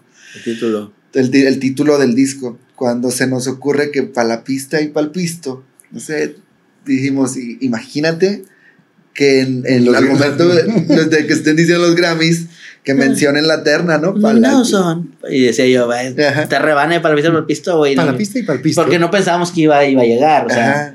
Para no la sé. pista y para el pisto. Eh, Porque que fue un nombre que pusimos justamente un, disco que hicimos pre-pandemia o un concepto porque se, lanzaron en pandemia. Pero originalmente los íbamos a lanzar porque queríamos, no habíamos hecho discos como de covers completos y queríamos, nos decían los empresarios, es que están bonitas las canciones, pero pues de repente toquen algo más movido para que la gente baile o toquen unas, unas rancheras para que la gente pista Y yo ahí se me ocurrió eso de que para la pista y para el pisto está chido, o sea, el conceptillo. Ja, ja, ja, ja, ja, ja, ja. Y palo. Y el ganador, el, el ganador es Para la para la pista y para el pisto. y ja. Pero todo lo que platicamos hoy en el trayecto de la mesa al escenario, recibir el de cuenta que un flash, así, pues, flashback. ¡pah! O sea, me acordé de los inicios, los reales, esto, el otro, la, que nos pagaron, Antonio, la de se Antonio, pagó. esto, la, la arena, El la primera vez, uno. ta, ta, ta. El, el de sin queso, todo. O sea, se te viene esta, como la, y dices, ha valido la pena el viaje, güey, ha valido la pena y no, no quiero que se termine, ojalá que, que haya mucho tiempo para seguirlo haciendo en los lugares que sean, con el público que sea, en las canciones con los autores que quieran colaborar, con los músicos que quieran colaborar, o sea, somos como que hemos aprendido a relajarnos mucho más porque Y la edad también te lo da, ¿no? Y la también, madurez claro, o sea, de ser un grupo de cierta manera juvenil del momento. contestatario. Sí, o sea, No, aparte, Fer, o sea, tú conoces las alfombras rojas, entonces, al momento en que, en que te dan un, un- un premio como este, obviamente nos ponen la limusina para ir hacia la alfombra roja. Y es diferente cómo se tratan los medios antes de ganar un Grammy. yo te voy a decir que hay, hay canales de televisión, no diré cuál en esa ocasión, pero que antes del Grammy no nos ponían catering, ya nos dan hasta camerino y todo, ya está bien, está chido. Digo, uno ya no, ya no se va Sí, eh, con la finta, dices, Ya no se cuesta el más primer hervor. Ah, sí. Lo disfrutas, dices, eh, pues vamos y sí lo no merece. vamos a, a reclamarlo, lo aceptamos con gusto y qué padre. la- las alfombras rojas es como un mercadito, haz de cuenta, ¿no? O sea, están ahí viendo la peleando mejor por los- fruta. las entrevistas, ¿no? Y tirar chapo también. Exactamente. O sea, aprendimos a disfrutarlo. Yo creo que eso es la clave. Que de repente creo que hubo esta etapa oscura entre 2014 y 2018, 2019. Donde estuvo Una etapa oscura que, estábamos siempre a punto de tronar y que realmente no lo estábamos disfrutando. Yo creo que un poco antes, después de para respirar. Para respirar esperábamos por el impacto de la canción que a tal vez eh, la música por sí misma nos llevara a más partes. Y luego tuvimos esta gran decepción de la industria en donde, pues, si no hay lana, no te mueven y, y hazle como quieras, ¿no? Y entonces, yo creo que luego aceptar que, a ver, güey, ¿y qué importa? ¿Qué importa? Vamos a hacerlo por gusto, güey, o sea, Y, y por la gente que le gusta tu música. por la gente que le gusta tu música, es lo que, más que a importante. lo mejor no es a nivel mundial. Por eso el- nos- el boom, nos pero a- sí hay nos mucho aventamos a- corazones, cabrón. hacer eventos ahora distintos, de pararnos en escenarios diferentes por iniciativa propia, güey, igual que siempre, porque obviamente apoyados con un gran equipo, apoyados con, con, con, gente que le sabe también. Tu Doña Falcón, le mandamos un abrazo fuerte por el apoyo. Este, o sea, creo que la, la, la virtud que pudiera tener el plan no es necesariamente la música, no es que nos hemos sabido rodear de gente muy capaz y muy profesional, independientemente de ser independientes, güey. Desde Manuel Herrera, Chapas, Primo, pasando por, por Germán Chávez en un momento, Joel Cano, Joel Cano Jr., Pati este, Chávez. Pati Chávez, Melo. O sea, siempre ha habido alguien que nos ha acompañado en el trayecto y que nos ha, que, que nos ha llevado como a avanzar ciertos pasos, ¿no? O sea, da- que luego ya por negocio, lo que sea, te tienes que cambiar de aires, que es lo más sano del mundo, tú lo sabes, cambiar de aires eh, a veces lo necesitamos para, para seguir avanzando. Y nosotros ahora estamos como disfrutando esta etapa, güey, se me hace bien chido tener nueva generación de músicos que conocen el concepto, que les gusta el concepto. Aparte ya, ya les aplica de que aprendas 100 canciones en 15 días. Ahora les toca a mí, güey. Si no sabes qué canciones no tocas, güey. Y yo dirijo, tú tocas. Regálame un reel. Regálame la historia de cuando tocaste con, con Don Lalo, güey. De, de cuando Lalo- La, la de traía mucho compromiso. Ah, ya, ya. Es que eh, resultó que tenía don, don Lalo un fin de, don Lalo Mora un fin de semana en Nueva York. Tenía 20 años que no iba a Nueva York desde los invasores, 25 años tenía que salir para los invasores y no había regresado a Nueva York a, a tocar. Entonces le salió un fin de semana allá y coincidentemente su acordeonista, mi compadre Rigo, que le mando un abrazo, no traía la visa vigente de, de trabajo. Entonces nosotros la teníamos con el plan vigente y ese fin de semana no teníamos trabajo, no teníamos tocada, no teníamos show. Y me dice don Joel, este, dice, ya yo, ¿no te la avientas con Don Lalo? Allá para Nueva York. Sí, sí voy. Eh, no, pues está bueno, porque no chance de ensayar, güey, porque Lalo anda de viaje, va a llegar martes, miércoles y ese día se van a San Antonio por tierra y vuelan a Nueva York. Está bueno, sí voy. Y yo le dije a Don Lalo, le dije, en el camino, le dije, Lalo, eh, no traigo mucho repertorio montado bien de sus rolas de solista. O sea, me sé La Bonita, El Hombre que Más Te Amó, me sé los éxitos, claro. Obviamente. Conozco las rolas, me gusta Invasores, me gusta el estilo de la Lomora. Digo, yo, pero yo traigo mucho repertorio de Invasores cuando usted estaba con Invasores. Me dice, Lalo, mira, chaparrito, no te la compliques. Vamos a tocar lo que tú quieras, lo que tú me digas, vamos a tocar. Dije, Por primera vez me van a complacer todas las que me gustan de Invasores. Sí, de malas que no pisteas. Sí, no, imagínate, estoy hasta el tronco, güey. De buenas que no pisteo. Entonces, no, pues los shows, bien padre, todo. Este, aparte de que me agarró como damo de compañía, porque ya la raza ya sabe que a Don Lalo, después de tocar, le gusta desvelarse, platicar un chorro, oír música bien fuerte. La raza, pues ya han jalado 20 años con él, se van a dormir temprano. Y yo no sabía de Don Lalo, vente, chaparrito, vamos a echar una cerveza. Y vamos a 7, 8 de la mañana todavía. Yo así soy en surumba, todavía no, estoy, no tengo condición. Este, pero bueno, salió el fin de semana toda madre, gracias a Dios, bien, regresamos chido. Y entonces va, va Don Lalo con Ojel y dice, oye, oye, joya, no tendrá mucho compromiso el chaparrito con su grupito para que se vayan a jalar conmigo. No tendrá mucho compromiso. Pues nomás es el cantante y el productor y la cornista. No, pues digo, pues con su grupito. o sea, Ah, saludos al viejo. Y, y bueno, Incomparables 1 y 2, que también son unos madrazos. La, la canción de Vamos Tigres que nos dio esa identidad de nuevo campeón, güey. Sí, yo creo que, que nadie esperábamos ese hito musical, güey. Eh, digo, si bien no, no éramos los primeros en hacerlo, Wichiban lo había hecho con mucho éxito también. Ahí está.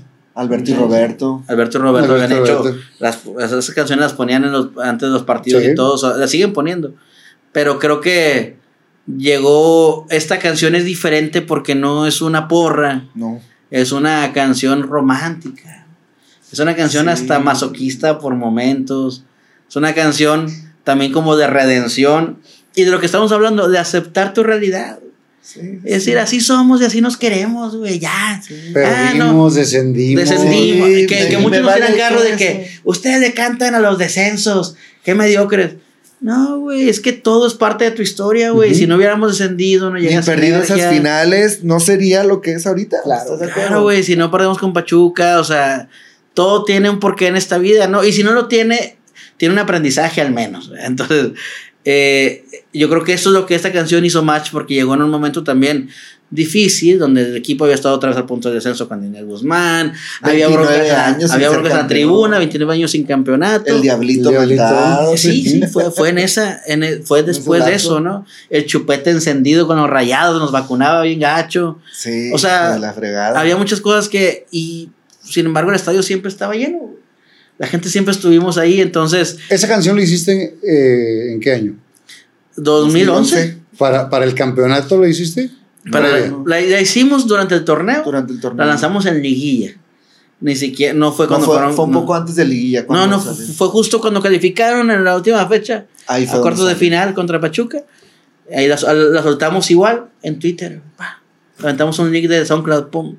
Este, y pues en 15 días la- el estadio ya- ya, la cantaba. María. o sea, si bien Libres y Locos ya la había mm, cantado en el estadio, no era una canción todavía popular de Libres y Locos, se cantaban los otros temas. Entonces, a mí se me hizo chido que si ellos nos invitaron a participar, nosotros decíamos, bueno, hagámoslo juntos, güey, que sea el plan fit Libres y Locos, güey, o sea, viene de ustedes la idea, pero la neta es que es de ellos la idea. Sí. Yo quería hacer una canción inédita, güey. Yo decía, güey, es que siempre hacen covers, güey. ¿Por qué no hacemos una inédita, nada más especial para Tigres? Entonces nos dice Memo Gobea, nos comenta. Saludos a Memo. Saludos a Memo. Nos dice, vamos al estadio, vamos al clásico, el que es de, de- de torneo regular, para que escuchen la rola que quiero que, que, que, este, que, ve- que vean de la barra, ¿no? Para que vayan y Para que vean cómo la, canta la barra. Toda la gente no la cantaba, la cantaba nomás la barra. Entonces, y entonces Nos, nos lanzamos el Yayo y yo a las 6 ahí con los libres y locos. Y este, estábamos viendo, pues nosotros pensamos de que pues íbamos a ir, íbamos a ver el partido y pues en algún momento íbamos a escuchar la canción. Pues no, no había dónde sentarse. Ah, No, estábamos no, no. parados. Y tienes que dicen- brincar, güey. y tienes Exactamente. que cantar. Claro, y pues, a- pues, y, y aparte era un Y- clásico, había sí, vamos, sí. güey, vamos a apoyar. Entonces, pues llegamos y pues a cantar todo el, to- todo el, todo el partido, ¿no? Entonces llega el momento en que, en que, en que eh, eh, aparece la rola de ella dijo y es un, un sector, o sea, realmente como de 10 personas de libres y locos o 15 sí, personas pues la murga. que eran los que estaban cantando porque eran los que se sabían, porque era nuevecita la rola, ¿no? Apenas la estaban empezando ahí a Que las rolas de estelares de hace muchos años. Un Sí. cover de los estelares, claro. Grupo Entonces, argentino. Nos dice Memo, esta es la rola. Entonces empezamos a ver cómo la empezaban a cantar los, los, este, los de la murga. Y se nos, o sea, se- a mí se me puso la piel chinita. Yo ¿no? cuando yo vi dos o tres, no sé quién, no recuerdo, pero vi dos o tres caras, que cuando justo yo volteé cuando dice, fuimos al descenso, perdimos los finales, yo vi llorar a, a dos o tres de la barra, o sea, de, de emoción, Ujú. bien, o sea, no a grito abierto, sino lagrimilla de, dije, es que estar, bueno, ya entendí, Esta rola tiene feel. tiene feeling, o sea, es auténtica, vamos a hacerla, entonces les propuse hacerla juntos. Y esperamos a la liguilla, porque yo nomás por corazón, no fue ni corazonada, incluso nos dice el ingeniero Tavo Miranda, que le damos un abrazo, Abrazo, que mucho tiempo Tavo. fue nuestro noveno plan. Sí. En muchos de esos dis- discos como ingeniero de grabación y mezcla. Me dice Tavo, que queden campeones ya yo con la rola. Que Que queden campeones estos Eso cabrones. lo hacemos, mira, lo hacemos de corazón, Solo porque somos bien tigres, pero 29 años y medio en güey. Y mucho menos en esta Y más ocasión. porque ¿no? acuérdate que estábamos bien salados. O sea, nos Sí. pasaban, las tragedias nos pasaban a nosotros. sí, sí, sí. Sí, o sea, lo de lo de, la tortilla. lo de Santos, ¿no? Cuando nos sacó así de. de No, bueno, eso fue después del campeonato, pero había, habíamos, este... Sí, siempre había Sí, mala siempre suerte. nos- nos tocó a va, nosotros, lo de- güey. sí, Los no, puntos no, de no, Donizetti. ah. Pero se conjuntó eh, la, la comunión de la cancha con la tribuna, Yo creo que con hacia- los medios, es que yo con creo la que- canción. con la con- Yo, yo creo que fue la, y- y fue la canción que unió nuevamente a la gente con la barra, con los jugadores, con la directiva. Todo- o sea, hizo, cerró todo el círculo porque sí estaba cierta división. Eh, ocasionada por los resultados, por la crisis, por el mal momento. Todo el mundo apoyaba, pero cada quien para su santo. Y como que esta rola, yo creo que fue un gran tino del ciego con esta letra. Sí, o sea, el, el poner hizo- incomparables. O sea, logró que la gente Bueno, entráramos en el mismo ahora, bus. ahora ya los conocemos. Sí, no, los ya- mucha gente ya- ya es una marca. Los incomparables. Es una es marca una que nace marca. a raíz de esa canción. Sí. En el estadio está, somos incomparables y eso, yo creo que independientemente de la raza, eh, sus preferencias futbolísticas y todo, y que esto es lo que es, es un juego nada más de fútbol, no es nada más allá. Para nosotros es algo bien gratificante llegar al estadio cuando nos invitan a tocar y ver la grada que dice claro. Somos incomparables, que es una canción que, que hicimos y luego pues que la cante, ¿no? Y aparte que ha coincidido que cuando cantamos en el estadio quedan campeones.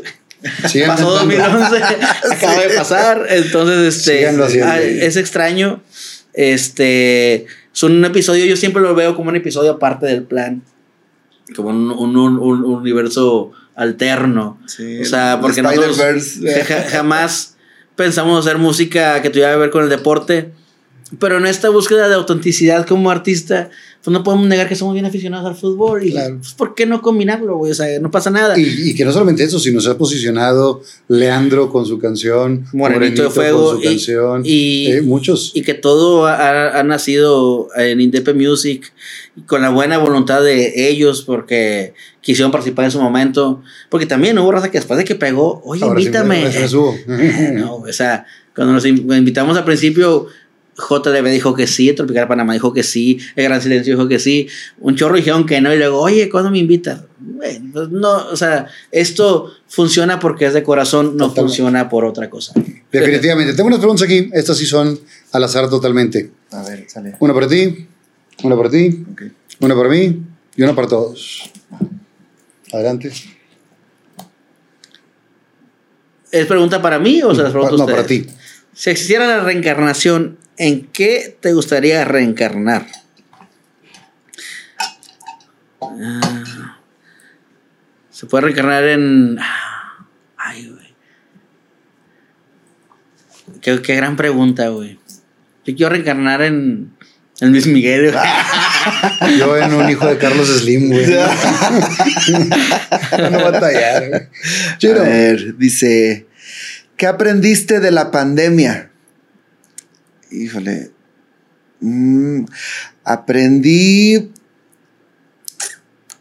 que se puede trabajar también en pandemia, que se puede hacer mucha música. Sí, Eso aprendí. se puede Yo aprendí que se necesita muy poquito para. para ser estar bien. y para vivir. Bien poquito. ¿Sin cuál de los cinco sentidos crees que podrías vivir y por qué?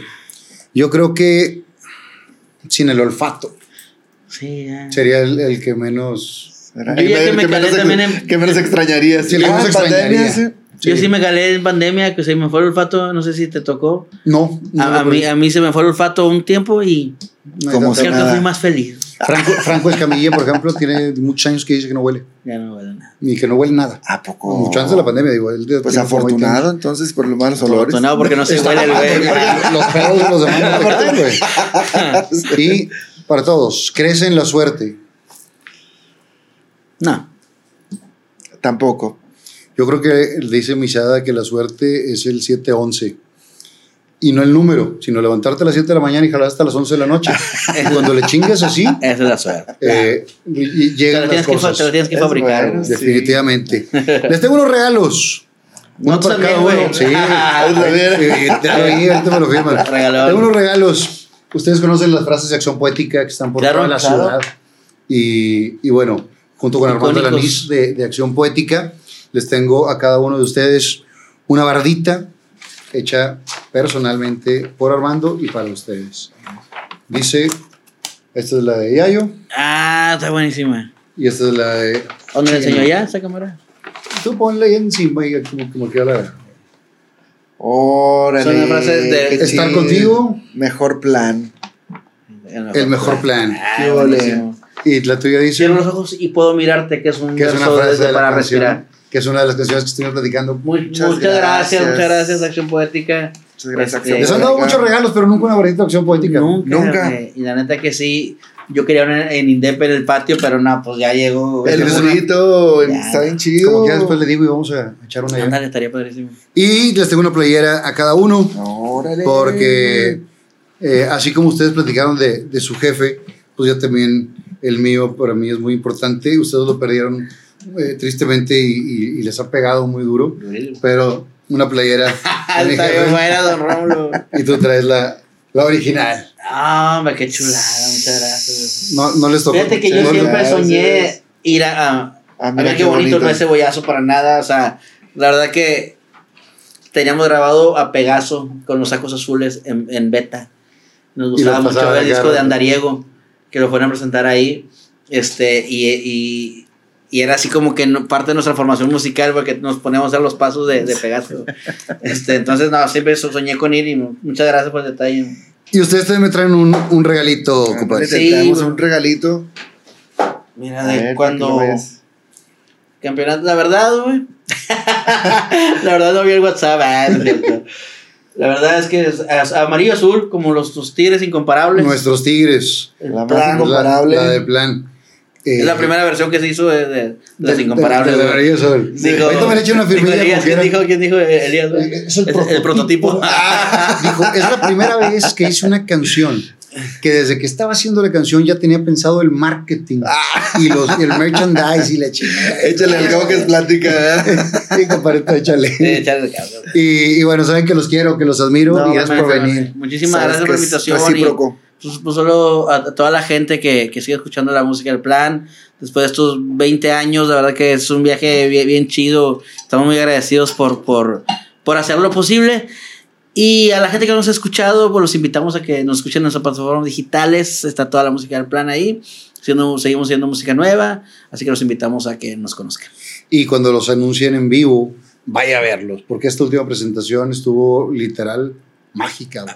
Y ya no hagan caso cuando digan el grupo juvenil del momento. Eso sí, ya no. nos vemos. de los grupos de chavorrucos del momento, ahí sí, ahí sí nos apuntamos, pero la neta es que hay muchas rolas que se han quedado en la memoria, en el Gracias, corazón de no. mucha raza, Gracias que los público. identifican con, con diferentes etapas de su vida, unas de amor, unas de desamor, cada quien lo que esté viviendo, pero no es un grupo que ha pasado desapercibido en estos 20 Muchas gracias, muchas Ya ha gracias. dejado una, una huella, que a lo mejor la huella no ha llegado a donde ustedes quisieran, allá muy lejos, pero sí profunda en los corazones. No, eso, eso es lo importante para nosotros y la verdad que los, toda la gente, todos los, los clubes de fans también que han sido una parte bien importante en, en cada ciudad a la que vamos porque nos, nos, nos conectan con nuestra propia música. Yo, o sea, los fans nos, nos conectan con nuestra música y eso es lo- como lo padre que se lleva en el escenario. Así que muchas gracias a todos. Gracias a ustedes, compadre. Gracias, hermanito. Gracias. compadre. Un gustazo. Qué, qué lástima que no pudo estar Bolo. Saludos a toda la demás raza de- del grupo que está. Eh, Sabo. Robert Treviño, Sau, Romero, Gerardo Núñez, Gallito García. Gallito García, Quique de León Jr. y Mickey Martínez. Ahí está. Bolo. Bueno, es el- Bolo, pero es que Bolo es muy desmadroso. Sí. Necesitas un programa de solo para que te cuente cómo está su vida. Con las puras borracheras tenemos. Sí, Con las puras historias es. Oye, ¿cómo se llama el bajista? Quique de León, de León. Jr. Quique. Tiene como 25 mil cuerdas la, la Oye, el arpa está buena. El arpa está buena. Le, le pusieron ahí y lo bautizaron como el arpa. ¿De cuántas cuerdas es? Ocho, ocho, Ocho. cuerdas. ¿Y para qué? Pues porque, porque está chavo. Es como, está Arturo, chavo. es como Arturo Benroso que por eso trae No, 25 le- le voy a volúmenes. decir, ¿por qué? Porque puede. Fernando Lozano presentó a Yair y César Alcalá. El plan. Sí, señor. Viva Aerobús. La matriarca Antojería. Chocolate Muebles. Las Malvinas. Gasolín. Presentó.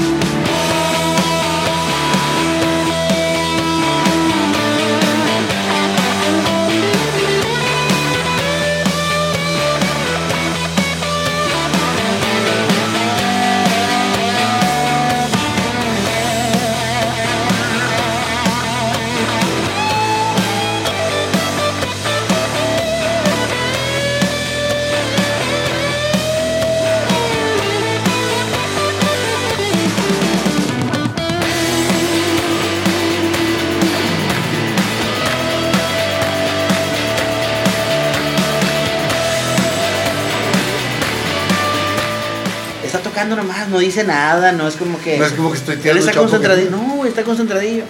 Y entonces andaba bien agüitadillo aquí que dije, güey, porque Que valga tiene 20, 21 años, está tan Está morro. chavillo.